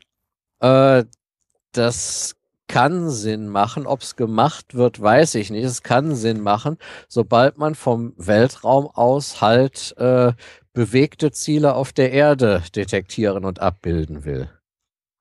Ah. Ja, also zum Beispiel Fahrzeuge oder Flugzeuge oder Schiffe dann macht das, dann, dann kann das schon Sinn machen, wobei man dann ja beides hat. Dann hat man eine bewegte Plattform und ein bewegtes Ziel. Ja, genau. Und dann muss man, äh, um das wirklich mit den klassischen Algorithmen für das inverse SAR, wo es hauptsächlich um eine Drehbewegung Prozess, äh, äh, wo es hauptsächlich um eine Drehbewegung geht, die man ausnutzen will, muss man quasi die translatorischen Komponenten dieser Bewegung irgendwie rausrechnen. Ja. Ich weiß jetzt nicht, was translatorisch ist, aber. Äh, eine Bewegung von einem Ort zum anderen. Ach, Im Gegensatz zu einer äh, Drehbewegung. Translate, ja, ja okay. Ja. ja, im Gegensatz zu einer Drehbewegung, die halt um einen bestimmten Punkt oder um eine bestimmte Achse stattfindet. Ja. Meistens um den Schwerpunkt des betreffenden Ziels. Ja. Ähm, gut. Und äh, es gibt aber äh, schon äh, in der Realität äh, vom Flugzeug aus äh, solche äh, Invers-Saar-Experimente, die äh, im Prinzip aber äh, halt äh, darin bestehen, dass man das Gesamtproblem, ähm, weil ja sich sowohl das Flugzeug bewegt als auch das abzubildende Ziel, ähm, man das Gesamtproblem reduziert quasi erstmal rechnerisch auf eine Invers-SAR-Konfiguration, wo äh, dann quasi die Antenne, die Radarantenne scheinbar stillsteht und das Ziel nur noch rotiert. Ja, das heißt, sämtliche Bewegungen aufeinander zu und von einem Ort zum anderen muss man dann da rausrechnen.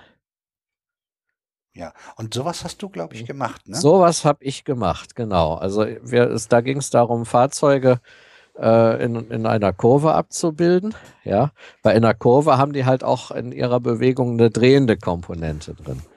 Ja, das heißt, das Flugzeug flog da vorbei. Wir haben äh, eine viel befahrene Kurve auf der Landstraße uns ausgesucht äh, und haben dann da Aufnahmen gemacht. Äh, ja. Zwei Sachen, also erstmal nochmal, äh, äh, wenn, wenn man das Problem hat mit den beiden Bewegten, man könnte doch einen Hubschrauber nehmen. Äh, ja, das könnte man machen. Also so ein Hubschrauber, der halt in der Luft stillsteht, das meinst du wahrscheinlich. Ja, ja die können das ja, deshalb. Ja, aber selbst dann führt das Auto ja keine reine Drehbewegung aus, sondern äh, fährt ja, bewegt sich ja auch von, von einem Ort zum nächsten. Ja, aber dann ja? hast du wenigstens eine Komponente draußen. Ne? Ja, aber wenn man sowieso rausrechnen muss, dann äh, ist das eigentlich kein Problem.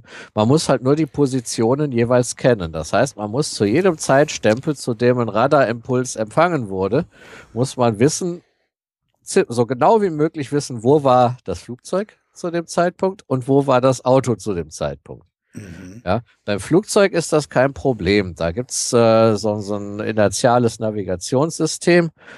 Ähm, das arbeitet, das fusioniert quasi beschleunigt die, die Daten von Beschleunigungssensoren mit GPS-Daten und hast du nicht gesehen. Ja, GPS-Daten sind halt relativ ungenau, aber dafür langzeitstabil und Beschleunigungsdaten muss man halt zweimal integrieren. Die sind zwar dann relativ genau, aber nur für kurze Zeit. Wenn man halt quasi das fusioniert und möglichst die ja. Vorteile Teile von beiden äh, hat, dann kann man so eine Flugzeugposition zu einem bestimmten Zeitstempel ziemlich genau bestimmen. So, jetzt ja. habt ihr da eure Autos da in der Kurve gemessen. Ja. Äh, ich meine, ging es jetzt darum, äh, so unter dem Motto, äh, wir haben es gemacht, weil es geht? Oder äh, was, was, was für eine Erkenntnis hat man daraus gewonnen? Äh, wir haben versucht, diese Fahrzeuge nicht zu detektieren, sondern sie abzubilden. Das heißt, es ging darum, äh, zu gucken, äh, gut, das hatte experimentellen Charakter auf jeden Fall, aber es ging darum zu gucken, ähm, was ist das für ein Fahrzeug, das da fährt, ja. Und halt im optimalen Fall, wenn man damit genau genug werden kann, halt in der militärischen Aufklärung auch unterscheiden können, ist das Freund oder Feind, ja, oder was für ein Feind ist es, ja. Oder zivil halt, ne? Oder zivil, ja, genau. Ne? Also ich meine, gute Aufklärung äh, ist, ist wichtig, äh, nicht nur um passende Ziele zu finden, sondern halt auch um das äh, zu verhindern, was man so salopp als Kollateralschaden bezeichnet. Ja, dass man nicht irgendwelche zivilen Fahrzeuge dann äh, bombardiert. Ja, also zufällig an der falschen Stelle langfahren. Ja. Äh, unsere Flugzeuge, die jetzt Aufklärung machen, so Richtung Syrien oder sowas, Weißt du das? Mach, wie machen die das? Was, das glaube ich nicht, dass die das schon so machen, wie, äh, wie wir das vom Experiment her gemacht haben. Ich denke mal, die werden auch viel mit optischen Systemen noch arbeiten. Ähm, Radarsysteme haben halt den Vorteil, dass die relativ witterungsunabhängig ja. sind. Ja. Oder vielleicht haben sie es, ich meine nämlich irgendwas von Radar irgendwo gelesen zu haben, aber das ist. Ja, äh, äh, detektieren kann man äh, bewegte Ziele mit dem Radar ziemlich gut. Ja. Ähm, de detektieren und lokalisieren. Nur bei uns ging es halt dann auch ums Abbilden mit Radar. Hm. Ja. Und ja, das Problem war halt, die Fahrzeuge äh, haben ja waren ja, waren ja ähm, quasi sogenannte Targets of Opportunity, also äh, Ziele, die da äh, quasi mehr oder weniger zufällig vorbeikamen. Die haben uns natürlich keine Positionsdaten geliefert, wie das äh, unser Flugzeug getan hat. Ja, das heißt, da mussten wir irgendeinen Weg finden, äh, auch bei den Fahrzeugen äh, zu bestimmen, wann die wo gewesen sind. Ja, oder wo sie zu einem bestimmten Zeitstempel gewesen sind, auf der hm. Straße. Ja. Ich stelle mir nur vor, also äh, wenn du sozusagen ein paar Daten beisammen hast, kannst du daraus wahrscheinlich Kurven errechnen wieder, ne? Ja, also ich habe das so gemacht. Ich habe äh, Straßeninformation genommen und habe gesagt, okay, das Fahrzeug muss ja eigentlich sich auf der Straße bewegt haben. Ja, da hatte ich schon mal quasi äh, mein äh, gesamtes Problem auf eine definierte Kurve reduziert. Ich will es mal für den Fahrer ja. jedenfalls hoffen. Ne? Ja, ja. Und äh, dann gibt es äh, noch die Radardaten, wo man äh, quasi aus dem Versatz, aus der Verschiebung, äh, aus der Dopplerverschiebung des Fahrzeugs ähm, die, die ja durch diese Geschwindigkeit, die es in Blickrichtung des Radars hat, ähm, ja gibt, äh, rausrechnen kann, zumindest mal, welche Geschwindigkeit äh, es in, in Blickrichtung der Antenne gehabt hat. Ja, genau, ja. zu diesem Zeitpunkt. Ne? Zu diesem Zeitpunkt. Welche Geschwind wie hoch die Geschwindigkeit, die Komponente in Blickrichtung der Antenne äh, der Geschwindigkeit von diesem Fahrzeug zu diesem Zeitpunkt war. Ja. Ja, und das kann man als Messwert nehmen und kann das natürlich dann vergleichen äh, mit äh, einer quasi vorher aus der letzten Position vorhergesagten Geschwindigkeit. Oder aus den letzten zwei Positionen vorhergesagten Geschwindigkeit. Oder von mir aus aus den letzten drei Positionen. Wenn man drei Positionen hat, ja, kann man da schon eine Vorhersage machen. Und die Vorhersage kann man dann mit dem Messwert korrigieren und dann, und kommt so wieder, dann, dann, geht das immer kaskadenmäßig ja. weiter. Ne? Ja, das so genau man, sowas stellte ich mir vor. Ja, so kann man halt relativ, äh, also das ist überhaupt erstmal eine Möglichkeit, um dann wirklich die äh, absolute Position dieses Fahrzeugs äh, und somit halt auch die Position, äh, die, die, äh, die Position des Fahrzeugs im Verhältnis zur Radarantenne zu jedem Zeitstempel, zu dem Pulsempfang wurde rauszukriegen. Ja, wenn man diese Entfernung dann rausrechnet, hat man wirklich nur noch die reine Drehbewegung. Im optimalen Fall. In, in der Realität sieht das natürlich anders aus. Da macht man ja immer Fehler. Ähm, ja, aber äh, das, was man dann letztendlich hat, nachdem man das rausgerechnet hat, das kann man dann quasi äh, klassisch wie inverses Saar prozessieren und kriegt dann ein Bild. Ja, das war jetzt bei uns noch nicht so wirklich super. Ja, stillstehende Fahrzeuge kann man besser abbilden. Ähm, aber man konnte zumindest mal so ungefähr die Abmessungen eines LKWs zum Beispiel aus dem Radarbild dann raussehen. Ja, oder ob es ein LKW oder ein PKW war. Das ist natürlich weit entfernt von dem noch, was man haben will. Aber es war halt ein Anfang. Ne? Ja, es ist äh, halt geht auch in den Bereich Grundlagenforschung und wenn man nicht anfängt, äh, man muss halt erstmal mit, mit, mit, mit kleinen Ansprüchen anfangen, ne? Ja, genau so. Ist man da jetzt schon weitergekommen oder äh, wie, wie, wie, wie hat sich das ja, weiterentwickelt? Also ich habe das jetzt nach meinem Ausscheiden da nicht mehr verfolgt. Äh, ich könnte mal wieder auf die Webseite vom Fraunhofer FHR gehen und mal gucken, was da gerade so läuft. Äh, keine Ahnung. Also ich war so mit meiner Arbeit ganz zufrieden. Da ist auch ein Patent bei rausgesprungen, äh, was allerdings nicht viel wert war. Und, äh, aber man weiß es nicht. Aber ne? immerhin, ne? Immerhin. Manchmal kommt das ja ein paar Jahre später erst, dass man dann irgendwie. Das ist, äh, du denk an den Laser, der nächste, wahrscheinlich nächste Sendung kommt. Da wurde ja, ja. gehulkt äh, ein Nobelpreis für eine Technik, wofür man noch keine Verwendung hat. wir wissen, wo der Laser heute überall steckt, ne? Ja, ja, ja, klar. Ja, so, so sieht das aus. Ne? Ähm, ja, ähm, vielleicht noch was dazu zu, äh, möchte ich noch was dazu sagen, wie man äh, jetzt solche ähm, Ziele überhaupt entdecken kann, weil ähm, wenn man eine bewegte Plattform hat, hat man ja äh, erstmal so die Echos von, von vom Boden. Ne? Mhm. Also das, was man äh, im klassischen Synthetic Aperture Radar zur Erdbeobachtung, also auch bei dieser Tandem X-Mission, was man da wirklich nimmt und prozessiert und fokussiert, um ein Bild zu kriegen, das ist jetzt bei der, bei der Abbildung von bewegten Zielen, ist das äh, eine Störgröße. Ja. Das heißt dann da Klatter, also Bodenecho. Äh, das heißt, äh, das, was man bei, der, äh, bei dem einen Verfahren nimmt und uns prozessiert, das schmeißt man beim anderen Verfahren weg oder unterdrückt das.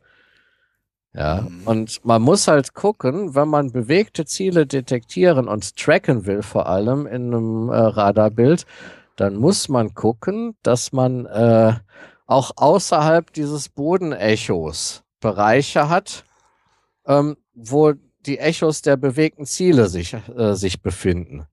Ja, das heißt, man muss quasi die Bandbreite dieser Dopplerverschiebung, äh, die man für diese Dopplerverschiebung zur Verfügung äh, hat, muss man möglichst hoch wählen.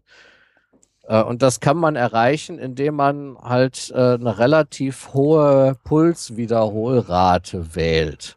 Ja, also je schneller man hintereinander äh, Radarimpulse sendet und empfängt, ja, desto breiter ist der Bereich, in dem man dann gucken kann, ob da was ist. Dann ist so das Bodenecho. Letztendlich, wenn man äh, sich das Spektrum anguckt, das Frequenzspektrum, ähm, ist das Bodenecho so, so ein Bereich in der Mitte. Bei uns war das ungefähr ein Drittel bis ein Viertel in der Mitte. Und außerhalb dieses Bodenechos sind die ganzen bewegten Ziele. Die kann man dann da detektieren und tracken. Ähm, das Problem ist, wenn die halt langsamer werden in der Kurve, kann das schon mal sein, dass sie dann in den Klatter reinfahren. Das heißt, dann mit dem Bodenecho verschmelzen. Dann sind sie halt nicht mehr so gut äh, verfolgbar. Bis gar nicht mehr verfolgbar. Mhm. Ja, das ist das eine. Und äh, dieser, dieser Pulswiederholrate sind ja auch äh, bestimmte Grenzen gesetzt. Äh, ich denke mal, das kann man am plausibelsten erklären, indem man äh, sagt, äh, ja, man muss auf jeden Fall vermeiden, dass die, man. Die stören sich ja gegenseitig irgendwann. Ja, ne? dass die sich nicht gegenseitig stören. Ja, also man muss vermeiden, dass sie sich gegenseitig stören. Also quasi, dass man ähm, das Empfangsfenster äh, für einen gesendeten Impuls dann schon aufmacht, äh, während von Impuls davor noch Echos kommen. Ja. Ja, weil dann kann man die Echos nämlich nicht mehr richtig zuordnen und dann gibt das auch Probleme äh, bei der Fokussierung in Blickrichtung, die ja an sich äh, relativ einfach ist. Ja, ja da gibt es einfach, äh, äh, sagen wir mal, äh, die Naturgesetze äh, weisen einem da Grenzen auf, außer man schafft es irgendwie wirklich theoretisch, diese Echos herauszufiltern ja. und wirklich zu dem, zu dem anderen ja. Peak eigentlich zuordnen zu können. Das gänge vielleicht noch. Klingt sehr kompliziert, geht vielleicht irgendwann mal. Ja, man kann natürlich dann auch sagen, okay, dann wählen wir entsprechend kurze Radarimpulse. Ja, aber äh, das geht dann auch wieder auf Kosten der Bandbreite in Blickrichtungen. Es ist nun mal so, je größer die Bandbreite, die Frequenzbandbreite dieses Pulses äh, ist, desto besser kann man ihn auch fokussieren, weil desto mehr Frequenzanteile kann man quasi dann auf einen Haufen schieben, äh, die dann passen. Ja. Ja.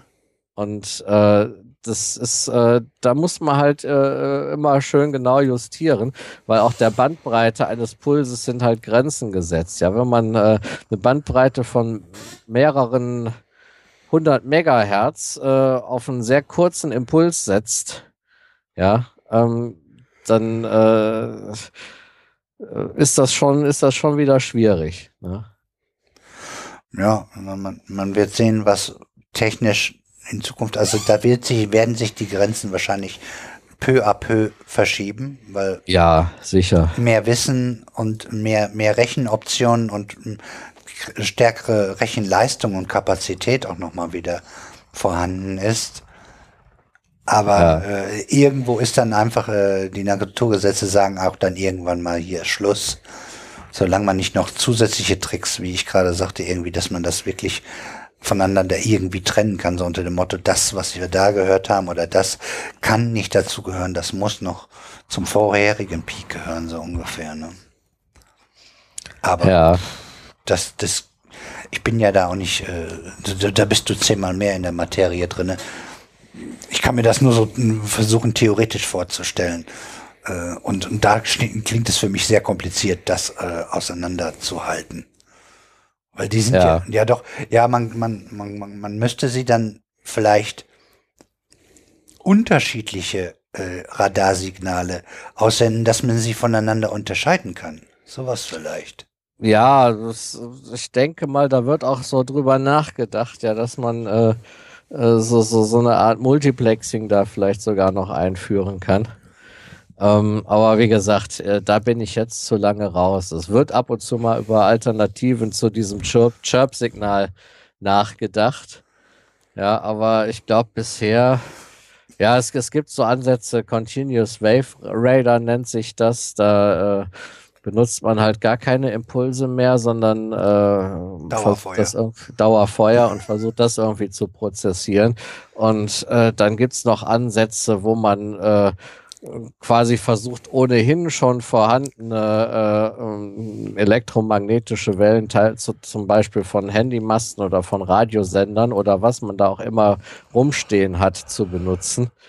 Äh, und, und das quasi als äh, Beleuchter zu nehmen und äh, dann die Reflexion äh, zu empfangen und mit dem Sendesignal zu vergleichen und so zu prozessieren. Also da ist, ist alles Mögliche angedacht und äh, da wird es sicherlich auch noch äh, für weitere Jahrzehnte äh, Forschungsmöglichkeiten geben.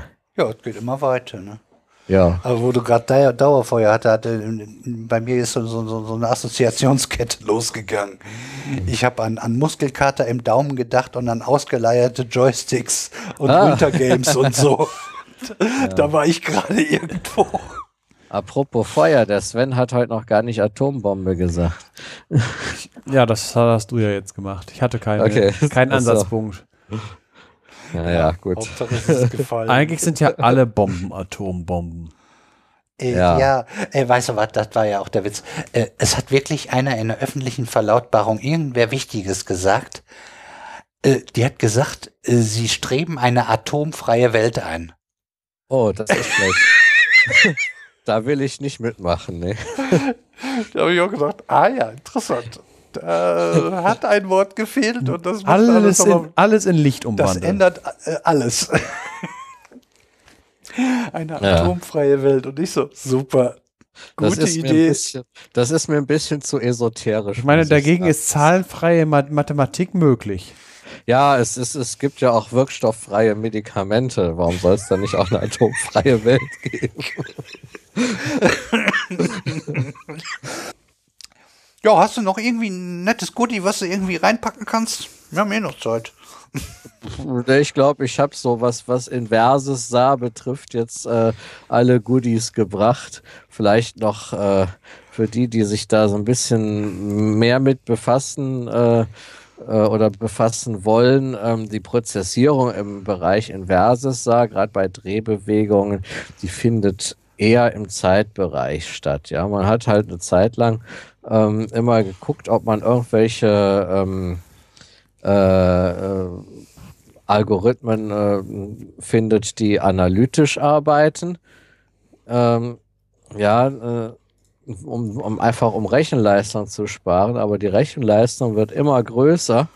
Ja, und man kann immer mehr, äh, immer schneller prozessieren, ähm, dass halt die Zeitbereichsprozessoren, äh, die halt rechenaufwendiger sind, ähm, weil man halt äh, die Faltung nicht mehr im Frequenzspektrum vornimmt, sondern halt äh, irgendwie mit Superposition arbeitet und sonstigen Sachen, ähm, sind dadurch wieder attraktiver geworden. Mhm. Ja. Ja, haben wir auf jeden Fall ein kleines Paket wieder zusammengeschnürt zu dem Thema. Ich fand es durchaus interessant. Und dann gucken wir mal, was wir das nächste Mal äh, auspackst. Ja, ich muss mal gucken, ob ich dazu noch was sagen will, ob ich dazu noch was habe, weil äh, ja, äh, so, so mit dem, was ich in, der, in dem Bereich gemacht habe, bin ich so langsam durch. Äh, was, was Radar betrifft, äh, müsste ich gucken, ob ich da vielleicht, wenn ich, wenn ich mich demnächst mal wieder ein bisschen mehr damit beschäftige, ob ich da noch auf was Interessantes stoße, was ich zwar selber nicht gemacht habe, aber äh, wo ich hier was dazu erzählen kann. Ja. Gut. Ja, dann wird es heute mal eine etwas kürzere Sendung. Ist ja auch nicht so arg. Kürzer äh, im Verhältnis zu uns natürlich. so, so von, von dem, was wir sonst im Durchschnitt bringen. Aber das macht ja nichts. Und äh, also wir sagen ja immer, wir wissen nie genau, wie lang die Dinger letztendlich werden. Und, und wir haben heute, glaube ich, auch, irgendwie ist es nicht dazu gekommen, dass wir so richtig viel abgeschwiffen sind. Und da ist auch immer gut Zeit bei rumgegangen. Ne? Und abgeschwiffen, das, ist, das, das mag ich. Abgeschwiffen, das klingt lustig. Ja. Und äh, äh, das, das planen wir ja nie. Also die Abschweifungen mhm. sind wirklich aus dem Bauch raus, was, wenn uns ein Stichwort äh, um, äh, irgendwie auf eine Idee bringt, dann, dann, dann kommt es halt dazu. Und äh, ja, das kann man dann, haben wir nie in der Planung drin und deshalb können wir es auch nicht vorweg wissen, was so passiert. Das ist aber auch schön so. Damit wird's äh, auch irgendwie so, wie es jetzt ist, ne? Ja, ja gut, das trifft sich gut, dass wir uns so langsam dem Ende nähern, weil mein Gin Tonic ist auch leer. Auch lecker. Ja, hast du dein Getränk? Ich habe schon nicht mehr aufgetränkt. Ja, ich habe Wein und Sven hat Malzbier. Malzbier. Hatte. Hatte. Ist schon durch. Ja. Und naja.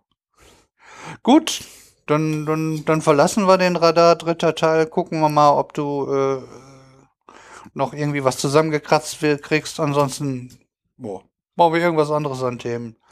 Ja, ja vielleicht, vielleicht, vielleicht fällt mir ja noch was ganz anderes ein. Ich könnte auch vielleicht mal über, über Satellitenbahnen reden. Das habe ich, glaube ich, noch nicht gemacht. Kann das sein? Ja. Nö, noch nicht. Ja, ja, über, über Satellitenbahnen kann ich auch was erzählen. Das äh, gucke ich mal, wann ich das mache. Ja, wie gesagt, und du merkst ja, ich bin ja jetzt auch schon hier Technik und Physik kombiniert. Äh, du bist Elektrotechniker. Ja. Äh, äh, es, es, es steht dir offen, das gehört, wir, wir können machen, was wir wollen. Und wenn du dazu irgendwie was äh, Interessantes, Schönes hast, äh, ja, her damit. Ne? Ja. Wie, ja, wie funktioniert ein Radio oder so? Keine Ahnung. Geht doch wunderbar. Unter wie funktioniert, kannst du alle elektrischen Geräte durchdeklinieren, wenn du möchtest. Ja, ja gut, da fange ich dann vielleicht erstmal an mit, wie funktioniert ein Stromkreis.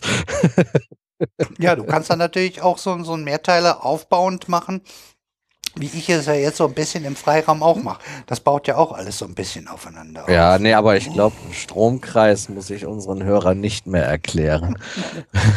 ja gut, wir können etwas höher einsteigen. ja. Was ist eine Dampfmaschine? Ja, stellen wir uns mal ganz dumm. Gut. Ja, dann sagen wir mal einfach, wir, wir, wir spielen ein schönes Stückchen von dir und hören uns das gemütlich an und dann kannst du uns noch erzählen, was, was, was dir durch den Kopf gegangen ist, als du das Ding getextet, gedichtet hast und ja, muss ich mal gucken, wie sehr ich da ins Detail gehe. Weil das ist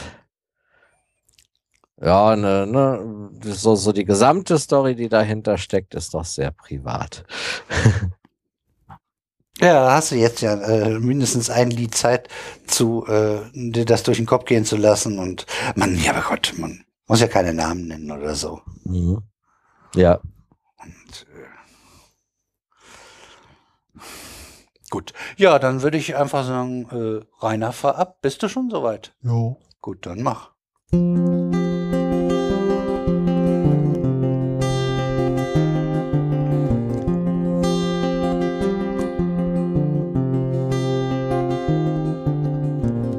I know this is the time to be happy at last.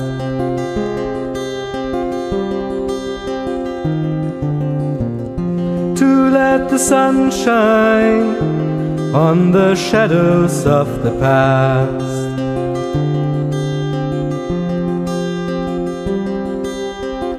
Bad memories I have to keep in this heart of mine so deep, but they should never take my sleep.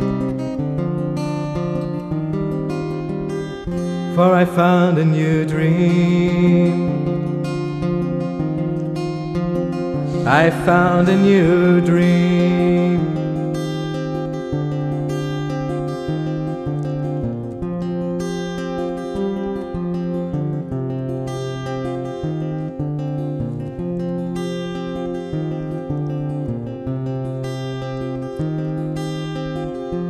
Know that I don't want to be restless anymore.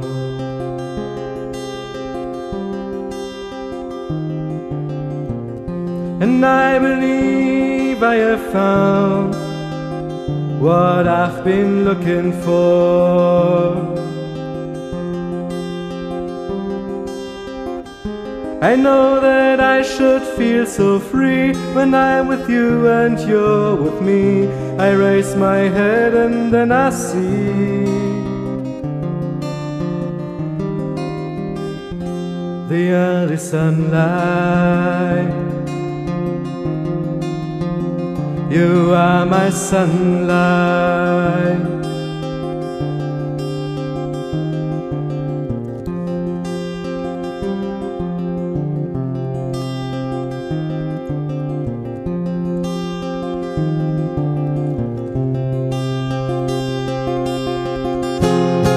The hell is wrong with me?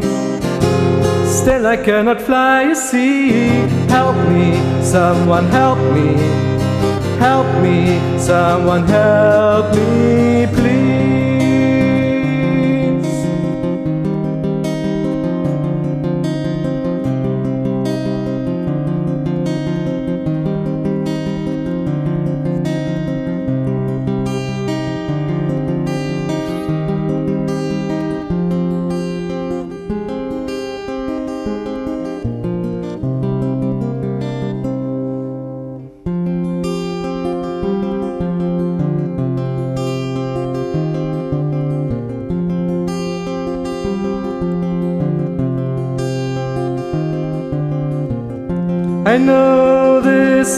The time to set my spirit free.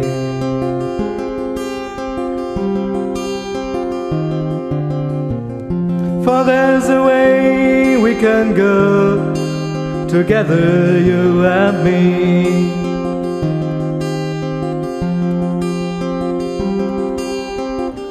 My love is more than I can show for my wings still have to grow. I'll always try to let you know how much I love you. Oh, how I love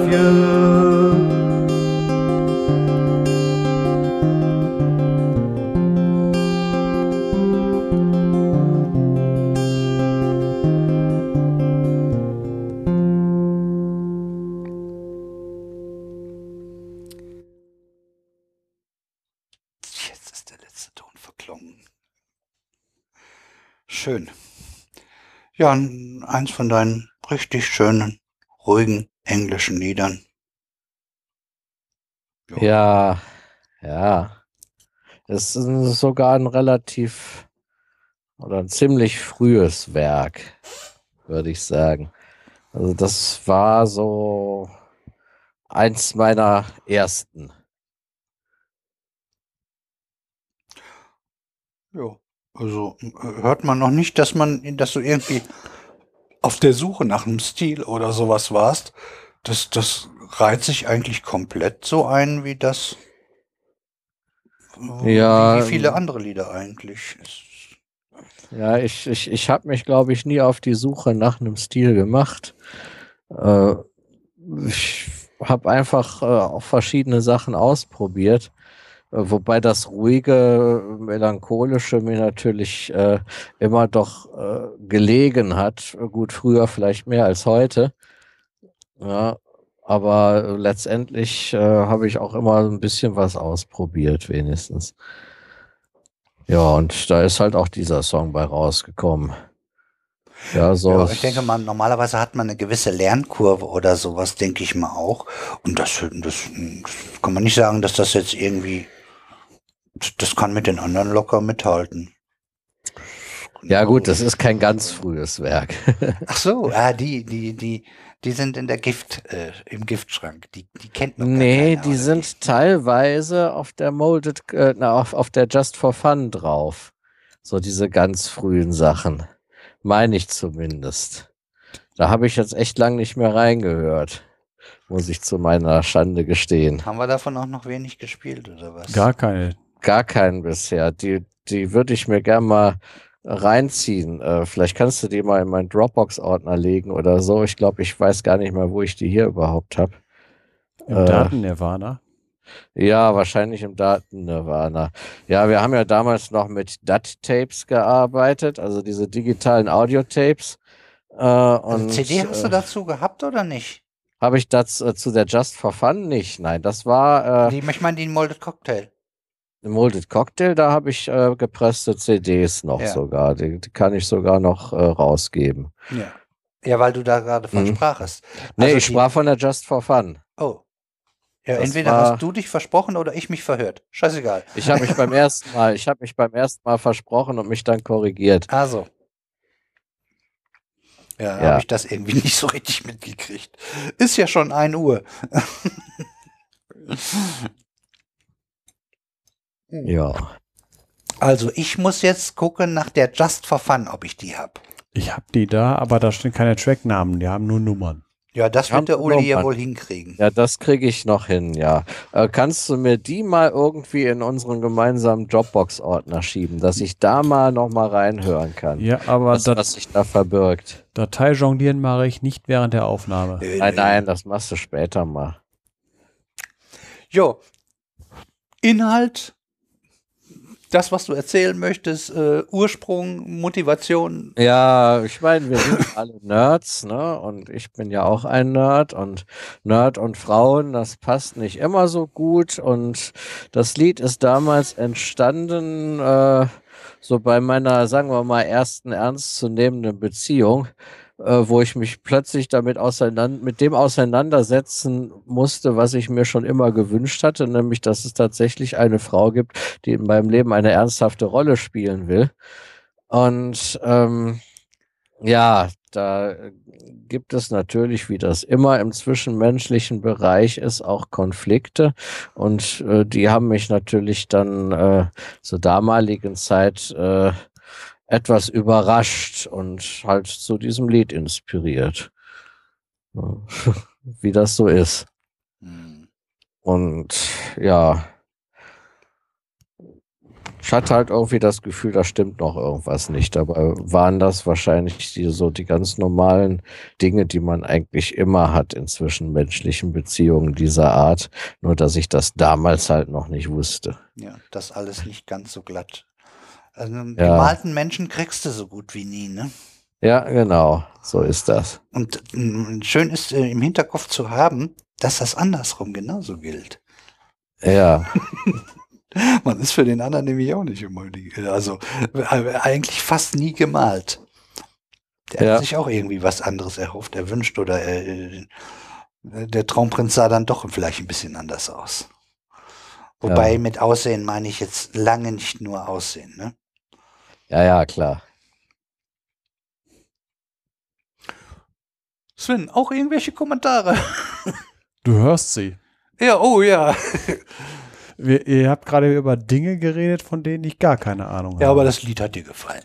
Ja, Gut. da Ja, bin ich auch von ausgegangen. Ich kenne ja, was, dass das Sven auch das mag, was du da machst. Ja, wer sagte, dass man immer von allem eine Ahnung haben muss? Nö, das ist wohl wahr. Ja, dann haben wir die Musik gehört und gehen wir zu unseren Plattenvorschlägen. Ich habe mal mal wieder was rausgesucht, was wahrscheinlich mal nicht so bekannt ist. Ich hatte ja ein paar bekanntere und demnächst werden auch äh, früher oder später äh, habe ich in meinen meinen Top-Charts nochmal Sachen drinne, die äh, sehr viele in ihren Top-Charts drinne haben. Oder zumindest sind die reichlich bekannt. Ich will dem noch nicht vorgreifen. Aber jetzt mal noch mal zwischendurch eine, die glaube ich doch recht wenige kennen. Der Interpret heißt Stan Ridgway und die Platte heißt The Big Heat. Ähm, wer in diese Platte reinhört und sagt, oh, das ist toll, äh, ja, ihr könnt mal reinhören in die anderen Sachen von ihm. Das ist die einzige seiner Art. Der hat sonst reichlich andere Sachen gemacht. Und äh, macht also nicht ganz so viel Sinn. Ähm, die Platte, ich, ich glaube, ich habe sie mir geholt, als sie frisch rausgekommen ist. Ich habe sie äh, äh, in meinem Plattenladen, wo ich äh, ein- und ausgegangen bin. Und, und äh, mit, mit, normalerweise hat die, wurden die Platten immer von dem hinter der Theke äh, aufgelegt, damit die Platten nicht kaputt gehen. Das ist noch eine andere Zeit gewesen. Für die dann, dann war das noch anders. Und äh, dadurch, dass ich so regelmäßig da war und der hat mir dann irgendwann vertraut und dann konnte ich mir da meinen kleinen Stapel Platten nehmen und dann habe ich mir die nach und nach angehört und dann die, die mir gut gefallen haben, mitgenommen. Und so ist es auch bei dieser Platte, ohne irgendwie einen Tipp oder eine Empfehlung, einfach Test reinhören. Das Cover hat mir irgendwie zugesagt.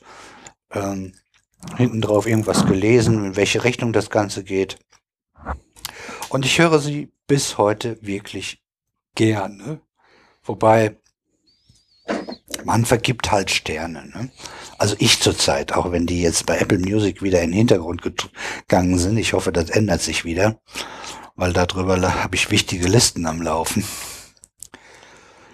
Ähm, ach so, ja, das könnten wir mal gerade bringen. Äh, wer, wer Apple Music und, und, und hier äh, das benutzt, man kann wenigstens noch Sterne vergeben, indem man Siri aufruft, während das Lied läuft und sagen Titel X Sterne, also 1, 2, 3, 4, 5 Sterne. Äh, und dann sagt diese freundliche Stimme dann, ja, ich habe dem so und so viel Sterne äh, vergeben und wenn sie dich nicht verstanden hat, dann sagt sie, ich habe im Internet nichts gefunden oder das Übliche halt. Ihr kennt ja das Trauerspiel, äh, dass das noch nicht so ganz hundertprozentig so klappt, wie wir das gerne hätten. Darüber kann man also noch Sterne vergeben, aber halt in der App nicht mehr, leider. Gut, gehen wir mal auf die Platte. Äh,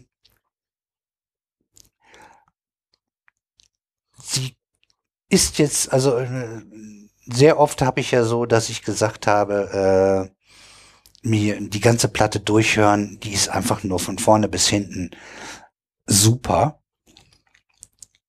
Hier habe ich einige Lieder, die mir sehr gut gefallen. Der Rest ist gut und in Ordnung, aber nichts, wo ich äh,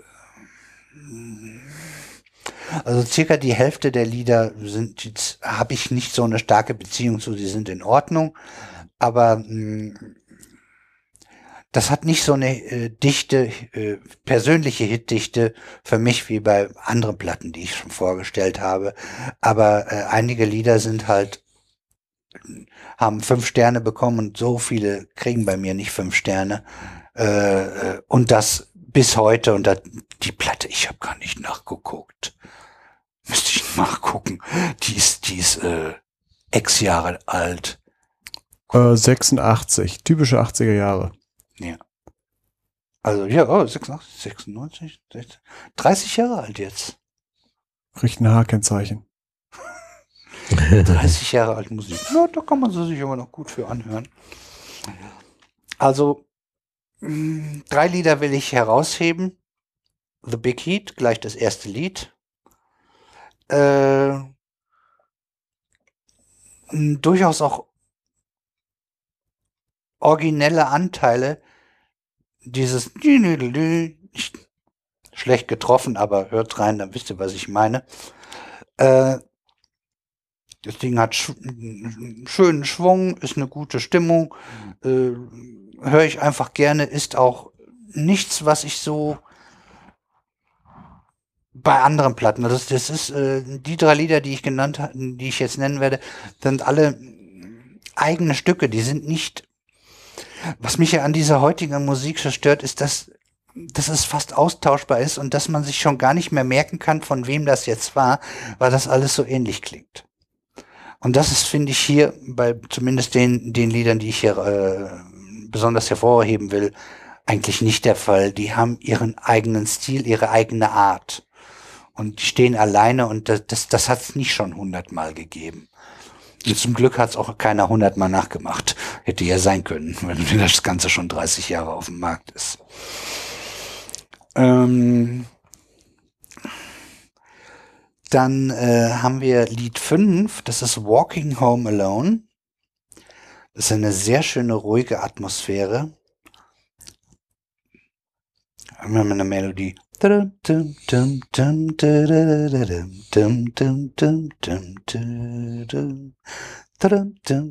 Also auf die Art und Weise richtig schön.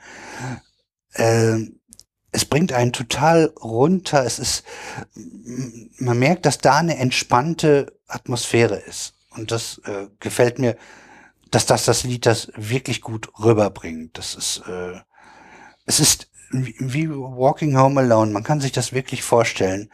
Äh, das ist, die, die Musik passt auch dann zu dem Text. Äh, so, so wirklich äh, eine leere Straße. Vielleicht hat es vorher noch geregnet. Die Lampen sind an. Das, äh, das Licht scheint noch so ein bisschen entgegen. Hier und da kommt vielleicht mein Auto. Und ansonsten ist aber wenig los und man schlendert einfach so relativ zufrieden gelassen durch die Straßen und da würde diese Musik genau hinpassen, finde ich. Ja. Und das dritte Lied äh, ist äh, vielleicht sogar auch das bekannteste, weil das wird hier und da dann doch nochmal gespielt, ist Camouflage. Auch da äh, gebe ich mal meine Sangeskünste zum Besten. Oh, Camouflage. Da, da, da, da, da, da. Text habe ich gerade nicht im Kopf. Ähm, ähm, vielleicht erkennt es ja jemand wieder. Ich, ich hoffe, ich, ich denke mal, dass ich die Töne so halbwegs erwischt habe.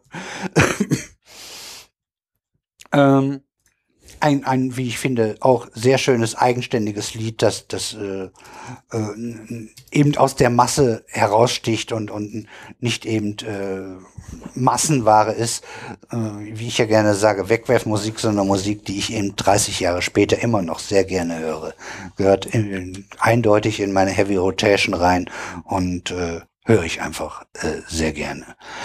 Ähm, wenn man jetzt auf Spotify und äh, äh, Apple Music und wo auch immer man sonst nachschauen möchte, äh, die Platte bekommt, da sind dann äh, danach noch einige Lieder mehr drauf. Die Originalplatte hat nach Camouflage aufgehört. Äh, die Lieder danach sind auch okay, aber eigentlich geht die Platte bis Camouflage. So, und damit äh, gebe ich jetzt den Ring frei äh, für, äh, für Kommentare, was, was ihr so über die Platte denkt. Ihr habt sie ja, also Sven, mit Sven habe ich sie hier zusammengehört und Uli hat sie natürlich in seinem Kämmerlein gehört. Und während wir hier noch telefoniert haben, da lief sie auch noch. Da lief sie ja, ja ich habe sie bei euch im Hintergrund gehört. Ja. Da lief Camouflage. Wer, wer, wer will erst, ist mir egal. Ich, ich hatte sie ja schon häufiger gehört bei dir, weil du sie ja auch äh, häufig laufen hattest immer. Ja, so äh, das hier, ne? Und äh, dieses Camouflage äh, ist natürlich der dominierende Track, der mir auch sehr gefällt, den ich äh, auch schon seit Ewigkeiten kenne, weil er dieser typische 80er New Wave Sound ist und er gehört für mich in diesen Dunstkreis dieser äh, mit Vietnam beschäftigenden Musik. Äh, zum Beispiel andere, na, andere Tracks, äh, In the Yami Now von Status Quo ist das, glaube ich, 19. 19 yeah. Ja. Und äh, ein bisschen aus der Reihe The Great Commandment, von wem auch immer das jetzt ist. Das ist so, die sind, ich tue die, diese vier, äh, A, vom Thema her irgendwie passen die zusammen. Da, da, da, ja, genau. Vom, nee, das, das ist das Final Counter. Das Ach so. Das, das Grand okay, gut. Hast recht. Das war, aber ist auch die gleiche aber Zeit. schöne Musik geraten gerade. Ist, ist alles äh, in äh, hier Gehört aber auch in die Ecke. Ja, so. ist, ich sage, ist alles 80er Jahre, ist alles diese Nachverarbeitung musikalisch von Vietnam und Militär und sowas alles. Und äh, vom Sound her dieser New Wave Sound. Äh, hat mich eben, ist halt Kindheitserinnerung, weil, äh, wie gesagt, 86 rausgekommen. Äh, zu dem Zeitpunkt äh, habe ich das erste Mal so überhaupt so Musik mitgekriegt, aktiv, war was auch frisch. Und ist halt der Sound der 80er gewesen. Und äh, ist äh, für, für mich halt eine, hat, hat Drive die Musik und ja, gerade Big Heat und Camouflage. Ja, Big Heat hat so, auch so einen düster Anteil, finde ich noch. Ja. Äh, den, äh, deswegen, ja, ja. ja. Das stimmt, eindeutig. Das hat aber, das ist so, so unterschwellig irgendwo. Ja, ne? ja. Äh, das war, und was mir auch noch gefällt, irgendwie so vor, ist so, äh, äh, weil so rhythmisch äh, äh ra rausgestoßen ist, Salesman fand ich. Ist, ja, ist, auch, ist äh, ist jetzt, äh, wäre auf der CD, äh, wäre Nummer 7, hier ist es halt äh, die äh, zweite Seite, zweites äh, Lied, weil das ja noch hier in der, ich habe jetzt gerade auf äh, Wikipedia die Tracklist und da ist es halt noch von der Platte, also Wiki als Platte. Also Salesman ist auf jeden Fall ein schönes Stück und auch das zweite Lied, guckst du mal gerade, wie das heißt? Pick It Up auf ja. der ersten. Ja. Das kann man sich auch ganz gut Ja, das, das hört ja mit so einer Kakophonie auf. Ja. Also, wo, wo jeder mal auf seinen Instrumenten rumklimpert. Also wenn man jetzt sagt, fünf von neun Liedern, äh, wenn ich mir überlege, dass es auf manchen LPs, wenn es hochkommt, ein oder zwei Lieder vernünftig sind, dann ist das schon mal eine hohe Quote. Also die fünf kann man eigentlich gut empfehlen. Die würde ich auch zusammenfassen. Ja, aber du hast es bei mir, glaube ich, kennengelernt. Von, von, von äh, das Album, ja, das Camouflage selbst, das kannte ich selber noch von vorher. Wie, das ist irgendwie durchgekommen. Das wird wahrscheinlich dann mal in den Charts gelandet sein, ne? Äh, ich hatte das, äh, das, das war in der, äh, ich glaube, ich mal gucken, dass der ganze Krempel hier war mal äh, in, äh, nur Camouflage war mal irgendwo drin. In Deutschland ist sogar bis auf Platz 8, I Irland auf Platz 2, also überall so durchwachsen. Nicht nirgendwo, hat nirgendwo richtig geknallt. Ja, aber dafür, ich glaube, mit seiner restlichen Musik ist er nie in die Top Ten gekommen, glaube ich. Ja. Kann ich auch. Ja, äh, ist halt ein bisschen spezieller, ne? Machen wir ja noch. Ja, äh, ich werde nächstes Mal nämlich noch eine von dem vorstellen, die ganz anders ist. Ja. Ja, mal gucken. Deswegen. Ich werde mal gucken, welche da von den ganzen. Dann, dann können wir uns ja. darüber schön unterhalten. Ich hatte mich da nämlich gewundert, dass, huch, den Namen kennst du doch, aber kommt beim nächsten Mal. Gut. Ja, ich bin durch. Ja, dann Uli. Ja, eigentlich habe ich da gar nicht mehr viel zu, zu sagen. So, so das, was ich äh, zum Beispiel zu Walking Home Alone sagen wollte, das hast du schon gesagt. Äh, Ach, du, du, stimmst dem auch genau zu. Ich stimme dem auch genau zu, ja. Also ich empfinde das genauso. Äh, und ja, sehr schönes Lied. Gefällt mir.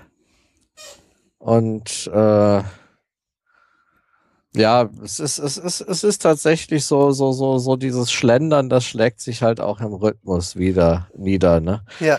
Äh, ich finde das auch sehr schön. So damals in den 80ern hat man ja schon sehr viel mit elektronischen Klängen gearbeitet. Äh, aber da war das noch nicht so stinklangweilig wie diese äh, äh, diese Einharmoniestücke mit äh, dem Beat auf der Eins und der Drei, die es heute in Massen gibt, sondern da hat man tatsächlich auch rhythmisch noch interessante Sachen gemacht. Ja, und das ist, äh, die, dieses Album ist auch, was das betrifft, äh, wieder so, so, so ein Beispiel dafür, dass man äh, mit Elektronik auch gute Musik machen kann. Richtig. Das, ja. das Genre selbst kann eigentlich nichts dafür. Es ja. ist eher, was man daraus macht, ne? Ja. Und natürlich äh, Camouflage. Klar, das ist eine Jugenderinnerung äh, äh, aus der damaligen Zeit. Äh, das habe ich rauf und runter gehört, aber halt nur das, ja. So, so die anderen Sachen von Stan Ridgway, äh, die kannte ich gar nicht. Ja, jetzt habe ich ein paar kennengelernt durch den Podcast hier. Das ist auch eine schöne Sache. Äh, vielleicht werde ich das eine oder andere mir auch mal zulegen von den so Liedern oder vielleicht auch das ganze Album oder mal reinhören, was der sonst noch so gemacht hat. Äh, auf jeden Fall. Ja, mach ruhig mal. Das ist äh, äh aber richtig anders. Ja, Die Stimme ja, ja. erkennst du noch wieder. ja, muss ich mir mal angucken, was ja. da sonst noch so ist. Aber so, so dieses Album, doch, das gefällt mir ausnehmend gut. Ja, das freut mich ja, dass ich da. Mal gucken, hoffen, hoffen wir mal, dass andere auch irgendwie ähm, auf was aufmerksam geworden sind. Ja, weil, weil äh, ich gehe davon aus, die Platte an sich, also ihr, ihr, wart ja dann auch, ihr kannt das eine Lied, aber die Platte selbst ist, glaube ich, nicht so verbreitet, ne, dass man die kennt. Ähm, nee, also dieses Camouflage, das ging damals im Radio rauf und runter. Äh, und ich fand es auch immer cool. Äh, ja, cool ist eigentlich das richtige Wort. Und äh, als ich dann anfing, Englisch zu verstehen und den Text verstanden habe, fand ich es auch noch cooler. ja. Ja, und ja, den, den Rest kannte ich gar nicht. Äh, ich glaube, dass äh, Ich weiß es nicht, äh, weil es hat sich gewandelt. Ich glaube, das Ding, das läuft mittlerweile sogar auf WDR 4. Was? Camouflage? Ja. Ja gut, äh, die, passen, viele von denen, die äh, zu, zur gleichen Zeit wie ich äh, jung waren, die, äh, die hören jetzt wahrscheinlich Schlager. Und da sind sie ja auf WDR 4 genau richtig. Nein, äh, das ist deswegen, äh, weil äh, die, der WDR 4er, der hat sich in der Beziehung sehr stark gewandelt. Ja. Äh, es, ist, es läuft nicht nur Roland Kaiser und Co., und, sondern es läuft wirklich ja äh, gen genug Englisch, also äh, Bonnie M Sachen laufen. Äh, von Alan Parson haben sie leider nur ein Lied. Äh, Eye in the Sky, mehr haben sie nicht davon. Aber auch schön. Ja, klar, aber äh, es ist ähm, das äh, denk mal, denk mal von oder hättest du vor ja, ja, vor 15 Jahren, hättest du vor 15 Jahren gedacht oder vor 10 Jahren, dass auf WDR 4 mal von äh, Freddie Mercury Living on My Own läuft? Ja. Also, dass da wirklich schon bald äh, richtig Techno auf, äh, auf WDR 4 läuft. Das hatte auf jeden Fall Techno-Elemente. Ja, richtig. deswegen. Also für WDR 4 ist es Techno. Ja, äh, man muss aber bedenken, äh, wir sind ja im Kopf, glaube ich, doch noch ein bisschen jung geblieben. Aber wir gehen auf die 50 zu. Also Sven nicht, äh, der ist noch ein bisschen jünger. Der hat gerade seine 40 überschritten. Hm.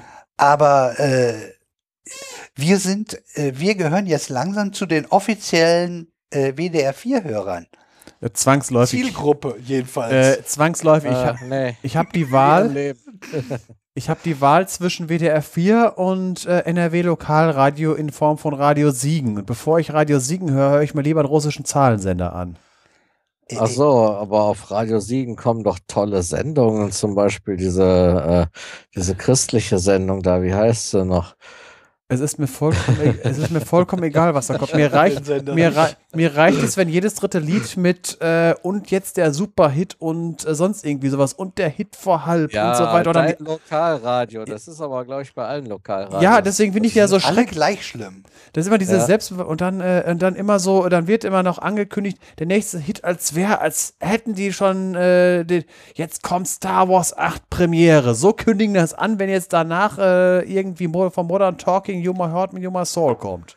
Und gerade das. Nee, ich einfach nur als Beispiel. Ja, also, also sie, kündigen, sie kündigen in jeder Stunde mindestens ein Lied als den Superhit an. Und zwar nicht nur, jetzt kommt der Superhit, sondern irgendwie noch ein halbminütiges Intro, Jingle, sonst irgendwie was. Überkandidelt halt. Und dann immer diese hyperventilierende genau, Moderatoren. Diese Überfröhlichkeit, die, wo man raus, ja. da wo aus jeder Ritze rauskommt, dass das aufgesetzt ist und total nicht echt kommt. Und dann diese Pseudomusikwünsche. Und ich glaube, wir reden, glaube ich, jede zweite Sendung darüber. Wir landen immer wieder bei dem Thema. Ja. Und ich sage es mal so, sei, ich bin froh, dass WDR 4 mittlerweile so ist, wie er jetzt ist, weil von vor, äh, von vor äh, zehn Jahren, das wäre dann noch, dann hätte ich also keinen Lohn, sondern Schmerzensgeld gekriegt. Ja, nur äh, sagen wir mal so, äh, auch wenn wir jetzt WDR 4 nicht hören, es gibt Leute, die jetzt, jetzt in unserem Alter sind und die sind aber auch wie wir jung gewesen, haben zu der Zeit nun mal diese Musik gehört und dann muss WDR 4 quasi zwangsläufig, wenn sie diese Leute erreichen will, nun mal auch diese Musik mit einstreuen. Das sind eben nun mal nicht mehr lange nur Schlagerhörer. Ja, äh, was, was WDR 4 macht, WDR 4 macht das, was vor 20, 25 Jahren das alte RTL gemacht, als RTL Radio. Diesen ja, das, das, mir auch gerade durch den das Kopf. machen das die nämlich so gewisse jetzt. Parallelen mit, mit damals RTL. Ja, also ich ja. habe den eine Zeit lang gehört. Ich fand, der hatte aber wirklich, der, er war im, im Schnitt etwas seicht, ja. aber äh, schöne alte Oldies, äh, hauptsächlich würde ich sagen 60er Jahre. Ja, jetzt bedenken. 70er Jahre. Ja, jetzt, jetzt geht jetzt, jetzt von wegen Oldie. Äh, wir, reden jetzt gerade über RTL aus den 80ern. Oldies, aber kein Schlager. Ja, ich weiß. Äh, was nicht? Nee, natürlich nicht. Äh, aber jetzt einfach nur von wegen, was bedeutet Oldie? Wir reden von 80er Jahren, 86, 87, 88. Da wussten als Kinder, haben wir da immer gesagt, Jugendliche, RTL ist der Oldie-Sender, bringt 70er und 60er. Das heißt 10 bis 20 Jahre zurück. Wir sind jetzt im Jahr 2016. Die 90er waren die Techno-Jahre. Ja, das heißt, im Moment laufen, sollten auf dem Oldie-Sender richtig heftiges Techno-Zeug, Gabba und sonst irgendwie sowas laufen laufen. Ja, das ist äh, das. Ja. Es sind Oldies nach der Definition. Ja, äh, das ist richtig. Äh, äh, wird nicht passieren. Also Nee, natürlich auch nicht in nicht. zehn Jahren. Äh, aber wenn mittlerweile ACDC auf WDR 2 mal, äh, läuft, Ja, wie gesagt, wie du schon sagst, Living on My Own oder Over the Rainbow von Marusha, das kann schon kommen. Oder Tears Don't Lie Ne, nee, oder sowas. von Marusha haben sie es nicht gebracht, aber von einem anderen haben sie Over the Rainbow gebracht. Ach ja, das Original. Ach, von ja. dem Hawaiianer oder wie? Keine Ahnung, wer das ist, aber auf jeden Fall. äh, Over the Rainbow. Ja, das ist ja, das ja, ist ja aber äh, das. Original, das ist ja aus einem Film. Das ist ja aus, äh, Uralt. äh, wie heißt das? Sowas wie Casablanca, sowas in der Richtung. Nee, nee, nee, nicht- das nicht- war- es Casablanca ist eine nicht- Pizzeria. Ja, ja, bei uns. Ja, aus, aus welchem Film war das noch? Ich glaube, der Zauberer von Oz. Ich bin mir Ja, ist es, ja. sicher. ja, das kommt hin. Ja. Das kommt hin. Mhm. Ja, ich meine aber auch so bekannt und auch schon ein Stückchen, eine ganze Ecke älter. Ja. Und auch äh, Kultcharakter. Deshalb habe ich das äh, Synonym dafür genommen. Dass Mhm. es da gewesen ist, weiß ich. Ja, wobei man zu RTL äh, damals in den 80ern natürlich sagen muss, die waren im Gegensatz zu vielen anderen Sendern, waren die schon ziemlich interaktiv. Ja, man konnte da anrufen an äh, äh, bestimmten äh, Aktionen oder äh, Musikauswahl äh, teilnehmen oder auch äh, quasi Einfluss auf die die äh, die Rangliste der einzelnen Stücke nehmen mit äh, Anrufen. Äh, da war RTL quasi Vorreiter, würde ich fast Ja, sagen. gut, das ist wieder Geschmackssache. Das sind so Sachen, äh, das für mich kein Qualitätsmerkmal ist. Da habe ich dann lieber solche Sachen wie WDR 3 und WDR 5 äh, oder Deutschlandfunk, wo halt nicht so viel Interaktives und äh, von wegen Heiter, Teiter, äh, Call-In und so weiter, das äh, geheimnisvolle Geräusch oder sie Ja, nur so einen Quatsch haben die ja damals auch Ja. nicht gemacht. Dafür, für, für, die, für das Privatradio, wenn ich mir überlege, was ich damals für Auswahl hatte, da war RTL Radio wohlgemerkt. Äh, wirklich ein Vorreiter. Die hatten auch teilweise, äh, ist ja nicht nur Oldie-Sender gewesen, äh, war, da, war da nicht sogar irgendwie wie Gottschalk bei denen oder sowas? Auf jeden Fall, die hatten auch gute Leute dabei teilweise. Also äh, RTL war schon, äh, hat sich Mühe gegeben, ein bisschen mehr zu der Zeit wenigstens äh, daraus zu machen. Also mich hatten, haben die nie, also ich hatte nie irgendwie einen Hals auf die. Ich habe zwar äh, vermehrt halt SWR 3 gehört, ne, mit, mit SWF. Elmar Hörig, damals noch SWF. Gan, ja, SWF. SWF 3, genau, du hast richtig. Andere war SDR. Ja, richtig, die waren ja noch getrennt und äh, ganz wichtig, SWF. Und das war Elmi, Elmi Radioshow, Elmar Hörig, äh, Bernd Morhoff und äh, Frank Laufenberg. Das waren meine drei wichtigen Leute, äh, wo ich, äh, ja, das waren, äh, schon, ich will nicht sagen Gurus, aber äh, wenn die gesagt haben, da ist eine Musik gut, äh, dann, dann ist die äh, gleich schon um zwei Punkte gestiegen, nur weil die das gesagt haben. weil äh, auf die habe ich schon gehört so ein bisschen. Also und, und, und die hatten auch, äh, gerade der Bernd Morhoff hatte eine schöne ruhige Art drauf. Also der hat mir schon gefallen. Also alle drei eigentlich auf ihre Art. Die waren ja unten auch im, im Temperament unterschiedlich. Ich weiß nicht, ob du diese so kanntest, die drei. Also Elmar Hörig ist mir ein Begriff. Der hat ja auch später dann im Fernsehen noch ein bisschen was gemacht. Ja, also das war also nichts gegenüber dem, was er im Radio, Ja, also ja, ja, da war er wirklich Kult und da ist er ja wirklich durchgewurstet worden für, für billige Spielshows. Bube, Dame. Hörig und so. Ach, Ja, so, Herr Jemini, der arme Kerl. Er Ja. wäre besser beim Radio geblieben, aber ich weiß nicht, vielleicht hat er mit dem anderen vielleicht ein bisschen mehr Geld gemacht, ich weiß es nicht. Aber ich, ich äh, hätte besser die, die Radioshow und sowas weitergemacht. Und dann vielleicht in etwas ruhigeres äh, Terrain sich begeben und, und ähm, hätte eine schöne eigene Abendshow gehabt oder so, wo er seine Fans rübergeholt hätte oder so. Aber nun ja, es ist halt anders gekommen. Und äh, natürlich äh, Mel Sandok. Sagt dir dir denn was? Nee. Mittwochs abends live, das war die Hitparade im WDR, glaube ich auch. WDR hatte zwei Hitparaden, irgendwann am Wochenende, so Samstag, Sonntag irgendwann und mittwochs eine. Und das war so, so, so ein Halbamerikaner. Und das war mein, mein, meine wichtige Sendung. Die musste, das, das war wirklich, äh, da musste ich am Mittwochabend habe ich den, was weiß ich, das ist eine Stunde gegangen, eine no- normale Hitparade, aber der hat der hatte einen Kultcharakter und den kennen auch viele. Der hat das wirklich wunderbar gemacht. Das ist so, so, so fast, der hat fast für die Leute, die das gehört haben und den gut gefunden haben, fast den Charakter gehabt wie in den Anfängen, als äh, Rias Berlin angefangen hat, so ungefähr. So Rias die, so, Berlin war das Chris Howland mit ja, seiner Hitparade. Zum Beispiel, ja. ja. Und, und da waren ja auch einige andere äh, recht bekannte Leute dabei. Äh, Solch, solche kultige, in, in die Liga würde ich ihn fast reintun. Und er war ja. eigentlich der einzige weit und breit, wie gesagt, außer den von SWF halt, äh, äh, die konnten dem noch äh, das Wasser reichen, aber er war einfach nur Spitzenklasse. Das war für mich eine absolute Pflichtsendung. Ja, sind wir doch mal schön in der Musikbereich mal wieder ein bisschen abgeschwiffen. Ist doch auch schön. Da hast du dein ja. Lieblingswort wieder. abgeschwiffen. Das ja. klingt wie so ein kleiner Hund, der kläfft und mit dem Schwanz wedelt. ich weiß auch nicht, was der Duden dazu sagt. Äh, der Duden, den lassen wir mal zu. Da steht, da steht in Klammern her eine Wortneubildung. Umgangssprachlich. Ja, gut. Äh, mal gucken. Vielleicht machen wir das ja gleich nach der Plattenvorstellung vom Sven genauso. Äh, dann erzähl du mal, was du da hast. Und ja. Diesmal nichts so Düsteres, nur leicht angedüstert, nämlich ein äh, Darkwave-Projekt. Äh, heißt der Crook Shadows mit Heavy Metal Umlaut, also geschrieben Crook Shadows. Äh, das Album heißt The Mystery of the Whisper und wie gesagt ist äh, äh, ein Darkwave-Album. Recht technisch. Äh, von der Thematik her, äh, diese Band hat sich beschäftigt immer so äh, mystisch, göttlich, so Mythologie, ähm, ägyptisch, sowas in, in dieser, diesen Richtungen. ist mit Beschreibung her äh, sind einige meiner, äh, meiner Lieblingslieder drauf. Also ein äh, hat das mit ordentlich Drive ist hier zum Beispiel Nummer 14, Nothing. Das ist mein absolutes Lieblingsding da auf, dem, auf der Platte.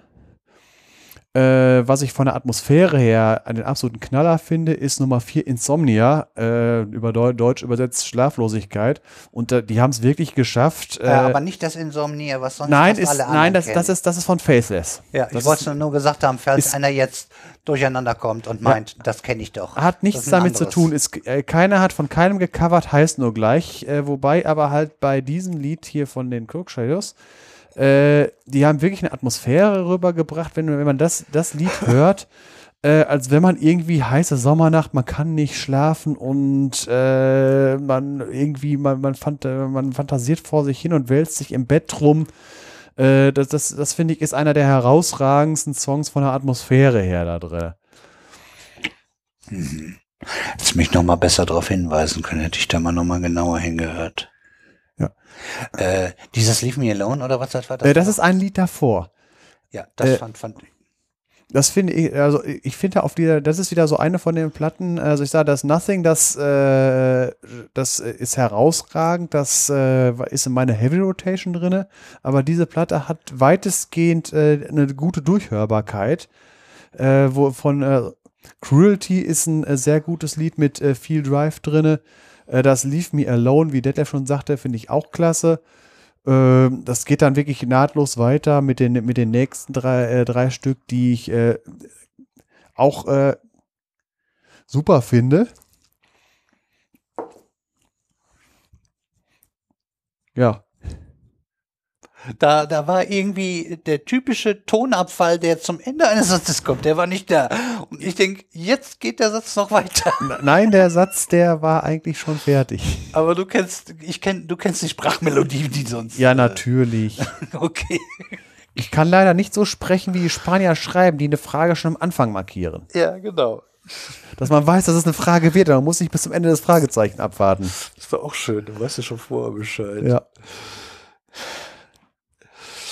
Ja, äh, äh, damit wir noch ein bisschen durcheinander bringen, mach Uli erstmal und dann mache ich was. Ja, äh, mir ist aufgefallen an dem Album, ähm, ja, äh, erstmal ähm, so ab, wenn ich jetzt so an die anderen Sachen denke, die der Sven bisher vorgestellt hat, äh, da waren ja durchaus Sachen, wo ich gesagt habe, okay, das kann ich mir mal anhören. Äh, waren aber auch viele Sachen, wo ich gesagt habe, nee, ist gar nicht so meins. Jetzt das hier, äh, das äh, ist tatsächlich was, was ich auch wirklich gerne gehört habe, soweit das meine Zeit erlaubt hat, weil ich finde, die sind äh, gerade an den Anfang von den Stücken, äh, sind die sehr verspielt. Da hat man so ein bisschen das Gefühl, da darf sich äh, jeder äh, Klangeffekt oder jede Stimme mal vorstellen. Ja, also so rein instrumental. Mhm. Ja, und äh, da, da wird erstmal so ein bisschen gespielt, bevor dann wirklich der, der Text kommt und die Story erzählt. Und, und das finde ich eigentlich sehr schön. Ja. ja. wenn der Musik ein bisschen Platz gelassen wird. Deshalb ja, mag genau. ich es, dass Lieder eher mal Richtung fünf Minuten, dann hat man dafür Platz für sowas auch. Ja, ja. Im Prinzip kann ich dir dann äh, die gesamte äh, Diskografie von denen mal empfehlen. Ja, die sind nämlich alle sehr ähnlich. Die, die, ja, was heißt sehr ähnlich? Also, äh, äh, mit diesen alle, die sind nicht also, dass sich alle gleich hören wie Modern Talking, sondern halt, dass die, die halten ihren Stil durch, aber äh, sind dabei dann vielfältig. Äh, ich tu dir da mal, tu dir da mal die Eternaut an, äh, von äh, die, die vier Jahre später rausgekommen ist. Da sind auch noch ein paar schöne Sachen drauf. Ja. Ja. Ja, kannst du ja über Spotify oder so, ne? Ja, wie gesagt, über Spotify hat man ja einen ganz guten ja. Zugang. Ja, zumindest kann man da mal sich reinhören, warm hören und dann, naja, ob man da jetzt noch drankommt. Die Platten Versand. hier? Ja, äh, äh, äh, du, Uli, äh, unter Freunden darf man ja sowieso. Nee, äh, das ist in Deutschland erlaubt. Du kommst da dran, wenn du das möchtest. Äh, mit dran. Äh, die Dinger, die, die haben, gibt auch Re-Release hiervon. Also da sind die, die, die Originale, also die Erstauflagen sind meistens vergriffen, aber äh, die kommen schon noch raus. Und ja, so ein, so, so ein Re-Release, wenn ich mir wirklich so ein Album besorgen will, so ein Re-Release reicht ja. Mir geht es ja um die Musik, nicht um äh, ja. darum, ein Originalteil zu haben. Bei den Re-Releases sind auch gerne dann noch irgendwie äh, Bonustracks und so weiter dabei. Man bekommt im Prinzip, äh, man hat zwar nicht das Original, aber man hat halt ähm, äh, das, ähm, die, die Original-Tracks sind drauf und meistens immer noch äh, B-Seiten und irgendwie äh, Pre, Pre oder so noch, noch unveröffentlichte Sachen oder andere Versionen. Sven hat zum guten Teil noch CDs. Und ja. das wird bei Crook Shadows wahrscheinlich auch noch der Fall sein, weil die habe ich ja. auch schon länger gehört. Und zu der Zeit mhm. hat er sowieso noch eher CDs gekauft. Und, und ich glaube, ich meine, dein CD-Einkauf äh, Wildwuchs, wie er mal eine Zeit lang war, ist etwas zurückgegangen. Äh, schon lange, schon lange, weil ja. ich ich habe äh, ich habe genug, ich brauche nichts Neues mehr. Und dadurch, dass ich halt äh, nichts irgendwie Aktuelles höre und so weiter, werde ich mir brauche, kommt es auch selten dazu, dass ich mir was so. Es ist irgendwie mal, du hast vor zwei oder drei Jahren hast du mal irgendwie ein, ja schon, das ist mittlerweile schon fünf Jahre her, da hast du auf irgendeinem so äh, äh, Gothic Stream Radio hast du was laufen lassen. Da hörte sich, ich habe irgendwas wiedererkannt äh, und irgendwie äh, und fand es absolut göttlich und habe dann eine, eine, ja. eine, Stunde später hatte ich äh, mir die Platte auf iTunes gezogen. Ja, aber ansonsten, du hast dir bisher nicht viel auf iTunes geholt. Du hast eher eigentlich früher, Richtige dadurch, CDs, dass ja. du jetzt auch zurzeit kaum CDs kaufst, weil du eigentlich mit Musik ausgestattet bist, mit der, die dir gefällt und das ist breit genug, das Spektrum, was du hast, das reicht dir einfach und ja. dann hast du jetzt letzte Zeit einfach auch wenig gekauft. Ja, ja die Problematik ist auch damals, äh, muss, äh, damals gab es ja noch nicht äh, die, die, die ganzen legalen Download-Dinger, weil bevor iTunes denen das nicht äh, erklärt hat, wie das geht, ja. Und das, was, äh, was, ich, was ich höre, das war meistens immer nur so äh, 2000 Stück und da mehr sind nicht rausgekommen. Und äh, weil halt, äh, es war auch der Markt nicht da. Ja, bedeutet also, Sven hat die CD und da ist es in Deutschland offiziell erlaubt, an Freunde und Verwandten die Musik weiterzugeben. Und dann kannst du die natürlich auch kriegen. Das können wir sogar hier offiziell sagen und kriegen keine Probleme. Weil das ist mal noch geltendes Recht. Das ist der, ah, ja. das ist der deutsche Vorteil von Fair Use, also die deutsche Variante Unsere von Fair Variante, Use. Genau, das ist wenigstens bei uns. Da gibt es eine, eine, private. Die, die Recht auf Privatkopie.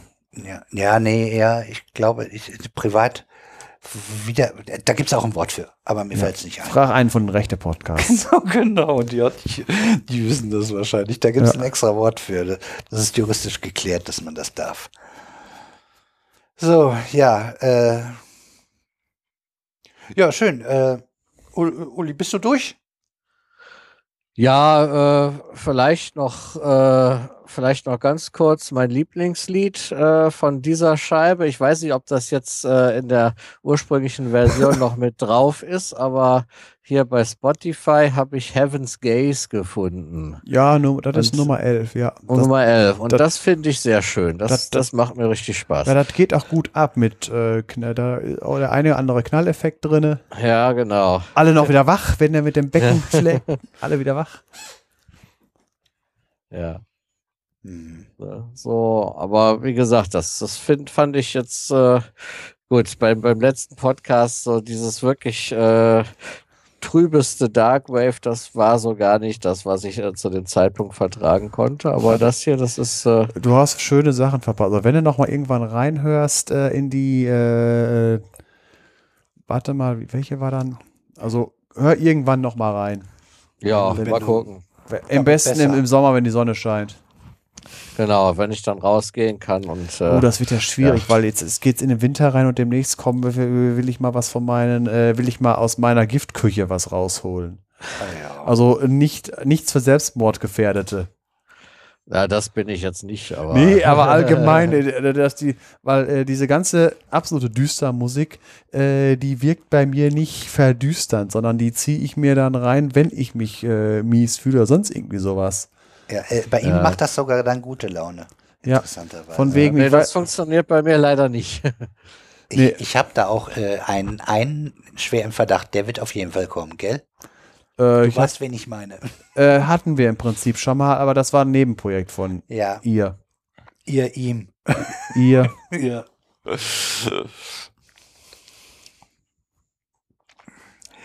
Ja, schön. Dann, dann also ich, ich hau in die gleiche Kerbe rein. Also, ich habe ja sowieso mit Elektronik und Techno, äh, da habe ich keine Probleme mit. Ich, ich höre ja Elektronik durchaus gerne, wenn es halt schön durchkomponiert ist und, und, und sich Gedanken gemacht werden und nicht nur uff, uff, uff, uff, uff, uff, uff. Zu langsam. Weiß ich, ich wurde du immer bist langsamer. langsamer geworden. Das würde ein Computer nie tun. Schäm dich. Ja. Doch, das tut er. Soll ich? Ich kann dir sofort Absicht, einen Track präsentieren. Ja, ja, genau. Es gibt ja, welche, gut. die gehen absichtlich dann runter, genau. Äh, der geht aber erst hoch. Aber das sollte die Erlahmung in mir schon zeigen, die das, die allein der Sound äh, bei mir auslöst. äh, du hörst schon einige Techno-Sachen, die auch ja, drin haben. also wenn, wenn, wenn mal, mal eine schöne Melodie dabei ist, äh, es ist ja nicht, also es, es muss ja auch nicht immer äh, allererste Güte sein. Man kann ja auch mal durchschnittlichere Musik hören.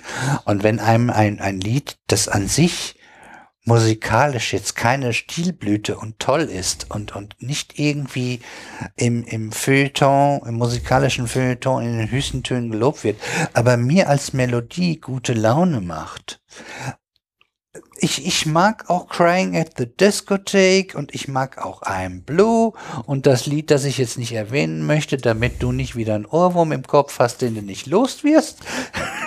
Ich kann dagegen halten. ja, erreicht, Detlef, ich leg Burzum auf. Ja. Okay. So, äh, da gibt's ein Lied, äh, ja. Äh, okay. Ähm, und ähm, äh, äh, ja, aber das haben wir, glaube ich, hier auch schon mal erzählt. Ja, hatten wir dass, schon, ja. das, das Lied, das er nicht mag, aber dummerweise ist es trotzdem ein Ohrwurm für ihn und er wird es nicht los. Und das ist natürlich besonders ärgerlich. also, äh, weil einfach da die Stimmung, die gute Laune stimmt und ansonsten ist das auch nichts besonders, wo ich auch sage, ah, da haben sie sich besonders viel Mühe gegeben mit Instrumentierung und was weiß ich alles, worauf ich sonst gerne Wert lege. Wenn das Lied einfach nett und gut ist, ist es gut. Dann ist okay. Aber das kommt halt äh, in der heutigen Zeit trotzdem dann ultra selten vor. Aber das mag es geben und äh, hier und da äh, habe ich dann auch ein Lied, äh, was, was nicht irgendwie die, die, die höchsten Ansprüche erfüllt, sondern einfach nur äh, mir gefällt und die Melodie mir einfach äh, zusagt und ich sage, das ist ein schönes Lied und fertig. So, äh, jetzt auf, auf diese Platte. Ähm, also wie gesagt, das ist äh, eine ganz andere Art von technischer Musik. Äh, man merkt auch, also erstmal überhaupt, ich mag ja, wenn äh, Genres kombiniert werden. Und dieses Technische mit, ja, was ist das? Es ist ein bisschen Gothic, es ist vielleicht ein bisschen Am Ambient, weiß ich Darkwave. gar nicht. Darkwave, ja, aber nicht das Darkwave, äh, was man so aus, aus den britischen Charts äh, aus der Zeit kennt. Es ist schon noch ein bisschen, es hat einen eigenen Stil. Es ist, äh, es steht auch alleine da. Es gibt auch nicht, das ist nicht nachgemacht. Das ist schon mal gut. Das ist ja für mich schon mal immer ein Pluspunkt. Und äh, das, was Uli auch äh, angesprochen hat, auch die lassen der Musik Platz, mal, mal ein bisschen, ein bisschen Raffinesse durchklingen zu lassen. Es muss ja nicht immer das hochkomplizierte übers ganze Lied sein. Ich bin ja schon froh, wenn es irgendwie in der, wie du schon sagst, in der ersten Minute irgendwie mal was experimentiert wird, was ausprobiert wird, eine, eine Variation, wo ein Instrument irgendwie ein bisschen Freiraum bekommt. Und das ist bei diesem bei dieser Platte eigentlich durchweg äh, gelungen. Und man, es, es gibt auch kein Lied, äh, wo ich jetzt sage, das Lied höre ich mir nicht an oder das gefällt mir gar nicht. Das kann man sich durchweg anhören. Äh, gut, wenn man diese beiden Musikrichtungen oder die Kombination aus beiden äh, nicht leiden mag, dann hat man halt Pech gehabt, denn, denn dann war es das halt nicht. Aber äh, ich finde, das kann man sich durchaus anhören. Es hat Schwung, es ist äh, äh, jetzt nichts, was, was aus zu sehr vom Mainstream weggeht und trotzdem ziemlich eigenständig für sich dasteht und, und mit Sicherheit nichts mit, mit, mit dem einerlei zu tun hat, äh, was wir heute so im, im Formatradio hören. Äh, und das ist äh, gut gemachte Musik. Muss ich einfach sagen. Ja, Crew Shadows. Und ich kenne ja auch ein paar andere Sachen von denen. Ja, die, die macht, denen, denen ist was eingefallen. Die haben ihren, ihren Stiefel durchgezogen, ihre Art und. Äh, die haben mittlerweile sogar ihr eigenes Label. Ach, schön. Das freut mich.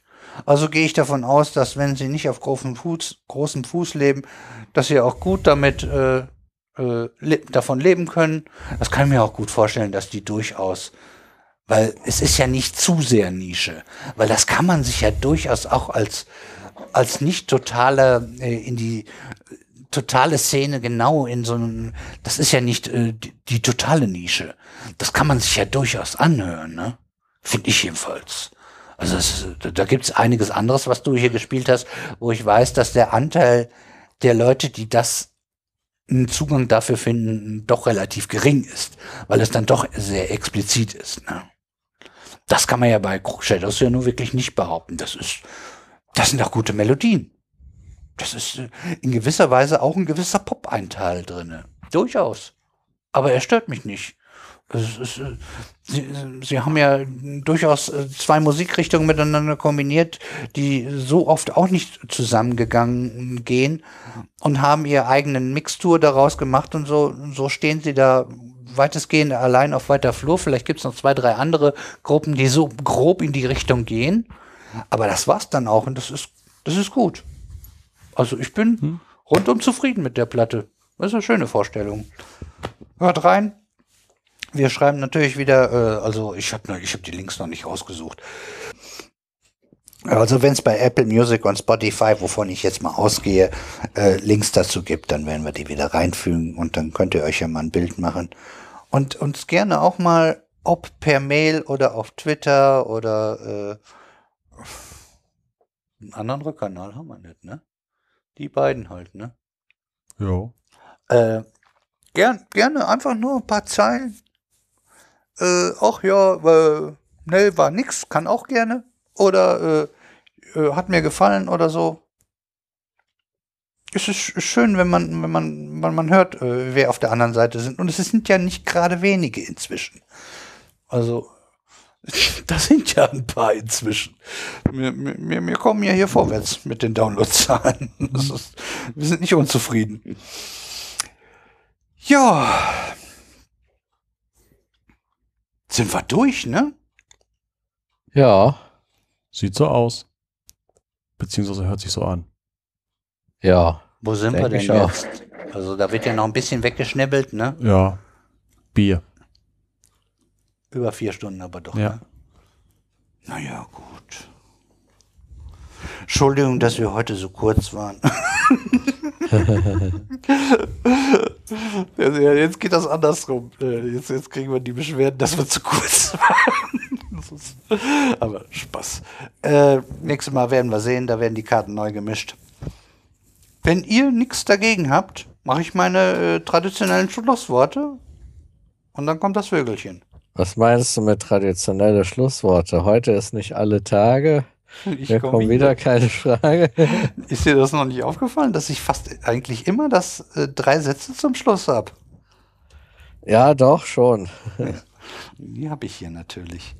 Ah, ich, ich, ich weiß gar nicht, ob ich das erzählt habe, wo die eigentlich herkommen. Jetzt haben wir ja Zeit, jetzt können wir noch ein bisschen was machen. Also die drei Zeilen sind sozusagen eine freie Übersetzung von dem, was Steve Jobs am Ende der Keynote immer gesagt hat. Aha. Der hat immer gesagt, that's what we have today. Thank you for coming and we see soon. Oder see you soon. Und damit, äh, äh wenn der da irgendwie seine Produktpalette von Apple gemacht hat, können wir nochmal an ihn erinnern, der ist nämlich gerade fünf Jahre tot. Ja. Fünfter Todestag war jetzt gerade. Und das habe ich eigentlich ins Deutsche frei übersetzt äh, und dann halt äh, Thank you for coming, halt äh, danke fürs Zuhören, ne? Ein bisschen frei übersetzt, halt so, dass ja. es auf unser Podcast mhm. passt. Habe ich, glaube ich, noch nicht erzählt. Nee, hast du noch ich, nicht. Ich hatte gedacht, dass das vielleicht irgendwann mal einer äh, rausfindet und das äh, schreibt oder so, aber war bisher nicht passiert. Gut. Machen wir die Klappe zu? Ja, Klappe zu, Affe tot. Na gut, also, das war's für heute. Danke fürs Zuhören und wir hören uns bald. Ciao. Bis gleich. Tschüss.